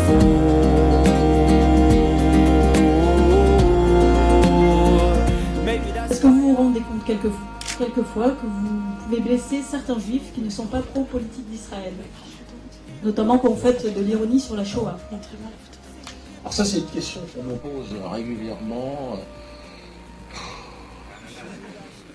C'est-à-dire, euh, est-ce que cette personne, euh, quand elle est allée voir Casse Départ, est-ce qu'elle s'est intéressée de savoir si elle choquait les descendants d'esclaves euh, qui, pendant 400 ans, euh, ont, dû, subir ce traitement particulier qu'est l'esclavage, le viol des femmes. Est-ce que cette personne qui vient m'emmerder avec cette question, en fait, s'intéresse aux autres peuples moi, je choque, oui, et mon avocat l'a dit tout à l'heure, Maître Laquet, oui, je choque, oui, je suis peut-être euh, pas toujours de, mauvais goût, enfin de bon goût pour certains, mais euh, je fais rire certaines personnes. On ne peut pas faire rire tout le monde en même temps. Euh, je trouve que ça étonnant qu'on vienne me dire, me reprocher d'avoir choqué des gens. Bah oui, c'est mon métier. Un humoriste, il choque, il dérange. Alors évidemment, je, ne veux pas manquer de respect à cette personne, mais je trouve qu'elle est centrée sur elle-même, qu'elle ne réfléchit pas à ce qu'elle raconte. Euh, moi, je suis choqué. J'ai grandi avec des sketchs sur les Noirs où le mec se grattait sous les aisselles en disant c'est pas c'est pas des narines, ce sont mes lunettes. Qu'est-ce que c'est que ces histoires d'être choqué de, On a eu le droit à tout ce qui existe dans, dans l'infamie. Dans... Bon, mais pourquoi pas Tout cela, on a le droit de rigoler, on a le droit de, rire du pape, on a le droit de faire des caricatures sur le prophète. Est-ce que cette personne, elle est gênée des caricatures sur le prophète? Non Ça, ça ne la dérange pas. Et c'est bizarre qu'il s'agit toujours de cette, de cette sainte Shoah qui serait devenue une nouvelle religion où chacun devrait se soumettre. Non, madame, je n'ai pas à me soumettre à, à, vos, à, vos, à vos histoires de Shoah. C'est chacun ses histoires. Je respecte votre souffrance dans la mesure où ça n'empiète pas sur ma liberté d'expression.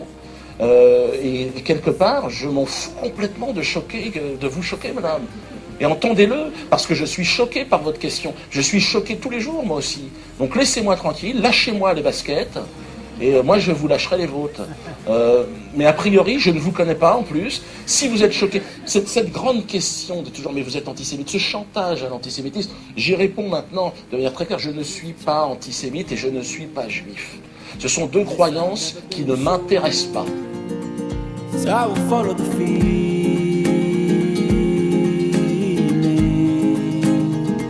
Sing fever to the.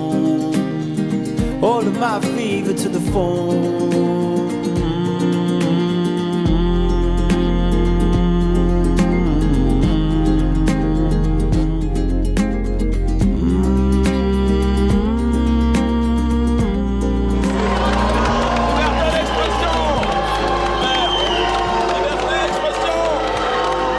Déjà, le fax de Sarkozy, c'était dur à encaisser. Mais alors, en plus lui donner qui euh, se, se- se rapplique dans les heures qui suivent, ça fait beaucoup. Moi, je suis pour que vous ayez la possibilité de faire ce que vous faites, cracher à la gueule des musulmans. Vous avez le droit. En France, vous avez le droit. Il y a un droit au crachat. Vous avez le droit. Mais regarde, regardez, le débat, il faut. Il n'était pas du tout venu soutenir Charlie Hebdo, contrairement à ce qui a été écrit dans la presse. Absolument pas. Charlie Hebdo, il faut leur laisser la possibilité de cracher au visage des Noirs, comme ils l'ont fait, et des musulmans, et laisser la possibilité aux Noirs et aux musulmans ben, de cracher aussi à la gueule des autres. C'est comme ça, la liberté d'expression, elle ne peut pas être euh, dans, dans- dans un seul camp.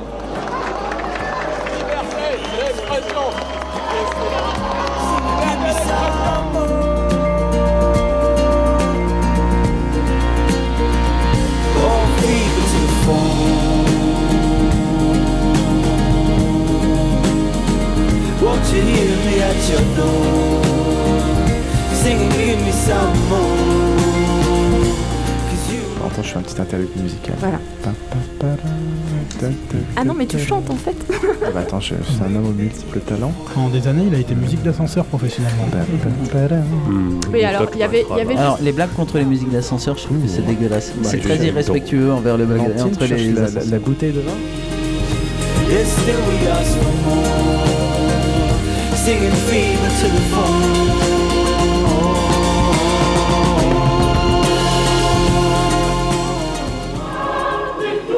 Sans clou ni attache, Hyper Glue 4, elle fait des miracles. De plus en plus, on laisse tomber la religion. euh, parce que, euh, c'est- toujours pareil, c'est pas pour choquer, c'était nous, ça nous faisait rigoler. Mais si c'est pour blesser des gens, c'est pas le but. Donc, euh, quand on se rend compte qu'au bout d'un moment, il y a beaucoup de gens qui sont blessés, c'est pas. On les fait euh, entre nous à table, les blagues, et puis on les fait pas à l'antenne. And sing fever to the phone. All of my fever to the phone. Moi, je dis que je peux dire sur scène Benoît XVI est un enculé et moi, je vais rentrer en sifflotant tranquille chez moi. Je ne me ferai pas agresser. Le théâtre Trévise ne sera pas fermé le lendemain et tout le monde va me laisser tranquille. Et si vous faites la même chose sur euh, euh, un, un rabbin ou euh, un, un- un imam, et ben ça se passera, ça se passera très mal. Voilà, c'est il y a, il y a des tabous dans l'humour. Et je dis c'est pour ça que je fais un, un humour euh, que je qualifie de, de petite bite. C'est-à-dire qu'il y a des choses sur lesquelles je ne vais pas C'est parce pas que l'humour est en danger, c'est les humoristes ou le courage des humoristes qui, euh, qui peut-être est en danger. Est-ce que, est-ce que les humoristes ont envie de se mettre en danger? De supporter justement des situations inconfortables où euh, vous êtes pointé du doigt par toute la société. Bon, c'est vrai que c'est pas agréable. Euh, c'est vrai que c'est plus confortable de faire de l'humour sur des choses un peu consensuelles qui font rire, euh, qui font rire tout le monde.